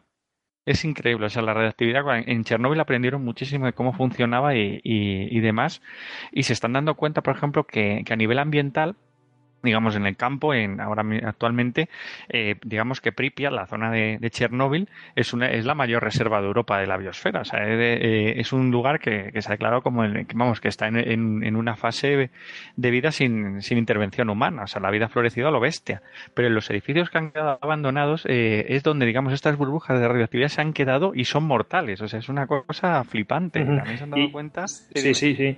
No, no, y de hecho, mm, fijaos si hay radioactividad ahí, que hay un gas que se llama xenon, que Mm. por cierto también se, se habla de que ese gas se pudo haber acumulado en el reactor al estar a tan baja potencia y, y eso también influyó en que no hubiera suficiente reacción Y, y claro, después, claro, levantaron las barras de golpe para dar suficiente potencia. eh, claro, y así y ocurrió lo que lo que Rodrigo sabe. ¿Qué ocurrió, Rodrigo? Y Meltdown. Es eso. A mí me gusta más el nombre de síndrome de China. Bueno, lo del, lo del síndrome de China es que se contamina todo. Ese sí, es bueno, el lo llaman así porque dice que como se funde el reactor, se, vamos, que, que va como, digamos, fundiendo todo. Y claro, en aquella época, cuando no sabían lo que ocurría, pues si se funde todo, llega hasta el núcleo terrestre. ¿Y dónde está lo que el otro lado del núcleo terrestre? Y si sigue eh, bajando el, el reactor, China. Se le llamaban así. Pero vamos, eh, me hace mucha gracia el nombre. Madre mía. Pues. em, bueno, mm, que los elementos radiactivos eh, suelen crear uno- un gas que se llama xenón. Por lo que tengo entendido, ¿eh? tampoco me hagáis mucho caso, porque no soy científico. Y, y en, en los edificios de Pripyat, bueno, los edificios de toda la zona afectada, ¿no? Eh, lo que se, se hizo, se fue, se quitaron todas las ventanas, o sea, se quitaron los cristales y tal, se quitaron todas las puertas, todo que estuviera abierto para que no hubiera acumulaciones de xenón, porque podían provocar otras explosiones, etcétera, y, por supuesto, con- o sea, vamos, eh, eso es un elemento radiactivo y podía crear ahí una concentración de radiación. Pero fijaos, es cierto lo que tú dices, hay objetos que tienen, contienen más radiación y la conservan y a lo mejor vas a un sitio y tienen un alta, al- alto nivel de radiación y, y no puedes estar ahí. Y por ejemplo, eso ocurre en la famosa noria de Chernóbil, la que comentabas tú del parque de atracciones que estaban a punto de inaugurar. Pues esa noria parece ser que tiene una concentración de, mm, eh, de radiación mortal. Y sin embargo, en la esplanada que hay al lado se puede estar perfectamente. Y ya para la gente así muy friki y tal que le guste, eh, hay un visor eh, ruso eh, de internet que se llama Yandex, que digamos que es el equivalente al Street View de Google que tienen, digamos que tienen toda la ciudad de Pripyat hecha, pues con un coche se fue allí y hizo como un street view de toda la ciudad y es impresionante, o sea, puedes estar navegando por sus calles y ver cómo ha quedado una ciudad totalmente fosilizada de, aquella época. Bueno, pues eh, no sé, es que esto la verdad es que merece un, eh, un entero, la verdad. Eh, Chernobyl y bueno, mm, digamos que hemos dado cuatro pinceladas, ¿eh? así pa pa pa. Eh, pondremos ahí el, en la bibliografía el documental porque está muy muy bien, pero hay muchos documentales de Chernobyl. Incluso Cuarto Milenio hizo un, un, un programa muy muy interesante sobre Chernobyl con cosas que no tratan los otros documentales. Es bastante interesante, ¿eh? Mm. A mí el de Cuarto Milenio me pareció sublime, ¿eh? o sea, seriamente, o sea, me pareció que es una cosa que, o sea, siempre los hemos visto muy desde el punto de vista catastrófico o siempre con, el, digamos, desde el mismo punto de vista eh, más técnico y tal, pero el de Cuarto Milenio sí que, que es buenísimo, ¿eh? o sea, para quien esté interesado en, en saber de- del accidente más en profundidad, yo creo que es el idóneo. Son muy, son muy, sí, la verdad es que es muy, muy intuitivo. La verdad es que se mm, va para las cosas que ellos han destacado que eran más importantes y yo creo que son complementarios porque yo veo que hay cosas que no tratan unos y tratan otros. Hay tres, hay otro documental bastante bueno que hizo un chaval de la eh, unos chavales de la Complutense y bueno, yo creo que están eh, entre esos tres eh, se van repartiendo la- las cosas, está bastante, bastante bien logrado. Mm, A ver si podemos poner los tres, ¿vale? En la bibliografía, porque merece la pena. Bueno, pues eh, vamos a dejar Chernobyl. Bueno, antes hay que decir, bueno, ¿cómo calificaréis este? Venga, este fácil. Eh, bueno, eh, en lo eh, máximo. ¿qué- ¿En qué sí. nivel? Rodrigo, ¿tú qué crees? Eh, ocho. es es un, un nivel 7, accidente nuclear grave, lo llaman. Y, bueno, Chernobyl. Chernobyl, o sea, realmente, aunque ya ocurrió hace tiempo, eh, para nada está solucionado el asunto. Hablabas No, tú del sarcófago, el sarcófago que se construyó, aunque se construyó a toda prisa, pero la verdad es Tenía que una no- fecha de caducidad. Exactamente. Es y que la radiación poco- daña los materiales. Exactamente, y hace poco han construido el segundo sarcófago que requiere Bueno, lo están construyendo, lo están construyendo y es un sarcófago, es, es interesante porque va a envolver a todo, va por raíles. Y lo- además es muy interesante porque lo que no solamente va a retener la radiación, eh, sino que a- además va a permitir el, el desmontar el antiguo sarcófago porque en cualquier momento se puede venir abajo y Claro, claro. liarla ya parda. Entonces van a permitir, va a permitir poder trabajar, de- desmontar el antiguo sarcófago y si hay que montar otro, pues se, se monta. Pero en principio, mm, vamos, lo están montando ahí y creo que est- estaban trabajando sí, 3.000 personas en aquello, o sea, y no sé cuántas naciones, una locura. Pero vamos, es que claro, es que Bueno, o, Y o hacen el esfuerzo, ¿no? La central nuclear siguió funcionando tiempo después del accidente. O sea, creo que hasta el año Efectivamente. 2000 Y había, había momentos en que se hacían turnos, o sea, en las zonas así más afectadas, turnos de dos horas y salir pitando de allí. O sea, que unas condiciones de trabajo un poco de aquella manera. Sí, sí, sí. Incluso yo he llegado a ver algún vídeo en, en YouTube y tal que de las zonas de Chernóbil, estos vídeos que hacen los rusos y los ucranianos, tan divertidos, de por ejemplo una ambulancia pues que llegaba pues para dar apoyo sanitario a aquella zona, porque hay que ver que es una zona de exclusión, lo que llaman la zona muerta, que es un perímetro bastante grande, eh, ciudades abandonadas, pueblos abandonados y en medio del todo Chernóbil funcionando todavía. Y claro, pues con una dotación de personas que están allí trabajando, entonces necesitan un apoyo. Pues llegar una ambulancia perseguida por una manada de lobos. O sea, porque claro, aquello se ha vuelto salvaje. Y la ambulancia intentar pegarse a una puerta para, para los enfermeros salir de allí sin que los lobos los muerdan. O sea, es que eh, son cosas un poco. Bueno, eh, eso no sé cuándo está, no está, no sé cuándo estará grabado, pero mira, voy a corregirme a mí Hmm. porque mm, el que explotó fue, dije que el 2, no, fue el número 4. Eh, el número 4. Y como tú has dicho, siguieron en marcha el resto. El de al lado, el número 3, seguía funcionando. O sea, es que en realidad compartían la, la- la torre de refrigeración. Pero es que estaban eh, pared con pared prácticamente. Increíble. Claro, claro. El, el 1, el 2 y el 3 siguieron en marcha. El 4 fue el que explotó. El, el número 2 se cerró en el 91. El número 1 se cerró en el 96 y el 3, que fue el último que funcionaba, en el 2000. O sea, fíjate. O sea Sí, que, lo que hace tú viste nada. fue de antes del 2000, yo creo. Sí, en los años 90, o sea, de un vídeo pues que hicieron de estos, que cuando empezaba la fiebre de los vídeos. Y, y nada, y lo último también comentar que como, que como los efectos siguen, por supuesto, porque Pripyat, o sea, como hemos dicho, la ciudad fue abandonada y la gente se fue con lo que tenía en mano y allí quedaron multitud de objetos. O sea, eh, durante los años 80 y 90 aquella zona fue eh, virtualmente saqueada y muchos de los elementos muy, muy, muy contaminados acabaron en varios puntos de Ucrania, Bielorrusia y Rusia. O sea, que es que, digamos que la- el, el veneno de Chernóbil se ha ido extendiendo por toda la, la antigua Unión Soviética. Televisiones, radios, vestidos, todo tipo de objetos personales de la gente que quedó, vamos, que quedaron expuestos a la radiación. Bueno, digo lo que tiene el nivel 7. El nivel 7 es liberación grave de materiales reactivos con amplios efectos en la salud y en el medio ambiente, que requiere la aplicación y prolongación de las, de las contramedidas previstas. O sea, que quiere decir que, que, te- que no solamente tienes que utilizar, eh, tomar medidas, sino que mantenerlas y además una liberación grave de, de materiales al exterior, ¿no? Que, que afectan a todo, ¿no? Una cosa la antesala al fin del mundo, ¿no? Sí, básicamente. bueno, para que quiera cosas así un poco misteriosas, que vea el de Cuarto Milenio, que ahí explican qué significa Chernobyl y todas esas cosas. Si os gusta el misterio, ¿no? bueno, vamos a pasar, ¿no? Eh, vamos a pasar y nos vamos a ir a, a otro que, aunque parece una tontería, veréis qué nivel alcanza, ¿vale? El 13 de septiembre de 1987 eh, el accidente nuclear de Goiânia. No sé si lo he dicho bien. Goain, no sé. Goiânia en Brasil.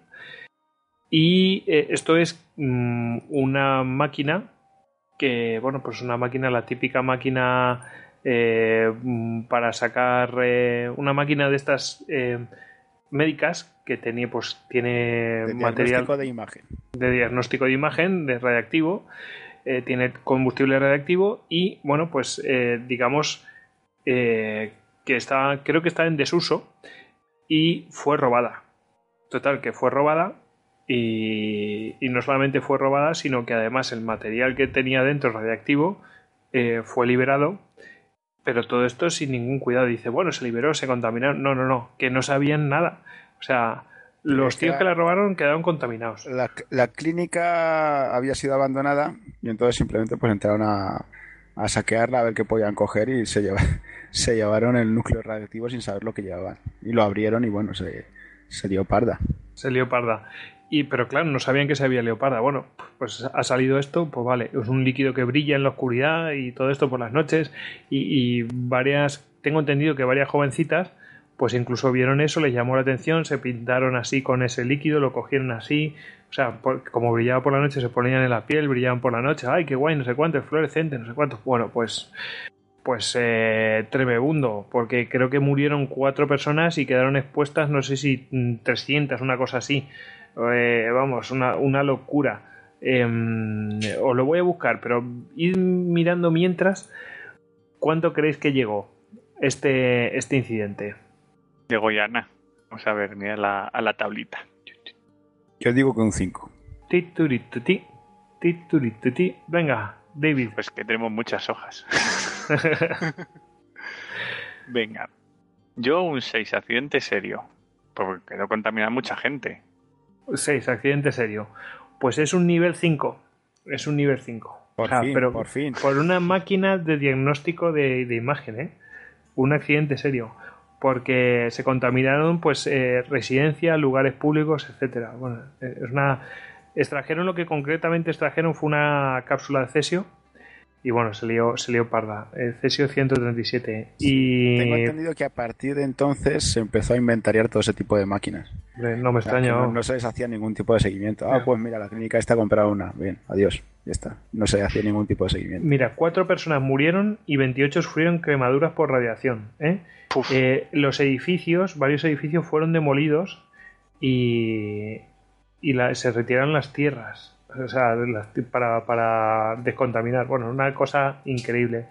Para que veáis una tontería tan grande, una tontería tan grande y tan pequeña, lo que puede suponer. En fin. Madre mía. Así que si veis brillar algo así, un líquido o lo que sea, no lo toquéis, iros de allí. y contadlo a la gente, hay esto.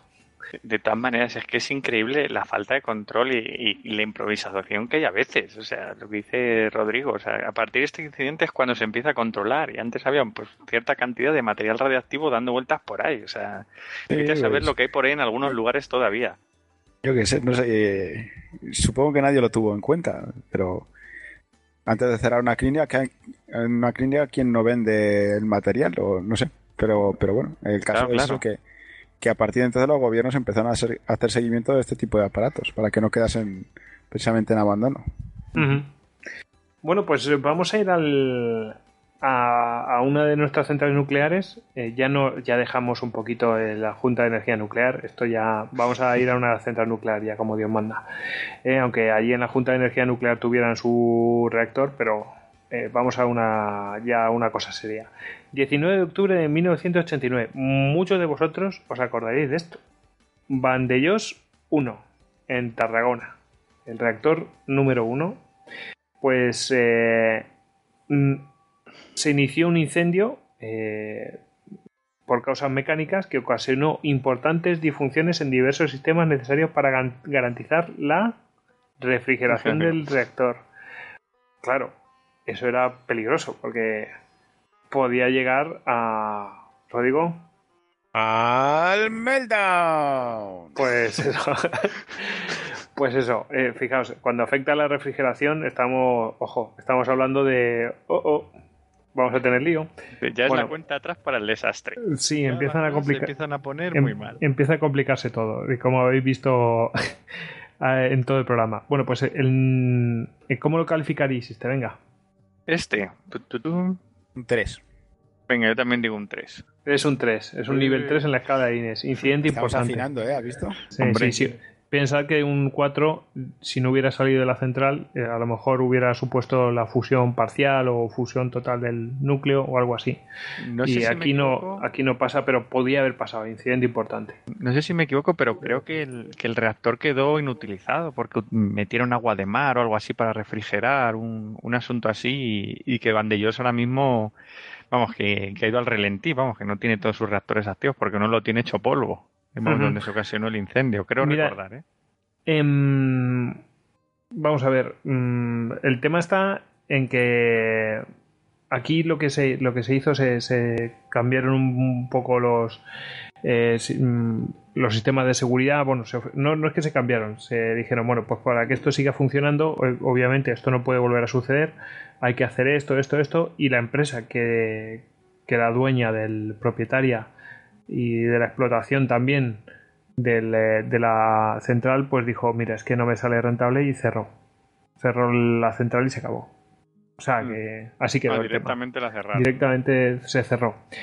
Y el siguiente, el Ah, siguiente, claro, perdona, es que claro, hay un Bande- Vandellós 1 y Vandellós 2, claro. Claro. o sea, se cerró Vandellós 1, ¿no? Donde ocurrió Eso la... Ajá, de acuerdo.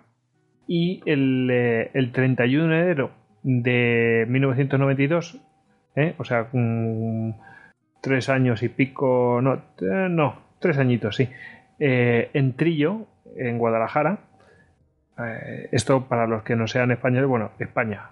Guadalajara, España. Pues ocurrió un, un incidente que está calificado como de nivel 2. No he logrado averiguar qué era. Está calificado como de nivel 2 en la, en la escala INES. Y eh, bueno, ya por deciros que en España ha habido 27 casos, eh, de los cuales, bueno, te- 27 casos que están calificados de alguna manera en la escala de INES. ¿eh? Y 25 son de nivel 1. ¿m? O sea que este de Trillo es el de nivel 2 y el de Valdellós fue de nivel 3. ¿m? Y los demás han sido de nivel 1, que bueno, pues ha sido como le- creo que llaman anomalía o algo así. Pero vamos, muy Sí, poco. pero que no dejan de ser incidentes que en el funcionamiento de una central nuclear. Que claro, hay que tenerlos en cuenta. Exactamente. Yo no sé si aquí cuentan lo de, me imagino que no, lo de la Junta de Energía Nuclear.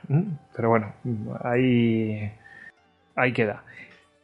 Y mm, no sé si quieres comentar algo, os sigo. Sí, no, simplemente comentar que, a ver, eh, yo, pues eso, me gusta mucho seguir las noticias de este tipo y demás, y algunas veces sí que aparecen, pero no en protagonizando portadas, ni siquiera intentando hablar un debate de qué está pasando, pero alguna noticia en plan de, bueno, ha habido pequeña anomalía tal en la central a lo mejor de, mm, de yo qué sé, de Trillo, de Almaraz, alguna de estas, y sí que sale pues una pequeña nota, pero no se sabe más, o sea, realmente es lo que tú dices, dices que te, que te, ha, que te ha costado encontrar información sobre este caso. Pero estamos hablando otra vez de este tipo de, información, que claro, al ser, digamos, distinto o, aplicarse, digamos, un- que hay un que hay un pequeño apagón informativo sobre ella, o no sé, o, el control informativo es mayor cuando se trata de, de un incidente de tipo nuclear. Normalmente, por ejemplo, en incidente de nivel 2 y en nivel 3 mm, se habla que también, o sea, hablan de que hay una exposición importante una a, a radioactividad, es decir, que es- mm, ha habido algo importante. Y en el caso de, mm, del nivel 1 eh, se habla de sobreexposición de una persona, del público, es decir, de, de los de la central, por encima de los límites anuales reglamentarios. Por encima de los niveles anuales. Quiero decir que, bueno, pues, hombre, no es una cosa mortal, pero no es como. o sea, si en un día recibe la dosis anual, pues ahí pasa algo. Sí, sí, o sea, fuera unas vacaciones Pro- rápidamente. Probablemente no va a morir, pero bueno, es el tema.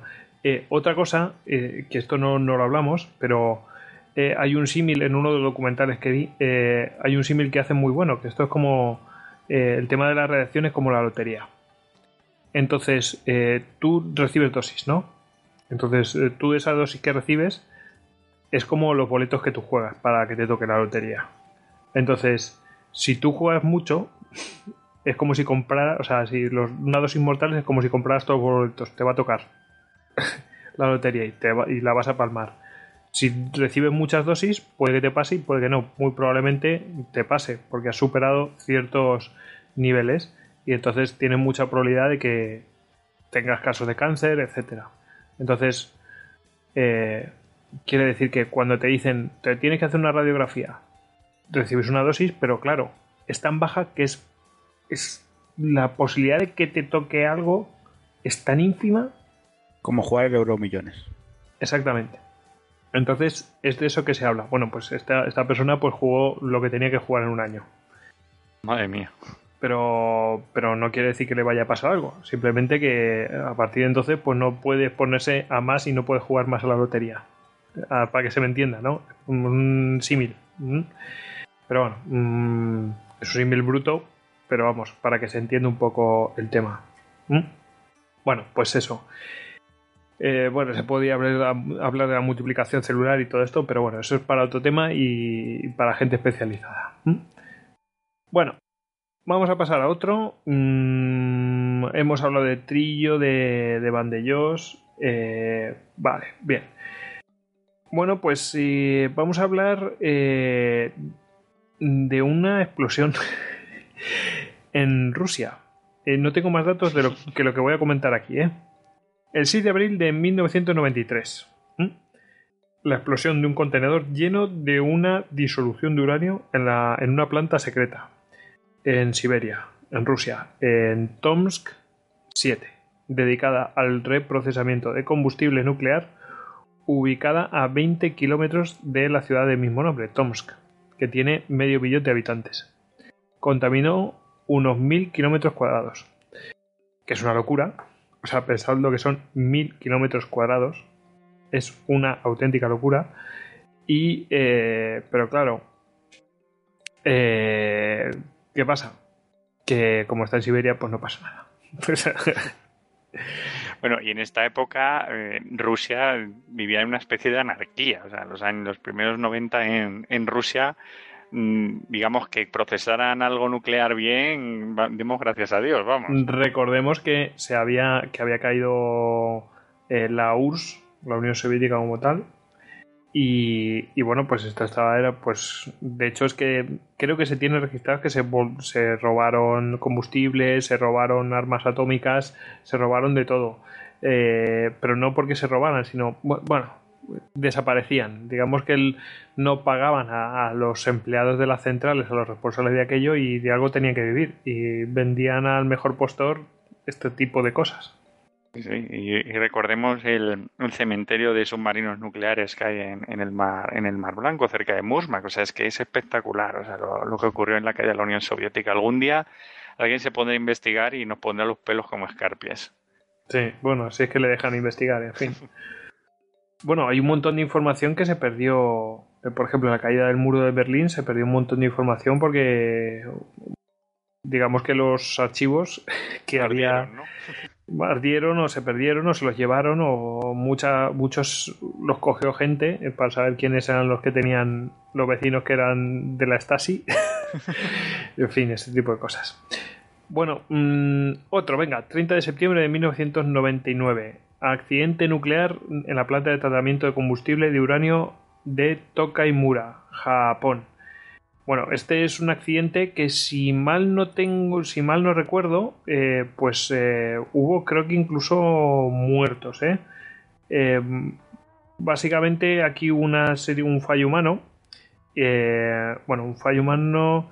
Sí, es un fallo humano porque todo, incluso en los procedimientos, digamos que tenían que mm, hacer, lo que hacían era, estaban, digamos, enriqueciendo el uranio para poderlo, para hacer el combustible que iba a ir a las centrales nucleares. Entonces tenían que hacer una serie de, pues de mezclas en, en cubetas, ir eh, mezclando los componentes y todo esto.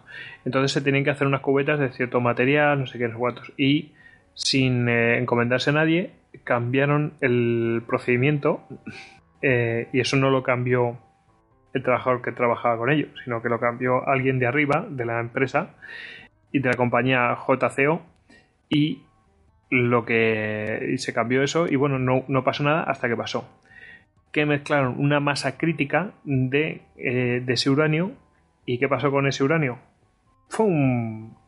entró en reacción, empezó a fusionarse, o sea, eh, perdón, a fusionarse, entró a producir, creo que es fisión, por eso no quería decir fusión, y eh, claro, se empezó a liberar, eh, ¿os acordáis de la masa crítica? O sea, lo que se hace es, se enriquece, el, se, enriquece, se hacen unas barras de combustible, y lo que pasa es que si tú mezclas mucha cantidad, eh, como es tan radiactivo, llega un momento que entra en reacción y, ya se lía parda. Pues aquí se lió parda. Y, y bueno, pues eh, efectivamente se lió parda. Y creo que mm, no sé si mató a algún, eh, algún empleado, pero vamos, eh, afectó a tres, a tres, sí, efectivamente. Eh, afectó a tres operarios y, y que, eran los que estaban ahí, precisamente. Mm, Dos de ellos estuvieron en condiciones críticas, pero vamos, mu- murió uno a las 12 semanas y otro a los 7 meses, y otro, pues, parece que ha sobrevivido. ¿Mm? Eh, otros 56 trabajadores se vieron expuestos, o sea que no es ninguna tontería. Y 21 de ellos eh, pues recibieron dosis muy importantes y ah, están bajo vigilancia. Eh, eh, se tuvo que evacuar a 161 personas y, y, digamos eh, unas 300.000 mm, fueron avisadas que no salían de su casa, que cerraran las ventanas, etcétera. O sea que fue un incidente bastante, bastante heavy y sobre todo, sobre todo, eh, no mm, digamos que fue por los procedimientos que se saltaron, digamos que hay unos procedimientos de seguridad que son estándar para todo el mundo, porque es como se tiene que hacer las cosas, y aquí se lo saltaron a la torera para hacerlo más barato, más lo que sea. Mm, Y se lió parda, así de claro. Y lo que decía, que había sido una fisión, efectivamente, y claro, una emisión de neutrones y radiaciones gamma, o sea que guay, todo, gamma ray, toma. Y, eh, así que bueno, tre- tremendo. Mm, ¿En cuánto pensáis que se calificó esto? A ver, esto no ha salido de la central, ¿no?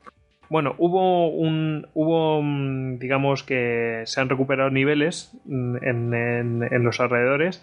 Se han recuperado yodo ¿eh? En, en vegetación fuera de la instalación.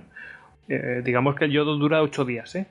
Pero Ah. claro, si, si va pasando en, en organismos vivos, entiendo que se puede llegar a conservar. Y, y sí que, o sea que sí que salió ciertos niveles de radiación pequeños, pero tal. Pero, ¿qué pensáis que, que salió? O sea, ¿qué, de nivel? ¿Cómo lo calificaron? 5. Pues yo un 4. Pues está calificado como un 4, ¿eh? Porque las cantidades, y lo, lo justifican con que las cantidades de radiación liberadas al exterior fueron muy pequeñas. Y dentro de los límites una cosa establecidos. masiva. Exactamente. Así que ahí se quedó. Y bueno, después tenemos el del... Si queréis pasamos a otro, ¿os parece? Venga, No, Veis que Japón es reincidente. esto es una cutrada que te cagas. ¿eh? Estamos hablando de tecnología, gente seria. Pues mira, esto es una cutrada que te cagas. Eh, 12 de agosto de 2000. ¿Os acordáis del submarino K-141 Kursk? sí. Pues eso. No es un accidente nuclear, pero bueno, se pierde un. Como tú has dicho, se pierde un submarino nuclear y está. Bueno, lo han reflotado y lo han sacado y lo han, han sacado todo lo que tenían que sacar y desarmado todo lo que tenían que desarmar y el reactor desactivado y todo. Claro, pero este, este accidente siempre se trató, además que, que ya Con un secretismo que te. De Rusia, en, digamos, eh, pues ya en, fue en el año 2000, o sea, ya existe, digamos, la, la prensa moderna, o sea, toda la, la información que tenemos ahora, que es bastante inmediata, y entonces sí que se filtró bastante y no pudieron llevarlo con el secretismo que ellos querían, y sobre todo fue la tragedia humana de conocer que varios, eh, digamos, eh, tripulantes eh, siguieron vivos hundidos y no se les pudo rescatar. O sea, siempre hubo muchas críticas por esto. O sea, yo siempre me acuerdo de las imágenes aquellas de, de Putin en, en Murmansk dando una rueda de prensa y cuando una de las madres de los, de los marineros pues se levanta para increparle, rápidamente la cogen como dos seguratas y parece que la señora se calma y cuando dan con el zoom de la cámara es que le habían inyectado un calmante. O sea, cosas alucinantes en aquella época. Claro, hay que ver también que igual Rusia no disponía de la tecnología para, para intentar eh, rescatar a sus marinos, pero claro, la, digamos que la- eh, el secretismo informativo y, y demás con el que se llevó a cabo, pues eh, supuso muchísimas críticas para el Kremlin y, y más que un accidente nuclear fue tratado como esto, como, como un incidente donde se habían perdido, había habido pues, Tecnología. de vidas humanas y, y demás, y luego sobre todo la, el interés que tuvo Rusia por reflotar el submarino y Y quedárselo y que no. Sí, sí, sí, que nadie se metiera ahí y todo esto. A Se ver, yo. mucho con que podía llevar algún tipo secreto de, de, mm, de, digamos, de, de proyectil nuclear o algún, nuevo- alguna- un test de armas nuevo que pudo haber fallado, algún tipo de torpedo, porque recordemos que lo que se voló fue el, digamos, el morro del submarino, pero vamos, que, esto entra en la Hay fotos. ¿eh? Están ac- accesibles en internet, hay fotos para de cuando lo sacaron, cómo estaba, en fin, o sea que hay fotos de cómo quedó el submarino, etcétera. Pero, a ver, hay cosas muy heavies. Por ejemplo, mm, de- después hablaré cómo sucedió, un poco de lo que se habla de cómo sucedió.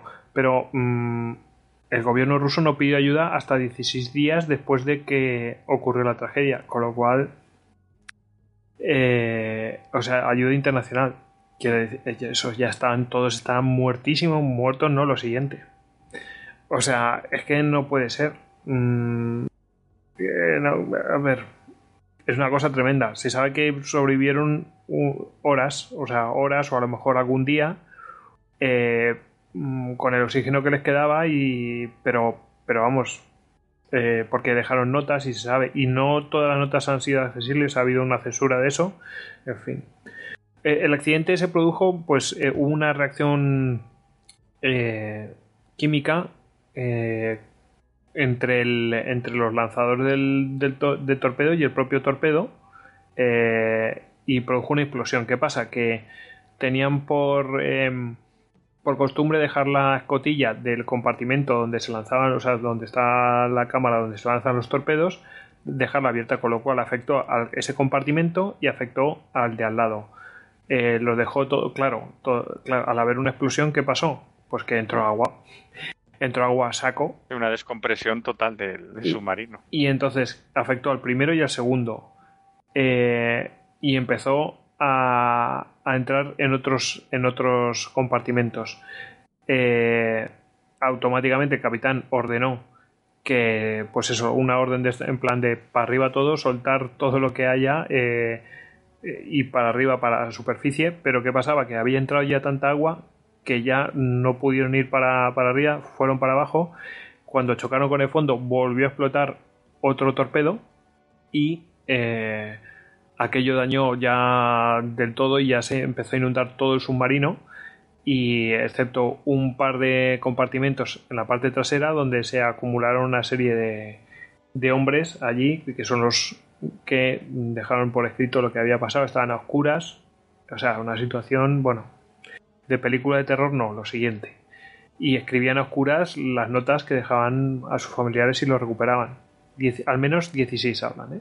o sea que vamos de tremebundo. Y el gobierno ruso mm, yo no sé si los quisieron o no pudieron pero por supuesto no pidieron ayuda a a, a, a otros países para reflotar. Hasta 16 días después 16 días después estamos locos yo creo que lo hicieron en plan de bueno pues ya la gente sabe que aquí ha pasado algo y, y bueno pues vamos a admitir y pedimos ahora ayuda pero obviamente si, si podían haberlo ocultado todo lo hubieran ocultado Sí, bueno, es que claro, ten en cuenta que cuando le pasó el submarino, inmediatamente se pone en marcha un dispositivo de salvamento. Esos son varios barcos en un punto dando vueltas. Eso llama la atención rápidamente a los demás países.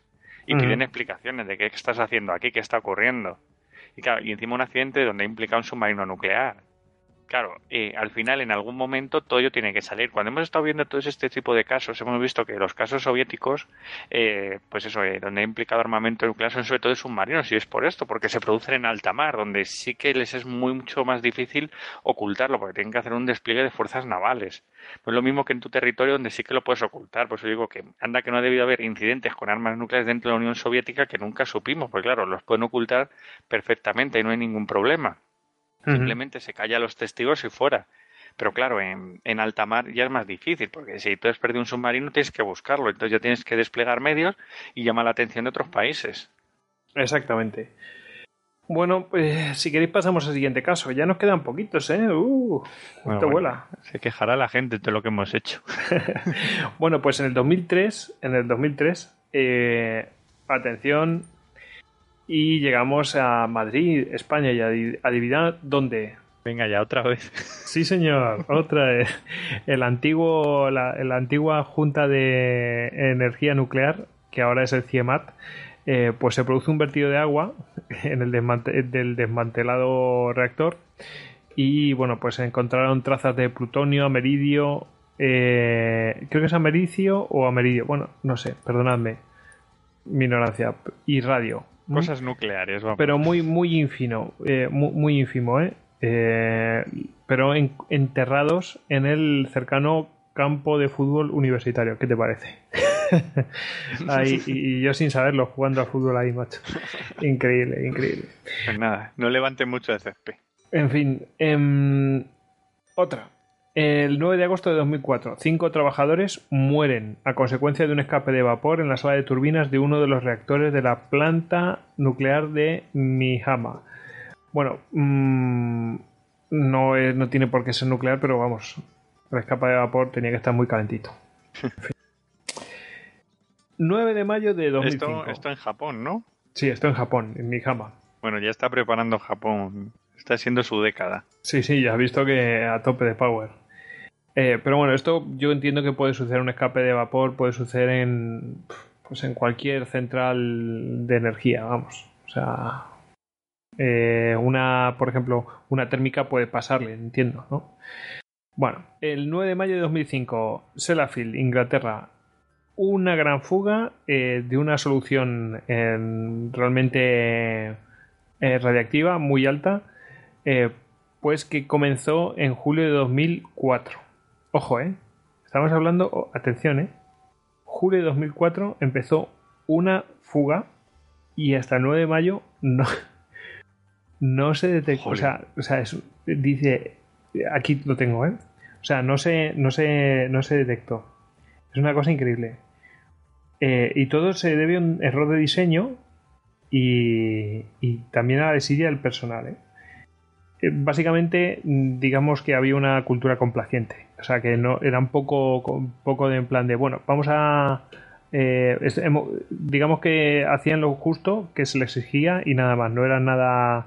Eh, eh, ¿Cómo te diría yo? Mm, no hacían más allá de lo que se les exig- exigía y por eso mm, se, retrasó la detección. Se, se cumplían lo que les decían y ya está, no, y ya está, no hacían más allá. exactamente. Y hasta que el personal de, de seguridad informó que había unas enormes discrepancias en los inventarios de los fluidos. Decían o hicieron no yo qué sé pues eh, hicieron una inspección y dijeron bueno aquí tiene que haber tanto y de repente vieron que faltaba no sé cuánto. Y oye qué pasa aquí y y le informaron al personal de operación oye qué pasa aquí qué falta esto y entonces eh, el personal de operaciones que no lo había descubierto la fuga, que era el personal compla- complaciente, ¿no? Eh, bueno, pues eh, descubrieron que efectivamente había habido una fuga y todo se debía a que en un elemento, un elemento, un material que había al lado, donde se creo que se echaban materiales, era un tanque,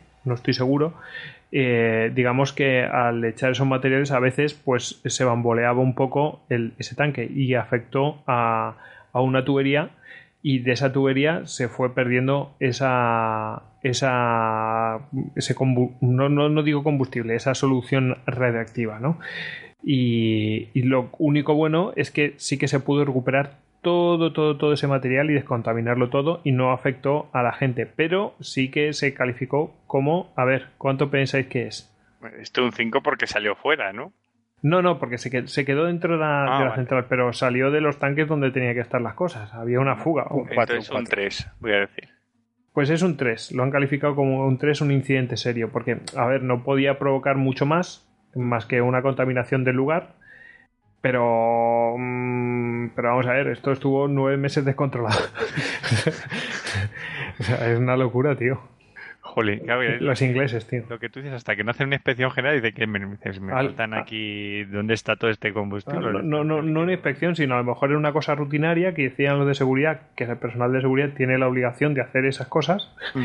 y, y de repente se encontró, oye, y los de operaciones estaban tan tranquilos, no, no hacían eso de motu propio, ¿no? De co- Claro, claro. pues de fi- fijarse en esas cosas, en fin, un- una locura. Em, en 2007 tú tienes aquí uno, ¿no? Sí, eh, eh, bueno, uno de un incidente de, de estos que, que nos gustan tanto con armas nucleares IB-52.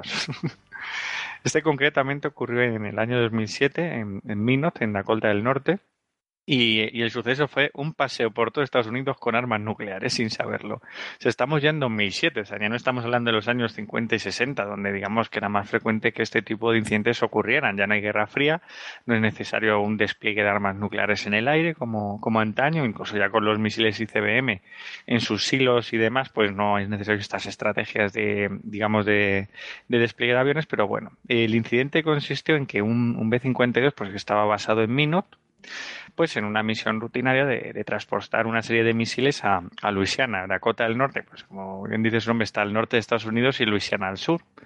Pues nada, entonces eh, el piloto se dispone a, a revisar la carga y es una serie de misiles que, que, bueno, que, se van a almacenar en, otra base en, en Luisiana y nada, pues se dispone a llevarlos. Y bueno, pues va eh, durante, pues eso, lo que son pues en ruta, pues eh, transportándolas. Y cuando ya llega a su destino, eh, revisan la carga y se dan cuenta que, tres de los misiles que portaba iban cargados con armas nucleares y no se había tomado ningún tipo de medida pues, de prevención eh, para este transporte. O sea, que en caso de que ese B-52 hubiera tenido un accidente, mm, eh, un aterrizaje forzoso o cualquier cosa, iba armado con tres armas nucleares de las que no se tenía ningún conocimiento.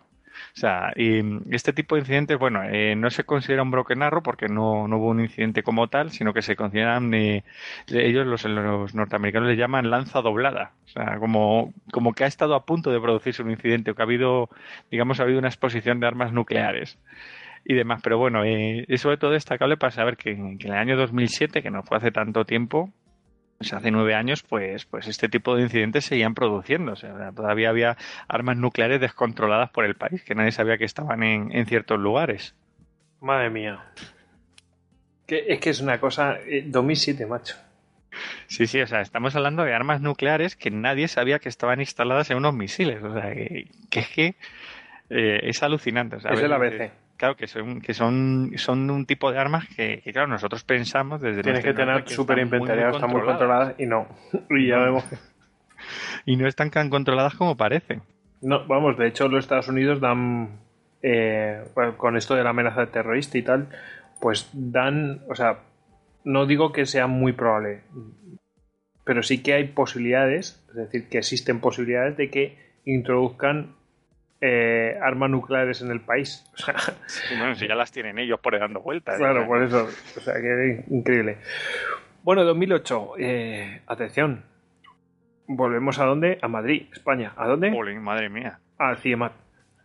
Pues a la luz que los niños de los empleados del propio CIEMAT estuvieron jugando en un parque de arena que estaba tapando un residuo, o sea, residuos nucleares, macho. O O sea, el es que es cementerio de las alcachofas y las lechugas. Es que es increíble, macho. O sea, vamos a, vamos a hacer un cementerio nuclear ilegal en medio de una ciudad y para taparlo vamos a poner un arenero. Para que Tremendo. Y un parque encima. Sí. es que es increíble. O sea, es que es. o sea, buah. Bueno, 8 de abril de 2008. Al menos dos muertos por la fuga eh, de gas en, en una central nuclear de Pakistán, en Kushab. Eh, bueno, fue evacuada la población en un radio de 16 kilómetros. Yo creo que esto clarísimamente mm, Pues pues podría ser, cinco podría ser un nivel 5 o un nivel 5 al menos, sí, porque claramente si tuvieron que evacuar a la población, pues es que hubo escape al exterior, ¿eh? Claro, Y esto, estas son las cosas que nos enteramos, ¿eh? Exactamente, eso te iba a comentar, que son tipo de incidentes que nos comentamos a lo mejor por su gravedad. O sea, ya cuando se ha evacuado a, a bastante gente en un radio, pues ya la noticia no se puede, digamos, mm, eh, ocultar. Pero claro, eh, ¿cuántos tipos de este, cuántos accidentes no sabremos? O sea, porque en países que, pues, que no tienen libertad informativa, muchas veces intentan ocultar. Si ya estamos viendo que en países que sí la tienen y si es posible la ocultan o la minimizan, eh, en este tipo de países, pues debe ser todavía peor. Bueno, pues ya nos queda el último. En total hacen 51 incidentes que somos los que ten- con los que os hemos contado aquí. No está mal, ¿eh? Eh, No os quejaréis que empezamos fuertes y tenéis contenido. No sé cuántas horas serán. Yo ya entiendo que entre, entre 3, 4 horas. no. Bueno, el 11 de marzo de 2011. Todo el mundo sabe que ocurrió un, ocurrió un terremoto en alta mar, en el Océano Pacífico, al, al este de, de la costa de Japón. Eh, ocurrió un terremoto de nivel 9 en la, escala de Richter. Es el, más, el terremoto más importante de la historia de Japón, de los del que se tengan registros. Eh, y bueno, mm, a continuación vino un, eh, un tsunami, un maremoto, pues que, mm, bueno, todo el mundo recuerda aquellas imágenes, yo creo, arrasó la, la costa y eh, muchos, al menos centenares de metros a tierra adentro ¿m? de Japón. Y, y bueno, pues eh, veamos, vamos a relatar lo que sucedió en Fukushima 1, ¿m? porque está Fukushima 1 y después está eh, Fukushima 2, que es la de... mm, eh, está Fukushima 1 es Daiichi y la otra es Daimi, creo que es. Fukushima 2 es Daimi. En Japón. Y bueno, pues lo que pasó es que cuando ocurre el terremoto, automáticamente tiene un sistema de seguridad que hace que se produzca un scramble de manera automática. ¿Qué quiere decir que hace un, un scramble? Bueno, pues ya lo hemos explicado. Baja las barras de, eh, de control automáticamente, desciende la temperatura, la reacción, o sea, el reactor se para, básicamente. Eh, ¿Qué es lo que ocurre también? Eh, que producto del terremoto, el tendido eléctrico que alimentaba la central nuclear, os parecerá llamativo, pero mm, mm, recibía electricidad externa para mantener control de la central, para alimentar la central, pues eh, queda cortado, con lo cual quedan a, oscuras. lo que sí que ocurre es que se ponen en marcha lo que son los... Eh, tienen una serie de, generadores diésel. Entonces se ponen en marcha también automáticamente y eh, lo que hacen es mm, pues continuar con la actividad mm, de la central, que es, entre otras cosas, refrigerar lo que son los reactores. En ese momento eh, si no me equivoco, estaban en funcionamiento tres reactores de Fukushima 1. Tres reactores. Bueno, pues em, se paran los tres. No hay electricidad, pero los, generadores diésel generan la electricidad para que se sigan refrigerando esos reactores que ya están en parada. Pero claro, hay calor residual y el combustible produce un calor y hay que estarlo eh, refrigerando para que haya una parada en frío, que es cuando mm, ya directamente está apagado completamente y ya no hay riesgo. Se necesita un día para eso. ¿Qué pasa? Que a continuación viene un tsunami. La central nuclear tenía unos tickets que están preparados para eh, aquí me podéis corregir porque creo que tú, David, lo conoces mejor para unos, unos ciertos metros. Creo que en 9 metros de altura, una cosa así. Sí, yo creo que, a ver, los diques que tenía toda la, digamos, la costa mm, japonesa, yo tengo entendido, lo hablo así de memoria, igual luego fallo y me, ponen verde, pero bueno, creo que eran aproximadamente para, para aguantar un, tsunami de hasta eso, de 9, 10 metros. Y lo que ocurrió fue que el tsunami o sea, el terremoto cuando se produjo en la costa lo que hizo es que levantó la corteza terrestre dos metros más. Y por tanto, o sea, el cálculo había sido exacto, había sido preciso. Pero nunca contaron con esos otros dos metros extra que, le daba el tsunami de, potencia. O sea, que en realidad estamos hablando de que mm, sí, hay un cálculo, pero mm, claro, nadie contó que, la, que, la, corteza se podía levantar. Eh, que la naturaleza es previsible hasta cierto punto. Claro, es que tampoco, eh, digamos que son cosas ya que se salen un poco de, porque ya es que fue un terremoto importantísimo. Pero es posible que ocurra, es decir, si te ocurre uno de nueve, probablemente hay un maremoto de la, de la leche, tú calculas que va a haber un maremoto de tanta, altura, de tanta altura, de olas de tanta altura, pero claro, es que cuando hay un maremoto cambia también la corteza. Eh, o sea, cuando, cuando hay un terremoto puede cambiar la corteza y, eh, yo entiendo que estas cosas eh, pues son imprevisibles, pero es que hay que prepararse para lo imprevisible cuando estás manejando este monstruo. No, y, hay que decir antes, bueno, antes de que continúes con el relato, decir que Japón está bastante bien preparado y de lo preparada que estaba minimizaron mucho lo que pudo ser aquello. Totalmente. son centrales nucleares que están preparadas para, resistir terremotos. La, lo que son la, eh, la instalación no recibió daños por el terremoto. O sea, terremoto de nivel 9. Eh, ninguna central nuclear de Japón recibió daños por el propio terremoto. El tendido eléctrico es lo que el tendido eléctrico exterior es lo que recibió daños.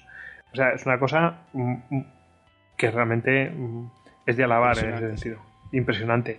Y todas las centrales nucleares de, eh, afectadas entraron, o sea, eh, entraron en Scramble y cerraron, o sea, apagaron los, los, los reactores. Una cosa increíble. Bueno, pues, eh, ¿qué pasa? Que el tsunami salta ese dique y inunda lo que son las instalaciones de la central nuclear, tanto de Fukushima 1 como de Fukushima 2. ¿Mm? Y, eh, bueno, pues esto estaba muy bien, pero volvieron a quedarse sin electricidad. ¿Por qué? Porque se inundaron los, mm, los, eh, las instalaciones donde estaban los generadores. ¿Qué pasa con Fukushima 1? Que todos los generadores que alimentaban la, vamos, la central eh, a cada uno de los reactores, su sistema de refrigeración, pues quedaron inundados, con lo cual se quedaron en la sala de control a oscuras, sin ninguna indicación de lo que estaba pasando en los reactores, aunque se podían imaginar que los reactores si no había fluido eléctrico, no tenían tampoco eh, refrigeración y estaban en plan, ¿y qué hacemos? están sin electricidad exterior.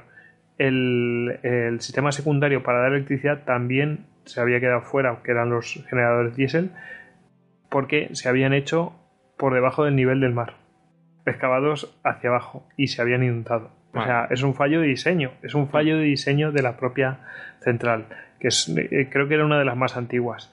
Y, sin embargo, en Fukushima 2 lo que ocurrió es que dos, al menos dos generadores quedaron por encima, o sea, estaban en una situación elevada y eso les salvó. Porque a partir de ahí dieron ya energía suficiente mmm, y soltaron 9 kilómetros de cable y ya pudieron dar energía eh, al resto de la central, a todos los reactores y poder alimentar los. Eh, los eh, ¿Cómo se llama esto? Los, eh, los reactores. Pero vamos, que, que, también les costó lo suyo, pero salvaron la situación. Bueno, ¿qué ocurrió en Fukushima 1? Bueno, pues lo que pasó es lo siguiente. Cogieron y fueron los empleados se, se, quedaron los 50 empleados, eh, le llaman los 50 de Fukushima, y fueron a, a, buscar todas las, todas las baterías que pudieran encontrar de cualquier coche y irlo conectando a cada uno de los elementos de control. Fijaos, o sea, eh, esa es la situación desesperada. Pero Madre antes habían, habían pedido, o sea, habían, o sea, habían, lo que habían hecho a los elementos de control, habían puesto a cada uno a ver si les daba alguna indicación de lo que estaba pasando. O sea, simplemente eso, o sea, es una cosa como muy rudimentaria. Pero antes habían pedido que les mandaran a. Eh, que les mandaran eh, a, a, TEPCO, que era la empresa propietaria, que es la. básicamente es la empresa como de energía de, de Tokio, se llama, una cosa así. Y es propietaria de TEPCO, es General Electric de Estados Unidos. Mm -mm. Así que bueno, mmm, veremos después un par de cosas. Habían pedido que le mandaran generadores, pero claro, ¿qué pasaba? Que, bueno, en un, por un lugar dijeron, la, la, información que tengo es que el cable se quedó corto, por otro lado, parece que donde tenían que enchufar los cables para dar energía estaban dañados por el tema del tsunami. Bueno, el caso es que los generadores que les mandaron no les, no, no les sirvió y vamos, estaban así desesperados, no sabían qué hacer. Por supuesto, reconstruir el tendido eléctrico, vete a saber cómo, cómo debía estar el tendido eléctrico y en cuántas partes estaba destruido, cuánto iban a tardar. Claro, aquello es una zona de desastre totalmente. Y, claro, y hay, ¿qué, ¿qué, pasa con el reactor? El reactor se estaba calentando porque aunque estaba con, con todas las barras, había calor residual y aquello iba aumentando, aquello iba aumentando y iba generando, iba evaporando el agua que el agua que, que de, del reactor que es el, lo que mantiene eh, digamos que se va reciclando ese agua que como hemos dicho se va refrigerando va cambiando ese agua y continuamente está fresca y refrigerando el reactor. Pero qué pasa que si no se refrigera ese agua se va calentando y se va evaporando. Y entonces lo que pasa es que se va acumulando allí eh, una cantidad de hidrógeno eh, que ya es de la propia fusión de, del combustible con las barras de control y, y, claro, se va generando ahí, una, se va juntando el hidrógeno con, con el oxígeno y puede explotar. ¿Os acordáis de, eh, de, de, de um, Three Mile Island? Lo mismo. Exacto, sí. Igual. Bueno, pues... Eh, bueno, se dio orden, aunque TEPCO no quiso hacerlo, se dio orden de abrir las, las válvulas eh, de manera manual, pero resulta que se necesitaba eh, fuerza hidráulica. Y, y, les costó un montón no solamente abrirlas, sino encontrarlas, porque estaban oscuras y no sabían ni dónde estaban. O sea, era una situación, ¿dónde están estas válvulas para, para liberar el, el gas que se puede estar acumulando dentro de los reactores? Eh, lo consiguieron y bueno, se fue liberando gas al exterior. Esto lo que produjo es que se fue contaminando ya al exterior. Allá hay una contaminación exterior, ¿no? Porque está saliendo gas directamente del reactor. Pero es que además de la presión que había, se produjo liberación dentro de lo que son el edificio de contención del, del propio reactor. Entonces, eh, ¿qué pasó eh, a continuación? Bueno, lo que pasó es que eh, creo que es del reactor 1, creo que es el 1, ¿eh? Voló por los aires la, la, cubierta de hormigón del propio reactor. ¿Os acordáis de esa imagen en que sale el reactor ¡pum! y vuela por los aires? Sí. pues es eso, hubo una acumulación de hidrógeno en el, en el edificio de contención. Eh, cuando estaban liberando ese hidrógeno del, del propio mm, del propio reactor, pues una parte salía fuera, pero una parte se estaba filtrando al propio eh, edificio de contención. Se acumuló lo suficiente, eh, podía ocurrir que eso pasara, ya lo sabían, y pasó. ¡Pum! Voló por los aires el edificio de contención. El reactor está intacto, pero el edificio de contención salió por los aires y claro, todo ese hidrógeno mm, salió contaminando. eh, bueno, todo el mundo quedó espantado y ahí es cuando todo el mundo dijo, ojo, que lo que está ocurriendo en Fukushima es de locos. Esto ocurrió creo que fue uno o dos días después y yo recuerdo que aquí en España nadie prestó atención más que el 24 horas que de vez en cuando decía algo y estaba ocurriendo algo muy grave en Fukushima y nadie lo estaba poniendo en directo. En, en la tele estaban poniendo mierda como ponen habitualmente. A ver, habitualmente. también hay que, Los hay que mensajes ver eran que... tranquilizadores porque el diseño era moderno y todo eso. Hombre, también hay que ver hubo un terremoto tremendo, ya un montón de imágenes de la tragedia, de las ciudades inundadas, o sea que también es que, digamos que la tragedia fue muy amplia y lo de Fukushima estuvo en segundo plano mucho tiempo hasta que ya se puso en primer plano, ¿eh? Sí, sí, no, eh, pero es que yo es que cuando vi, o sea, vamos a ver, la tragedia ya ha ocurrido, ¿no? Mm. Ya está. Pero es que lo que podía venir era mucho peor. es que era mucho peor y la gente, o sea, yo no entiendo quién está a cargo de eso, que no, o sea, de, los servicios de informativo, de, la programación, es que yo estaba alucinando yo digo, pero si es que esto, esto, esto es ahora mismo lo, a lo mejor se dio una orden. Mm, que no quiero entrar en conspiranoico porque aquí en España eh, ya hemos visto casos que se han ocultado todo. Pero a lo mejor se dio la orden de que no saliera información para no alarmar a la gente. Pero, a ver, eh, estamos viviendo, todo el mundo dice, no, es que Chernóbil, qué gran tragedia. Estamos viviendo un Chernóbil en potencia en estos momentos y no, o sea, y no echan una mierda. Lo que Y sí ese- fue y ese es el nivel muchísimo, eso es cierto. O sea, Y, bueno, y después, bueno, después si quieres habla- hablamos de eso, pero para que veáis, ¿no? O sea, que es que, macho, yo estaba flipando. Yo digo, se vuela aquí una central nuclear y no pasa nada. Y luego, a, a- creo que fuera a las horas o al día siguiente, voló eh, el, el reactor 3. Y, o, o el... Sí, el, no, el reactor 2. Hmm. Y es como, pero ¿qué estaba pasando? Y era lo mismo, lo que estaba pasando pasó exactamente lo mismo que pasó en el reactor 1, vuela a la cubierta, etcétera. Eh, por supuesto, mm, ya se dan porque el contenido del, del reactor está fundido, eso ya se da por hecho, eh, porque bueno, pues eh, había llegado a ciertas temperaturas, había po- evaporado tal, hubiera sido peor si no hubieran abierto las, las válvulas para sacar todo eso, porque hubiera podido explotar pro- la propia vasija de contención. Eh, y hubiera, se hubiera liberado todo aquello pues en plan Chernóbil, ¿no? Em, pero bueno, el, presidente, eh, creo que se llama Naoto Kan o Naoko Kan o algo así, no me acuerdo, Kan, eso sí que sé que se llama así, eh, ordenó que se abrieran las válvulas. Porque bueno, estaba asesorado y le dijeron sí, hay que abrir las válvulas y liberar todo esto.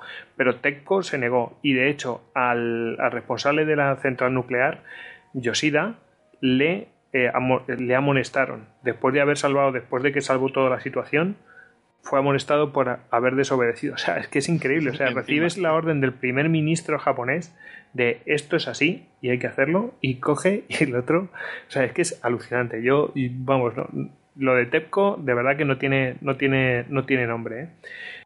Y, y bueno, y, el, y cuando estaban así, todo esto que estaba, eh, estaba así y lo, lo único que hacían era pues intentar tirar agua porque ya no les quedaba, no podían refrigerar, ya sabían que no tenían fluido eléctrico, ya los sistemas habían además quedado dañados, entonces lo único que eh, les quedaba porque no les funcionaban los generadores, no tenían generadores, no podían enchufar nada. Eh, el tendido eléctrico mm, ya habíamos dicho que no tenían nada. Entonces, ¿qué hacen?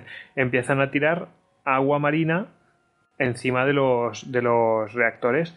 ¿Qué pasa con, con el agua marina? Pues que daña la instalación y claro, TEPCO mm, pues estaba muy reticente a eso, mm, porque claro, iban a perder mm, una instalación que vale pues una, un- una barbaridad.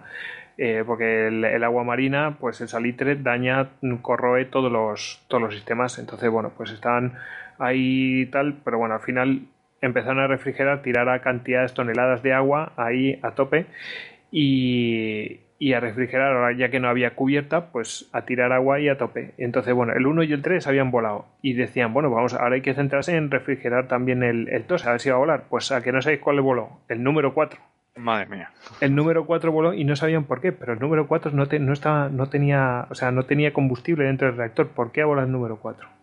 Y entonces se dieron cuenta. Tenían una piscina con combustible eh, que, que había sido del reactor. ¿Y qué había pasado?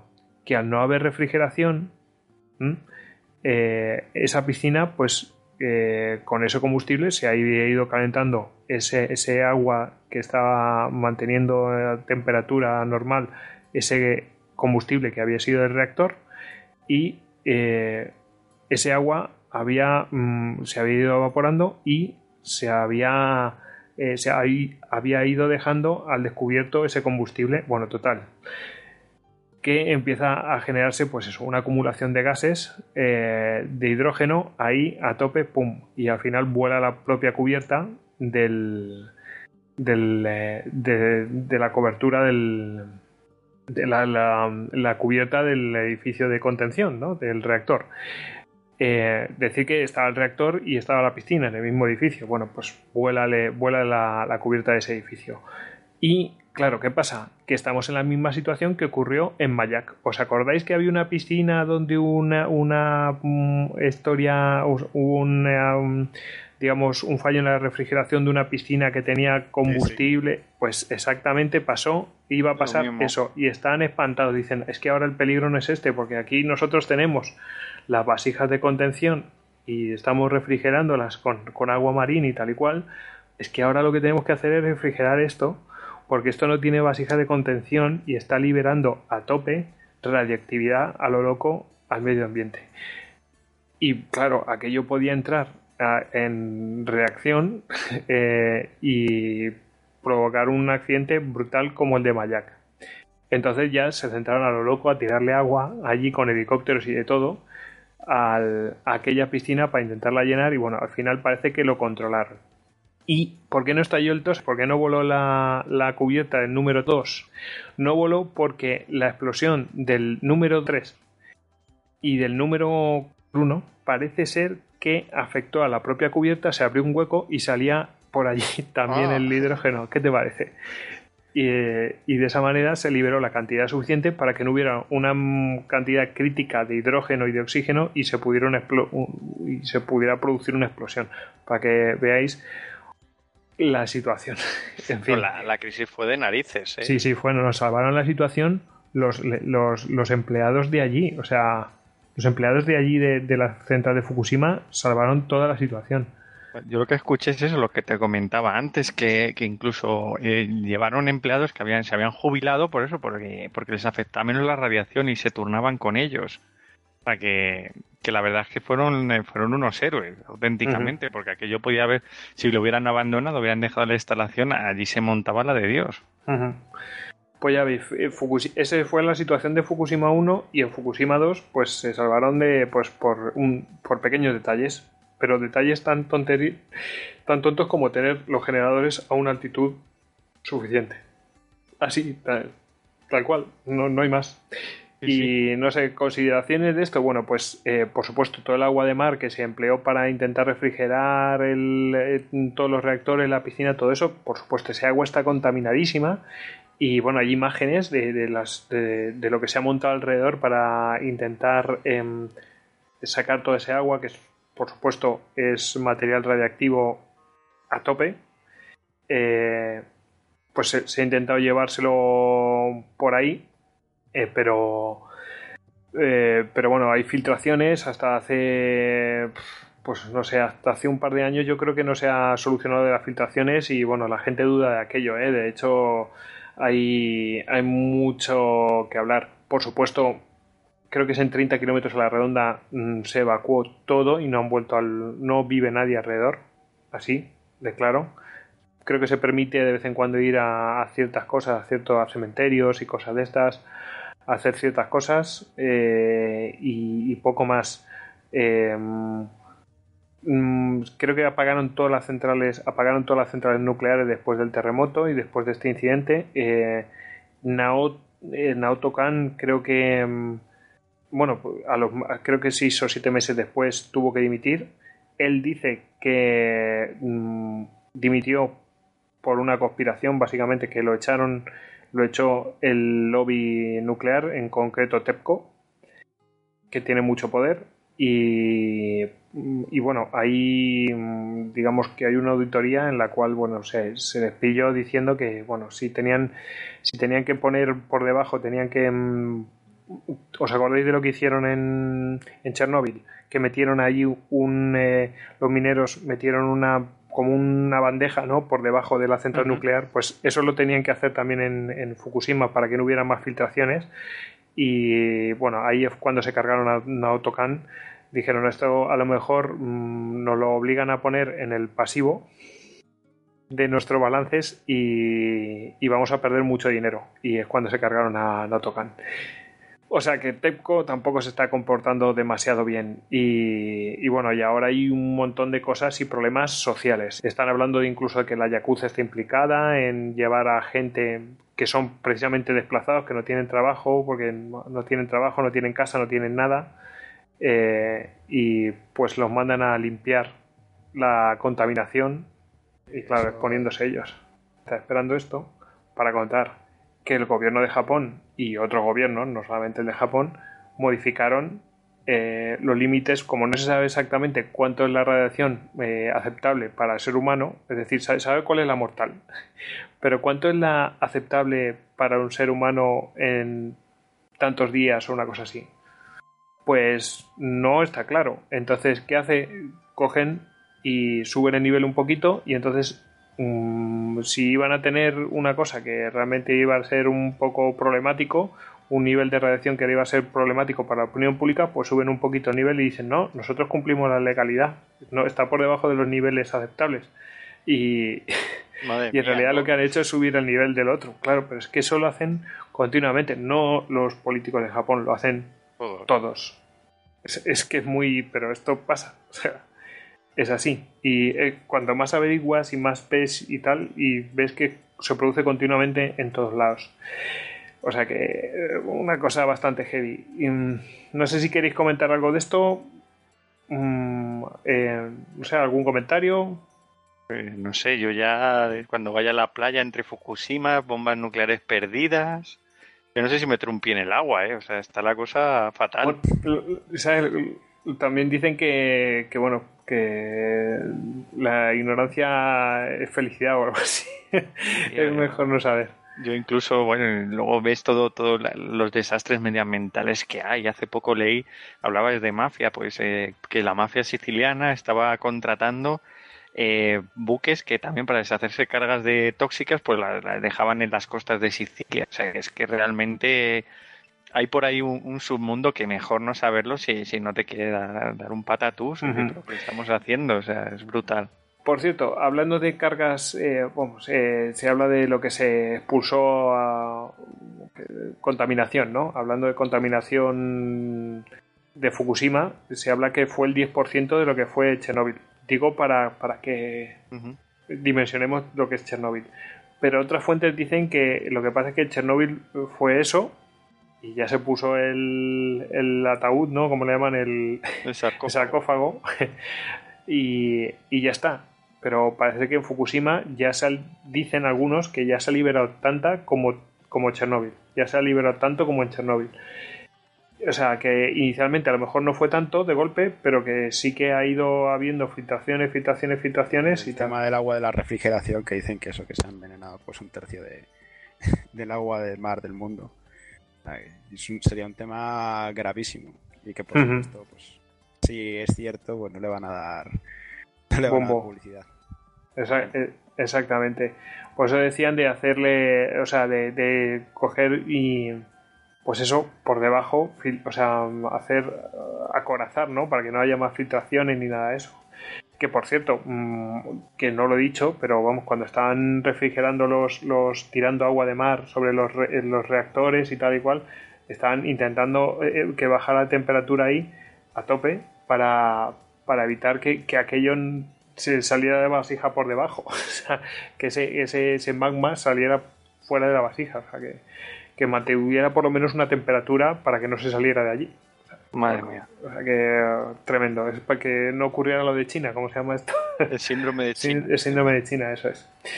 Bueno, pues eh, inicialmente, ojo, inicialmente fue calificado esto, el, el- el tema de Fukushima fue de nivel 4, ¿m? de accidentes sin riesgo significativo fuera del, del emplazamiento. Pero, ¿qué pasó?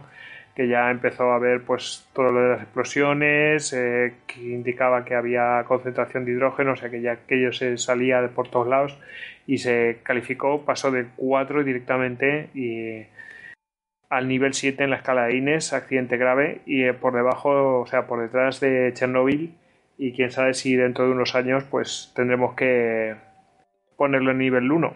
¿m?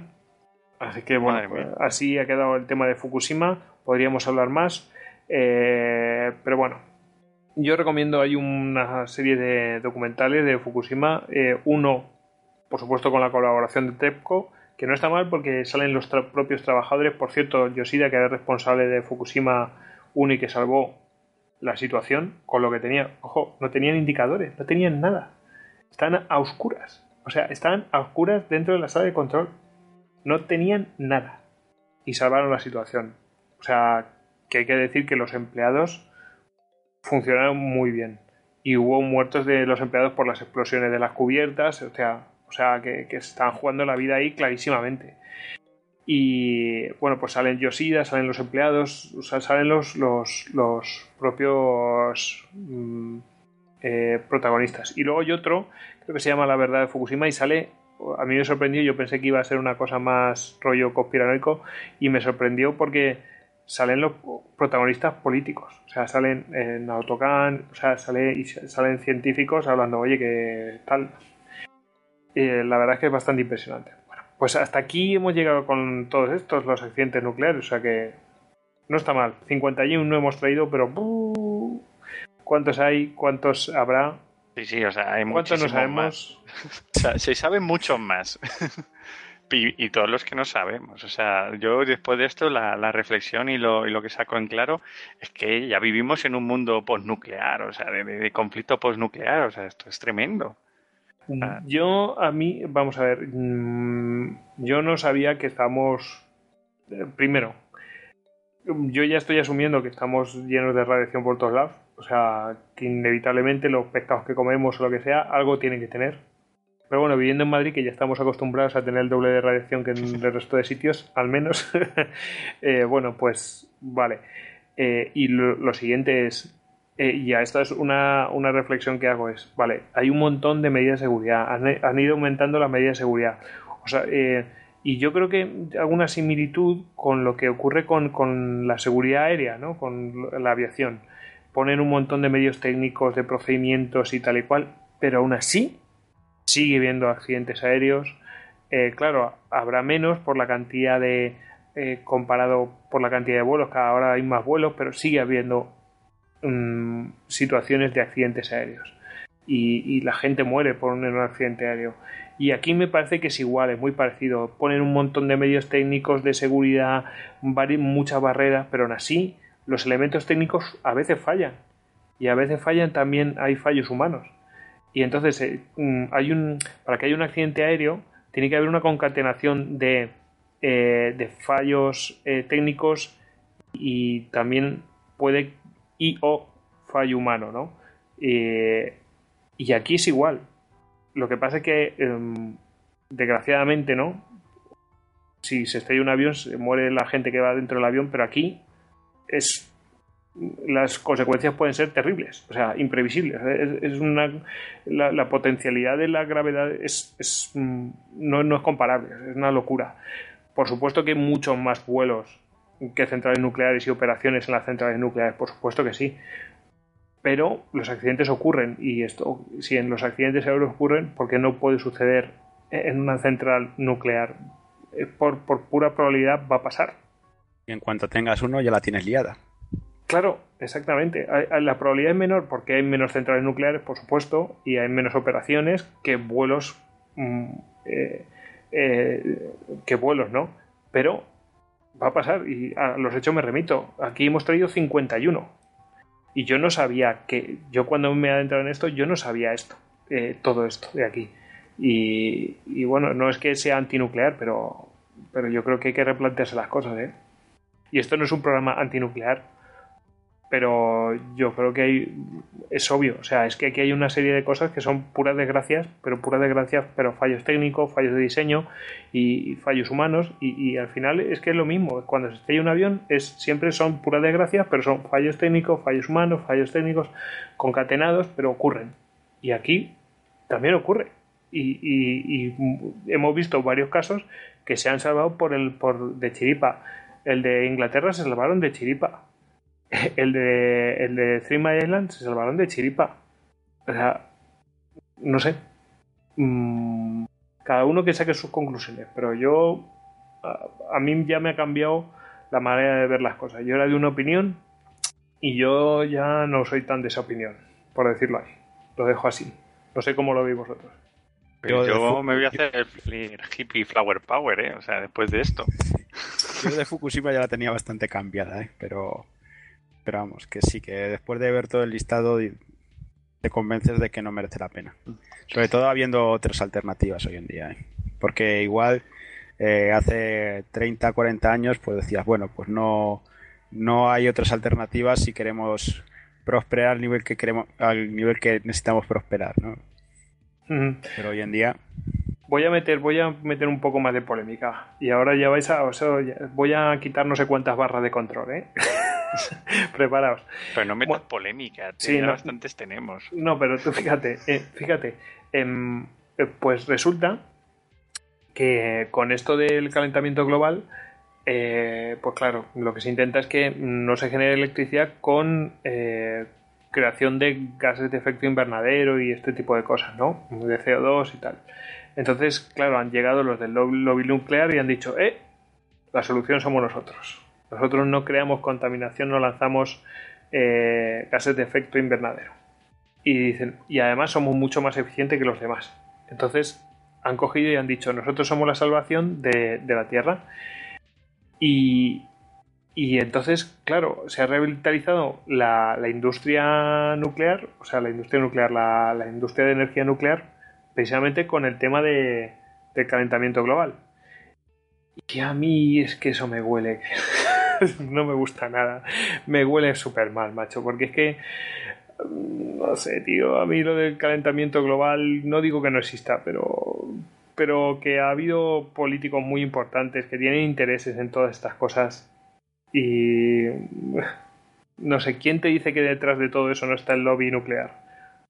Bueno, de, hecho hubo bastante campaña y, lo que hay ahora es un poco la mitad de lo que había justo antes del, desastre de Fukushima. ¿eh? O sea, hubo mucha campaña antes del desastre de Fukushima a favor de la nuclear.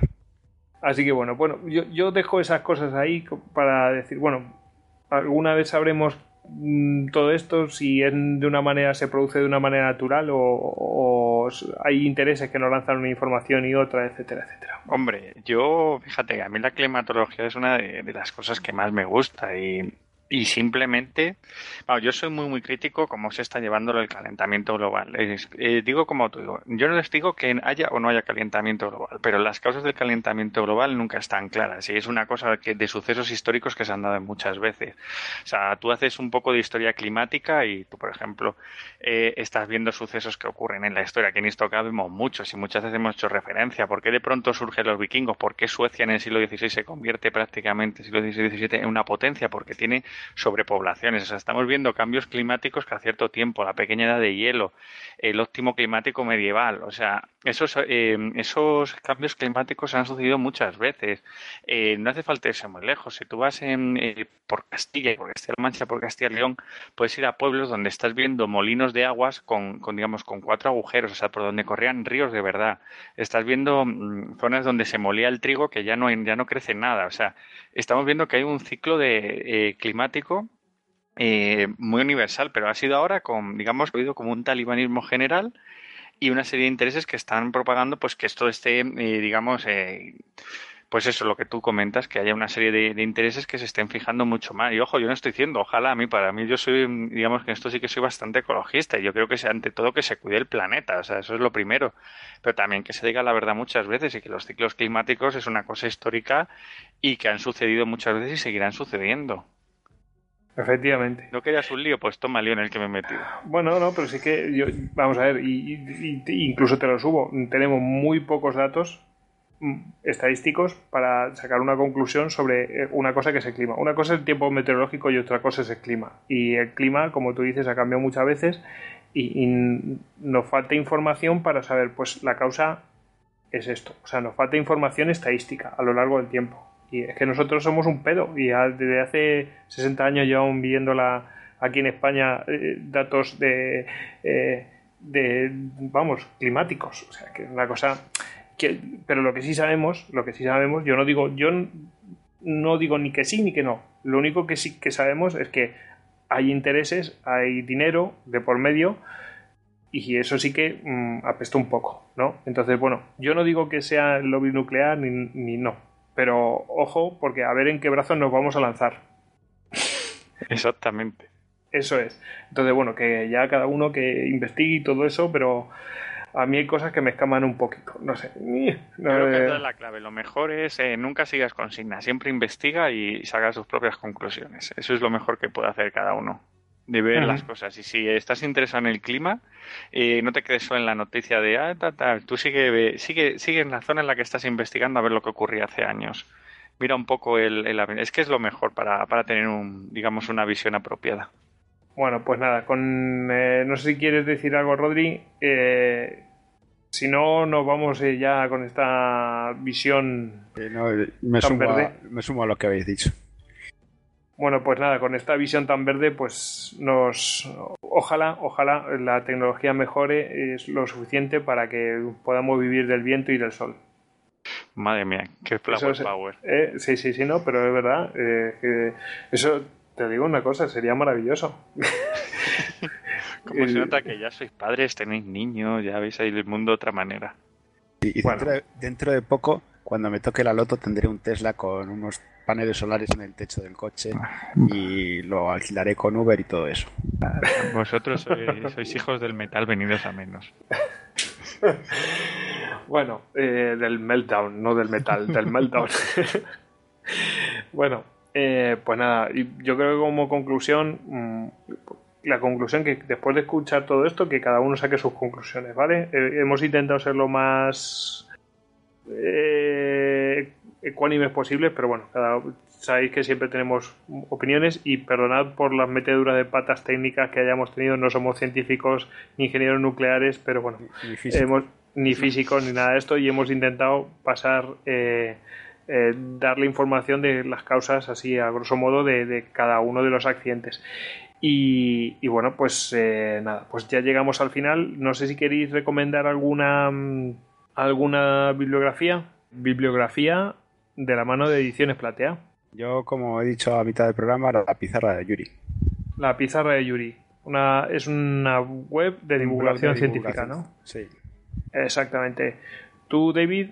Pues nada, yo, yo, apoyo también a lo que ha dicho Rodri. La verdad es que es un blog muy, muy bueno. También saca bastante información y explica además muy de forma muy amena, eh, pues digamos, todo, todo este mundo nuclear que, que, como tú bien has dicho, nos es bastante ajeno y las meteduras de pata que habremos tenido, que supongo que nos sabrán perdonar. Que nos las perdone. Y si alguien se ha sentido ofendido, pues que lo hemos hecho con toda la buena intención. No eh, en plan de estas cosas suceden y las queremos contar. sí, nos va a escribir por Twitter Mr. Atomo diciendo que le hemos insultado algo, verás. que lo hemos visionado. bueno, mm, yo quería recomendar, em, sobre todo quería recomendar el, eh, documental. Eh, por supuesto, hemos recomendado el, eh, el, de la, el de la batalla de Chernóbil. Es, es impresionante, es muy buen documental. Eh, contado un poco en la clave rusa con los protagonistas, los que han sobrevivido, por supuesto, pero bastantes protagonistas que, tuvieron que tomar decisiones muy duras, ¿eh? o sea, de mandar a sus hombres a morir, literalmente. Eh, hay un documental también bastante interesante que hicieron un chaval, lo tengo por aquí, lo voy a buscar ya.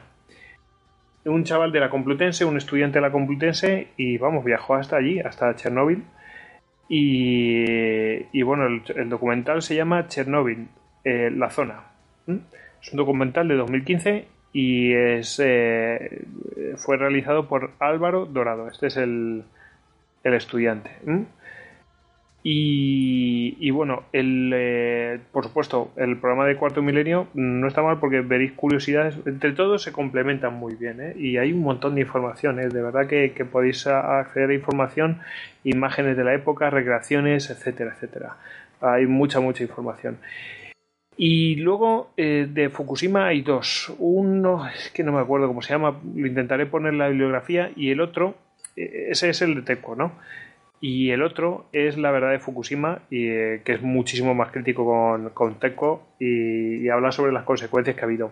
Creo que es de hace dos o tres años y hay algunos problemas que en teoría ya se han resuelto, pero ahí está. Yo recomiendo que lo vean porque hay ahí unos po- manejos políticos económicos bastante interesantes de ver y consecuencias en la, la propia sociedad. Y luego recomendar una página que es excelente a mi modo de ver, que se llama energía-nuclear.net. Fenomenal. Una página genial, está fenomenal. Yo la recomiendo. Así que bueno, pues yo creo que eso está muy muy bien. Y no sé, esta vez son, son dos páginas web y documentales. Eh, yo creo que, bueno, después hay, por supuesto, artículos de periódico a tope y ahí podéis sacar un montón de accidentes y tal. Pero bueno, información, información de así en profundidad de, de algún accidente es complicadete, ¿no? A- Ya tendréis que ir a gente muy especializada y acceder a, pues a lo mejor informes oficiales y tal, que claro, yo no he, he tenido tiempo ni he podido acceder a ellos. Así que bueno, yo creo que el objetivo era mencionar todos estos accidentes y no uno en concreto y era más que suficiente. Así que bueno, hemos limitado los riesgos. Eh, hemos hecho Scramble un par de veces y hemos sobrevivido. ¿Estamos radiados? Sin Uf, duda. Muchísimo. bueno, Sí, pues sí, nada. además que ahora he estado echando ahí mis partidas al Fallout, o sea que guay. Bueno, eh, bueno, a lo mejor hay algún videojuego que queréis recomendar. Hombre, está el Fallout y el Stalker. El Stalker que, que está basado en, en la zona muerta de Chernóbil. Y el Fallout que es en, en un mundo así, digamos, es una especie de ucronía, en un mundo eh, paralelo donde hubo una guerra nuclear y estar en el año 2200 y pico, pero que hubo una guerra nuclear en los años 50. Tiene ese, digamos, ese entorno de los años 50. Vamos, yo el cable es el Fallout 3, que es el que juego. Yo siempre voy muy retrasado en los videojuegos. Seguro que algún experto sabría explicarlo mejor. Eh, Todavía juego ahí al Civilization ¿Y 2. que, y que es como es como Mad Max o qué? No, es de estos de en primera persona. Está muy chulo, eh, la verdad. Está- a mí me gusta ese digo, videojuego. digo la ambientación, la ambientación. No, es más, es más gamberra. Están ahí como en, lo, en ¿cómo se llaman? Yermo Capital, ahí en los restos de Washington DC y tal. Y, y la verdad es que es divertido. Están Bueno, como unos mm, zombies mm. viviendo en el Smithsonian, cosas así. Me pasó, Tony, también un. eh, yo aprovecho ¿no? para recomendaros que mm, hay un podcast que se llama Radio War, War Net, es decir, eh, Radio Guerra Nerda o algo así. y el capítulo 44 habla sobre los nuques, sobre las bombas atómicas. Eh, bueno, también que lo tenéis claro en inglés, ¿eh? Así que bueno, pues eh, el que lo quiera escuchar, pues ah, ahí y hablan también también de un aspecto social, también de las bombas en la, sociedad norteamericana. Eh, bueno, pues eso, también recomendarlo. Y, y no sé qué queda más. Yo creo que ya está todo. Así que bueno, nos queda despedirnos ya. ¿Mm? Pues nada, vamos a despedirnos. Venga, despedimos a, a Rodrigo, arroba Rodericus barra baja Rex en Twitter. Despedimos a David, arroba David Nagan en Twitter. Y me despido yo, Kojix barra baja Salduero en Twitter. Bueno chicos, a despedirse todos. Venga, Bueno, venga, hasta No la jugáis en próxima. areneros al lado del Manzanares. Tener cuidado, los, tener cuidado en los areneros donde jugáis. Nunca montéis en un B-47 con Jimmy Carter.